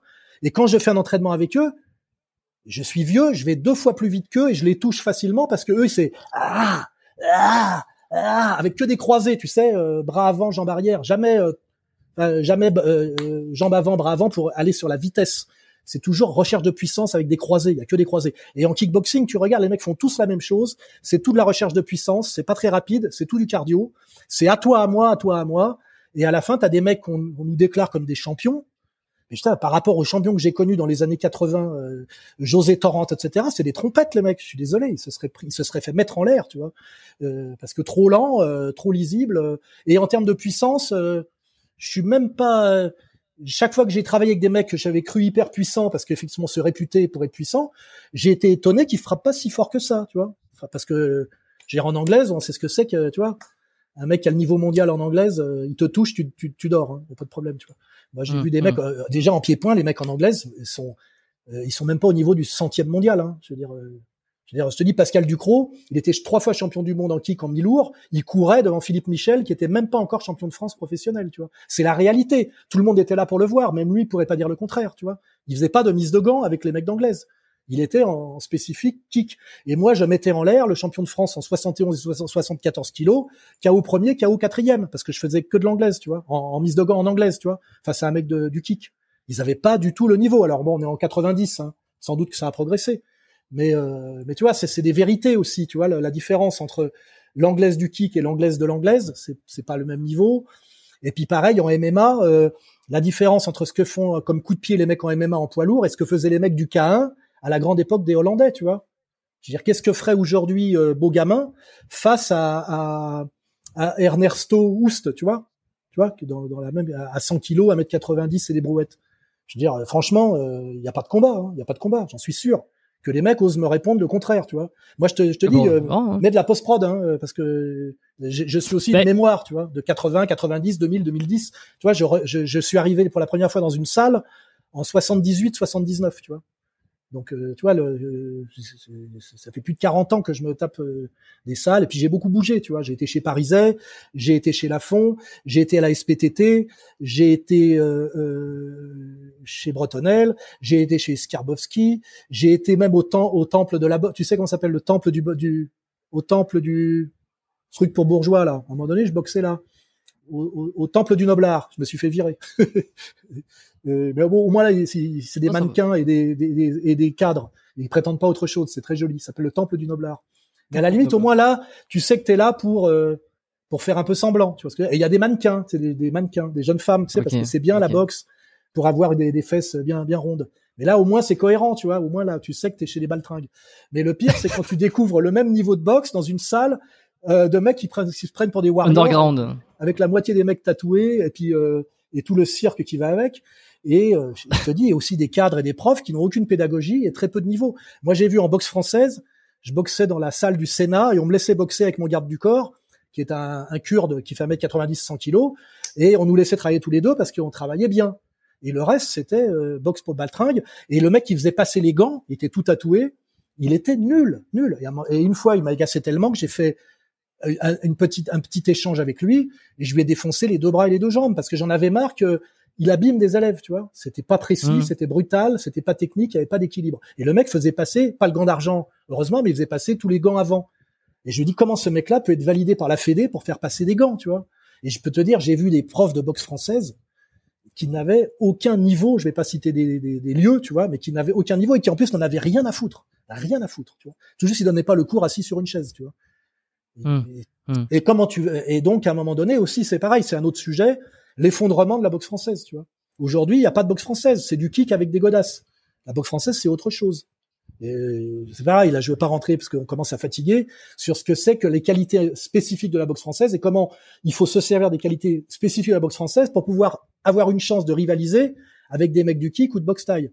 À l'époque, tu avais, euh, comme il s'appelait, euh, euh, euh, Penacchio, qui a battu quand même Ramon Dekers, tu vois, tu avais des mecs de boxe française qui savaient, grâce à leur bagage, ou euh, Farina, tu vois, Farina qui battait hmm. les mecs de, de, de kick qui venaient de la boxe française parce qu'ils savaient comment se servir de ce qu'ils et, et, et euh, pareil euh, Anissa Meknes, je sais pas si je dis bien son nom, elle est dix fois championne de France et, et, championne du monde de boxe française avant de passer au kick.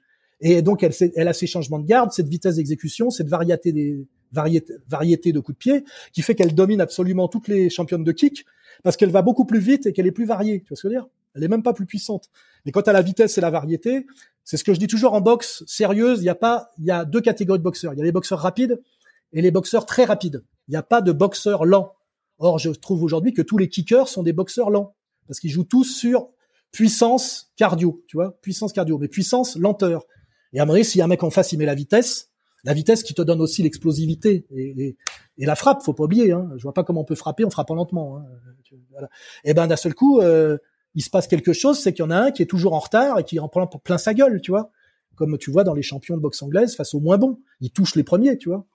Et, mmh, mmh. ça, c'est pareil. Je vois des, je, te dis, j'en ai marre de voir des, des spectacles de, où tu te lèves à 4 heures du matin, tu payes en plus, parce qu'avant tu payais pas, tu avais l'abonnement Canal+, ça suffisait. Tu payes RMC Sport, un supplément, je sais pas quoi, t'attends 4 heures du matin, tu vois deux baltringues qui sont tout tatoués, qui, quand on fait des tonnes à la pesée, tu vois, des tonnes à la pesée comme comme des, des, des, des enfin, c'est insupportable. Et tu vois le combat, c'est misérable, misérable.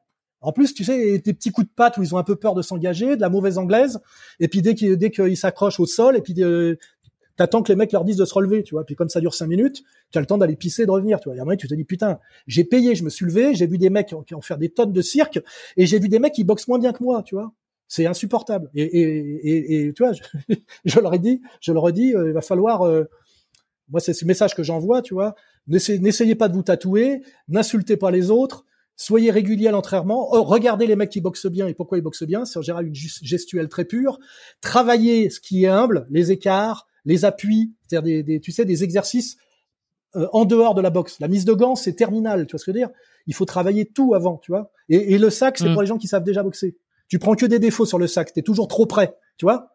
Hein euh, les gens, ce qu'ils savent, savent. Tu vois ce que je veux dire Moi, je, je donne des séminaires. Le mec qui arrive et qui va directement taper dans le sac, je l'attrape et je lui dis toi, je t'interdis de tout taper dans le sac. Tu taperas dans le sac dans dans deux ans ou si t'es deux, enfin deux, deux ans, dans deux mois si je suis gentil, parce que le sac c'est pour les mecs qui savent boxer.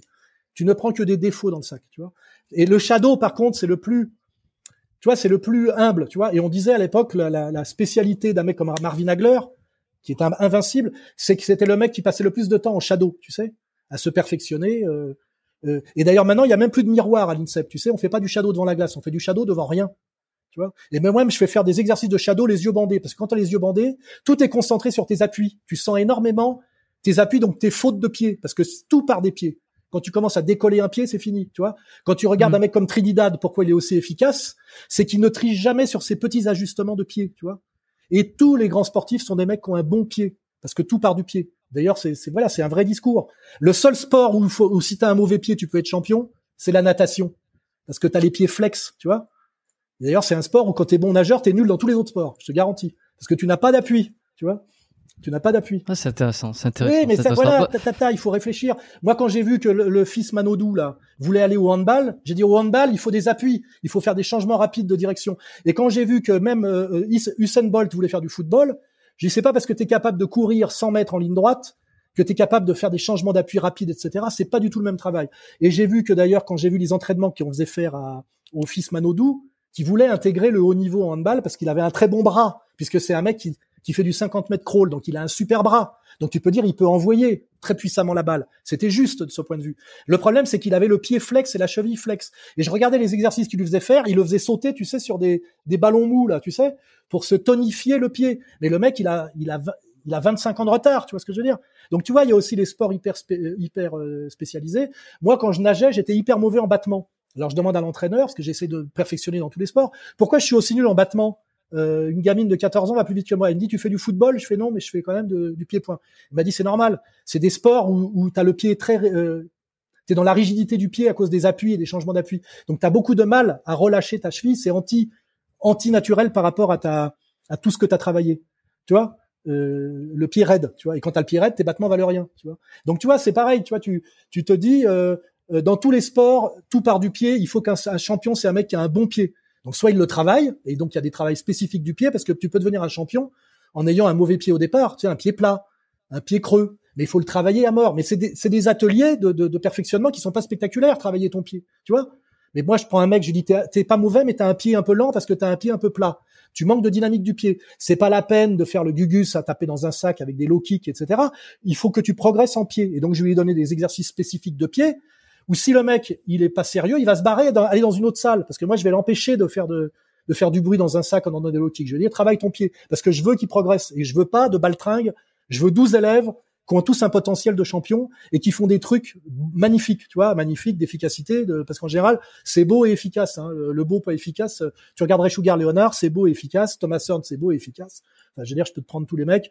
Euh, le moche euh, efficace, euh, ça va peut-être en bagarre de rue, tu vois, ou le truc de ce qu'on appelle boxe de forain. Mais très rapidement, c'est limité en progression. Mmh. C'est comme un, mmh. un, champion de tennis de table. Je fais du tennis de table, il est champion parce que ses gestes sont relativement parfaits, tu vois. Si le geste n'est pas parfait, la balle, elle est dans le filet ou dehors, tu vois ce que je veux dire avec en plus après la vitesse, etc. Ce qui veut dire que tu dois travailler à mort pour que malgré l'adversaire et la vitesse, etc., ton geste reste pur. Et pour que ton geste reste pur, il faut que tes appuis soient bons. Donc il faut que tu bouges en permanence parce que le mec il te met pas toujours la balle au même endroit. Sauf quand c'est un robot, tu sais pour te te régler. Mais après, et en boxe c'est le même problème, c'est que tout le monde bouge. Tu bouges et le mec bouge. Et malgré tout, il faut que tu sois toujours en position optimum de donner les coups avec euh, euh, ta transmission des épaules. Ça veut dire que tout se passe au niveau de la qualité des appuis et de la vitesse des appuis et du sérieux de tes appuis. Alors si tu es un peu paresseux, au lieu d'avancer les pieds, tu écartes les jambes. Dès lors que tu as écarté les jambes, c'est fini. Perte d'efficacité, incapacité de se redéplacer derrière, tu vois.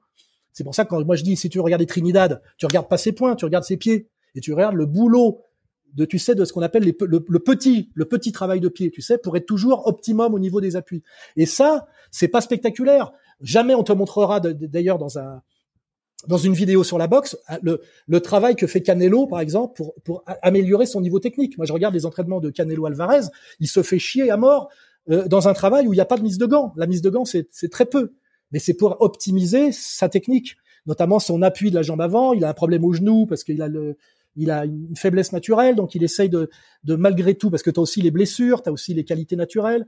En, pied-point, par exemple, tu as le problème de différence d'allonge des jambes et des bras. Moi, j'ai remarqué que les champions de, de, de que j'ai connus, c'est qu'ils avaient naturellement des bras très longs et une distance de poing qui était la même que la distance de pied, ce qui est très efficace parce que quand tu touches avec les pieds, tu touches avec les poings. Moi, je suis très haut sur pattes et j'ai pas la même longueur de bras que mes pattes. Donc, ça veut dire que quand je touche avec les pieds, je suis pas à, distance de poing. Quand je touche avec les poings, bon, bah, je peux mettre du low kick, je mets du tibia, mais je peux pas mettre du pointu. C'est-à-dire qu'il faut que je ressorte. Ça veut dire que si le prof comprend pas que j'ai pas les mêmes qualités que lui. Et Jean Lafont, il avait les bras de singe. Et son meilleur élève, c'était Stéphane, qui avait les jambes assez courtes. Et donc, en fait, ils étaient, bien qu'ils aient pas du tout la même morphologie, ils avaient le même, la même qualité naturelle de distance euh, jambe point euh, qui hmm. leur demande aucun aucun travail de réajustement. Or moi non, il a fallu que je devine avec mon intelligence que Lafont n'avait pas vu, que je pouvais pas faire les enchaînements que lui faisait, que Stéphane faisait, parce que quand j'étais à distance de point, j'étais trop près avec mes jambes et qu'il fallait donc que je me construise d'autres enchaînements, tu vois ou euh, rajouter des déplacements. Tu vois, ça c'est de la science, tu vois. Et si tu le vois pas, et si le prof te l'explique pas, tu peux passer toute ta vie à, ne pas comprendre pourquoi ce qui marche chez Jean Lafont ou chez Stéphane ne marche pas chez toi. Parce qu'on n'a pas tous la même morphologie, et tu as des mecs qui sont très longs de bras et, pas équivalents de jambes, et d'autres l'inverse. Et il faut adapter ta boxe à ça. C'est pour ça que j'ai souvent dit que euh, un boxeur trapu, tu sais, qui boxe beaucoup de près en crochet, ne peut pas forcément apprendre grand chose un boxeur longiligne qui est un danseur à la cubaine. Tu vois ce que je veux dire?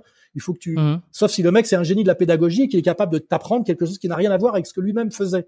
Mais simplement quand tu vois des mecs choisir un coach, quand j'ai vu Akariès prendre en main Brahim Asloum, je savais déjà que c'était foutu pour Brahim Asloum. Et, et alors qu'il était champion olympique amateur, s'il était parti aux États-Unis, il aurait continué à progresser dans une filière euh, à l'américaine moderne rapide. Et comme Akariès, il boxe comme ça, Acariès lui a désappris à boxer, tu vois. C'était à la fois son manager, mais il s'est cru aussi son son entraîneur technique et il, il l'a bousillé. Alors à la fois il lui a fait une carrière bidon entièrement frelatée qui fait que chaque fois qu'il arrivait à un vrai championnat du monde, il a pris une branlée. Euh, donc l'autre a compensé par du business et de la tricherie de lui construire une, un palmarès. Mais en fait, au niveau, à part au niveau européen, la manière dont Akarias lui a désappris à boxer fait qu'il était condamné. Il aurait fallu qu'il parte aux États-Unis chez Mayweather père, tu vois, qu'il aurait fait boxer comme Mayweather fils. Il avait le potentiel, il avait la morphologie, c'était sa boxe amateur. Et ben, Akarias lui a désappris à boxer. Mais tu vois, on est quand même dans un monde, excuse-moi, d'abrutis, faut pas oublier, hein. des génies euh, du, du ciboulot en boxe, il n'y en a pas tant que ça, tu vois. Et moi, il se trouve que je suis un génie du mmh, ciboulot mmh, qui mmh. s'intéresse à la boxe.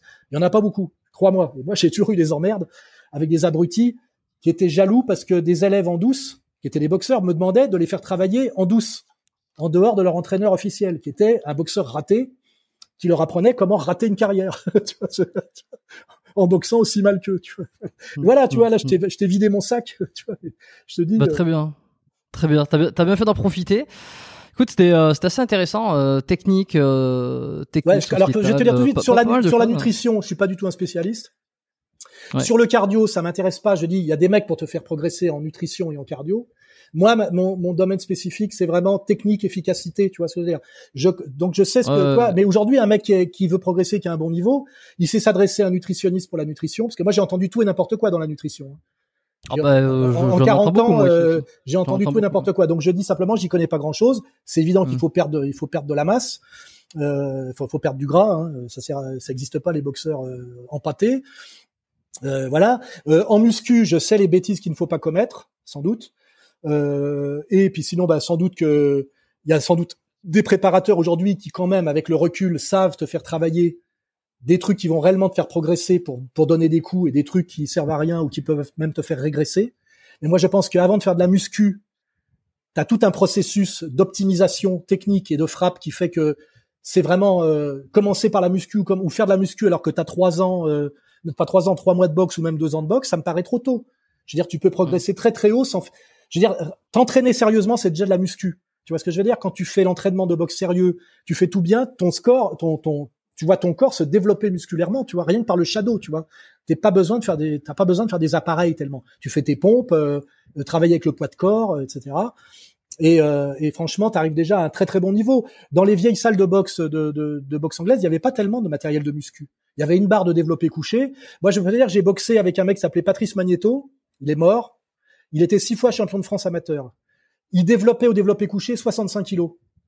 Moi, j'ai réussi à développer jusqu'à 100 kilos développé couché. Ben, je peux dire que sur un ring, c'est lui qui me mettait la misère, tu vois ce que je veux dire? Donc, et il, et il était pas bon au développé couché. Et pourtant, il frappait, il frappait bien, tu vois ce que je veux dire? Donc, mm. t'es pas vraiment obligé quand tu démarres la boxe de, de perdre du temps à faire du développé couché alors que tu ne sais pas boxer, tu vois? Tu vois ce que je veux dire? Vaut mieux faire du saut à la corde, des pompes. Euh, si tu travailles avec ton poids de corps, là, faire des, des je sais pas comment ça s'appelle, là, des des dips. Des, dips, voilà, ça c'est pas mal parce que parce que c'est les triceps et tout ça. Et puis euh, la poire, là, il y a très peu de poire aujourd'hui. La poire de boxe, on, mm. en voit très peu parce que c'est très technique la poire, très technique. Savoir euh, faire taper la poire pas un coup sur deux, mais un, truc, tu vois, euh, des trucs qui te font monter les bras et qui fait que t'as pas les bras qui descendent. parce que le problème c'est pas d'avoir des gros bras, c'est que tes bras restent en l'air longtemps, tu vois, parce qu'à un moment donné, les épaules, ça descend, ouais. Enfin, c'est les épaules qui te font monter les bras, tu vois. Et quand t'es tétanisé de l'épaule, parce que d'abord tu sais même pas placer tes bras de manière à te reposer en boxant, ça c'est pareil. Si t'es comme ça tout le temps, t'es très vite épuisé. Mais si t'es comme ça, comme ça et comme ça, bah là t'es en repos permanent tout en étant protégé. Pointe du bouc, foie, menton, tu vois. Tu vois, voilà, il y, a, mm. aussi une posture de base à, acquérir qui, qui est et se, s'auto-protéger en étant relâché. Parce que si t'es comme ça, ça dure pas longtemps, tu vois. Et tout ça, euh, ça se travaille, tu vois. Mais qui a envie, en, arrivant dans une salle, en ayant vu du dessus sur Internet, à accepter de se faire chier pendant des mois à faire quelque chose qui n'a rien à voir avec la boxe? Moi, je m'amuse des fois à faire des, des, des exercices sans les bras. C'est-à-dire, tu boxes sans les bras. Parce que les bras, c'est le geste terminal. C'est-à-dire, c'est d'abord les appuis, les hanches et les épaules. Tu vois? Et quand tout a bien été fait, tu peux laisser partir le bras. Tu tires pas ton corps avec, tu tires pas ton corps avec tes poings. Or, moi, je fais faire des fois, quand je vois des mecs un peu doués, euh, et que je m'amuse, je dis, tu vas me faire un ring, euh, même une mise de gants sans les bras. Tu sais, comme les mecs qui jouent aux échecs à l'aveugle, tu vois. Et eh ben c'est c'est hyper euh, fastidieux, mais c'est très très très très instructif parce que tu vois tout le temps quand tu es en déficit d'appui et en mauvais engagement et que tu compenses, tu sais, en tirant avec le bras ou en envoyant le bras. Mais du coup, il n'y a pas l'optimum de la puissance, tu vois.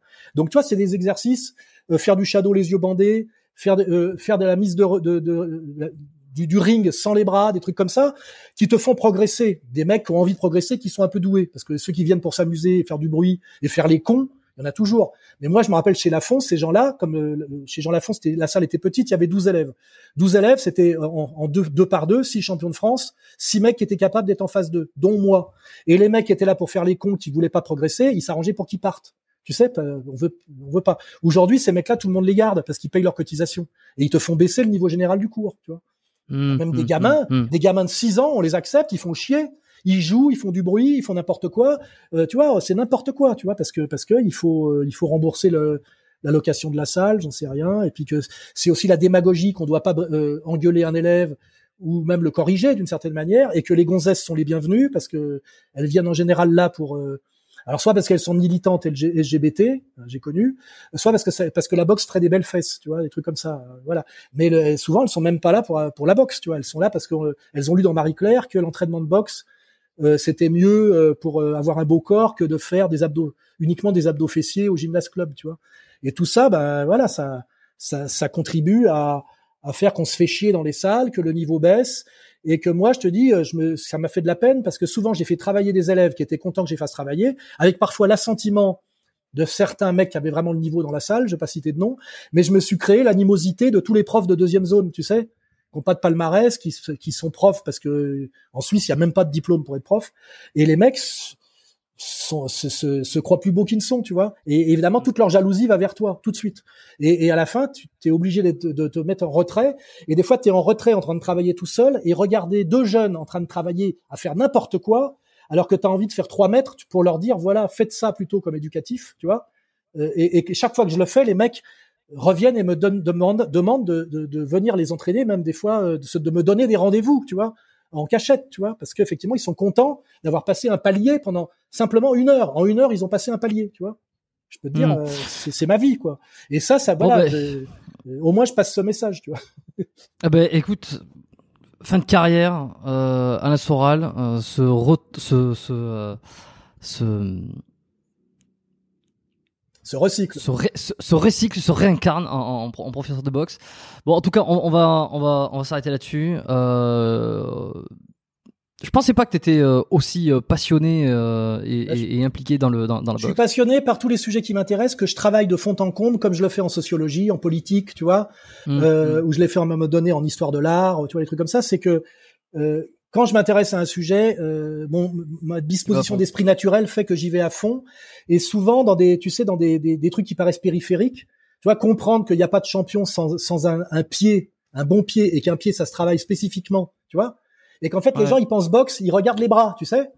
Moi, je commence par regarder les pieds. Tu vois ce que je veux dire Or, qui te dit un boxeur, c'est d'abord les pieds, regarde les pieds, et, et, dans une cassette pédagogique, tu filmes pas la gueule et les bras parce que ça, ça fait, ça fait bander tout le monde. Tu vois, les bras qui bougent mais tu, tu montres les appuis, les pieds, tu vois, ça c'est, tu fais une leçon de boxe, il y a, par quel les mecs, ils ont tous du matériel audio, audiovisuel.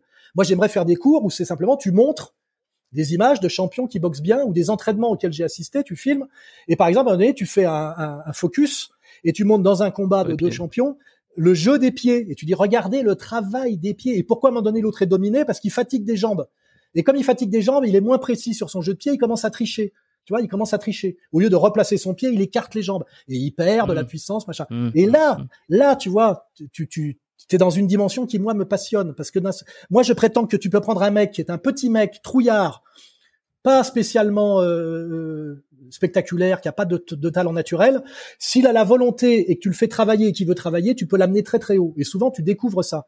Tu découvres que que des mecs qui sont devenus champions étaient asthmatiques. Moi j'étais copain avec Aurélien Duarte et il est venu à la, à la boxe parce qu'il était asthmatique et freluquet. Et je peux te dire, Aurélien Duarte, que je salue, sept fois champion du monde, tu vois, euh, dans une catégorie de points un peu élevée qui fait que euh, il n'est pas aussi respecté Skarbowski parce qu'il est d'emblée, tu sais, euh, il est plutôt dans les 75-80 kilos. Donc, euh, on se dit quand il rencontre Danny Bill, Danny Bill est en fin de carrière. Est-ce que pour, pour, être, pour être brillant en tant qu'Européen en boxe taille, il faut que tu sois en 65 kilos. Ou là, tu, peux prétendre que tu que as démonté tous les meilleurs Thaïlandais. Mais dès lors que tu es à 80 kilos, euh, il y a déjà une suspicion. Tu vois, tu es, déjà réduit à de, la boxe taille européenne, donc plutôt du kick. Voilà. Mais ceci dit, euh, très grand respect pour Aurélien que je salue, tu vois. Et le mec, euh, j'ai discuté avec lui, il a commencé froliqué asthmatique. Et il a énormément travaillé. Et quand tu le regardes, c'est un gentil, euh, il n'a pas du tout une, une, une, psychologie de voyou. C'est un mec qui a évidemment énormément travaillé avec une grande douceur. C'est un mec, ce que tu ressens chez lui, c'est une très grande douceur, tu vois. Et le mec est devenu un grand champion, tu vois. Voilà, c'est mmh. ça que je voudrais mmh. vendre, mmh. tu vois, euh, avec de, du respect, de la pédagogie, de l'intelligence et de la psychologie. Tu prends un mec qui a l'air de rien, et s'il est motivé, qui veut bien venir à l'heure et faire ce que tu lui dis, t'en fais un super combattant qui met une branlée à tous les voyous à grande gueule tatoués euh, qui se la pètent, tu vois. Et moi, c'est ça que j'aime bien, tu vois. Voilà. c'est ça, que, ça que j'aime bien. ok. Eh ben écoute, je jamais on va conclure là-dessus. Je trouve que ça résume. Euh, je te garde. Ça, résume. Euh, ouais, c'est formidable. Bon, écoute, merci Alain, euh, merci Alain euh, pour ces trois heures passées ensemble. Euh, ça va faire du commentaire, ça va faire du commentaire. Ça va faire du commentaire. Dites-nous ce que vous en pensez. Est-ce qu'il a raison, dessus ou pas? Bon, j'ai reçu pas mal de, de, de, personnes déjà dans le podcast que tu as cité aujourd'hui, entre Diabaté, Ropers, euh, Raptor, tout ça. Donc, euh, euh, pour ceux qui veulent aller découvrir un petit peu leur, leur argumentation et comment ils défendent un peu leur discipline, eh bien, allez écouter les épisodes. Et puis, et puis, je vous dis tout ça la semaine prochaine. Je pense qu'aujourd'hui, si je me trompe pas, on était l'épisode 200. Voilà, avec un invité très spécial pour cette pour cet épisode, pour cette ce podcast. Euh, donc j'espère que ça vous a plu. Je suis certain que vous me ferez beaucoup vos retours. Je suis certain que beaucoup me détesteront. Je suis certain que beaucoup m'adoreront pour avoir produit cet épisode. Euh, peu importe ce que vous pensez, si c'est positif. Je sais, je sais que je suis, euh, je sais que je suis très clivant. Hein, je suis très clivant, je le sais. Oui, ça c'est euh, c'est tout le monde, ceux qui te connaissent, savent à quel point tu peux l'être. Merci de votre fidélité tous. Euh, je vous dis à la semaine prochaine pour un prochain épisode. Abonnez-vous, mettez des notes, euh, laissez des messages, envoyez des messages, partagez les épisodes et, euh, et on sera tous contents. Et puis on démarre le, le, une prochaine. moi, je regarderai ça avec, je regarderai ça avec intérêt, notamment pour les commentaires. Hein. Voilà, parce que j'aime le retour, ça m'intéresse le retour. Eh ben, on en, on, en parlera en privé du retour. Euh, merci Alain, reste avec moi 30 secondes encore. Euh, faites pas trop les cons, boxez un peu, apprenez, euh, progressez, essayez de, de, de, rester ancré à la réalité si on peut essayer de d'extraire un peu des leçons de, de cet épisode. Et puis, et puis restez fidèle au podcast surtout. Ciao.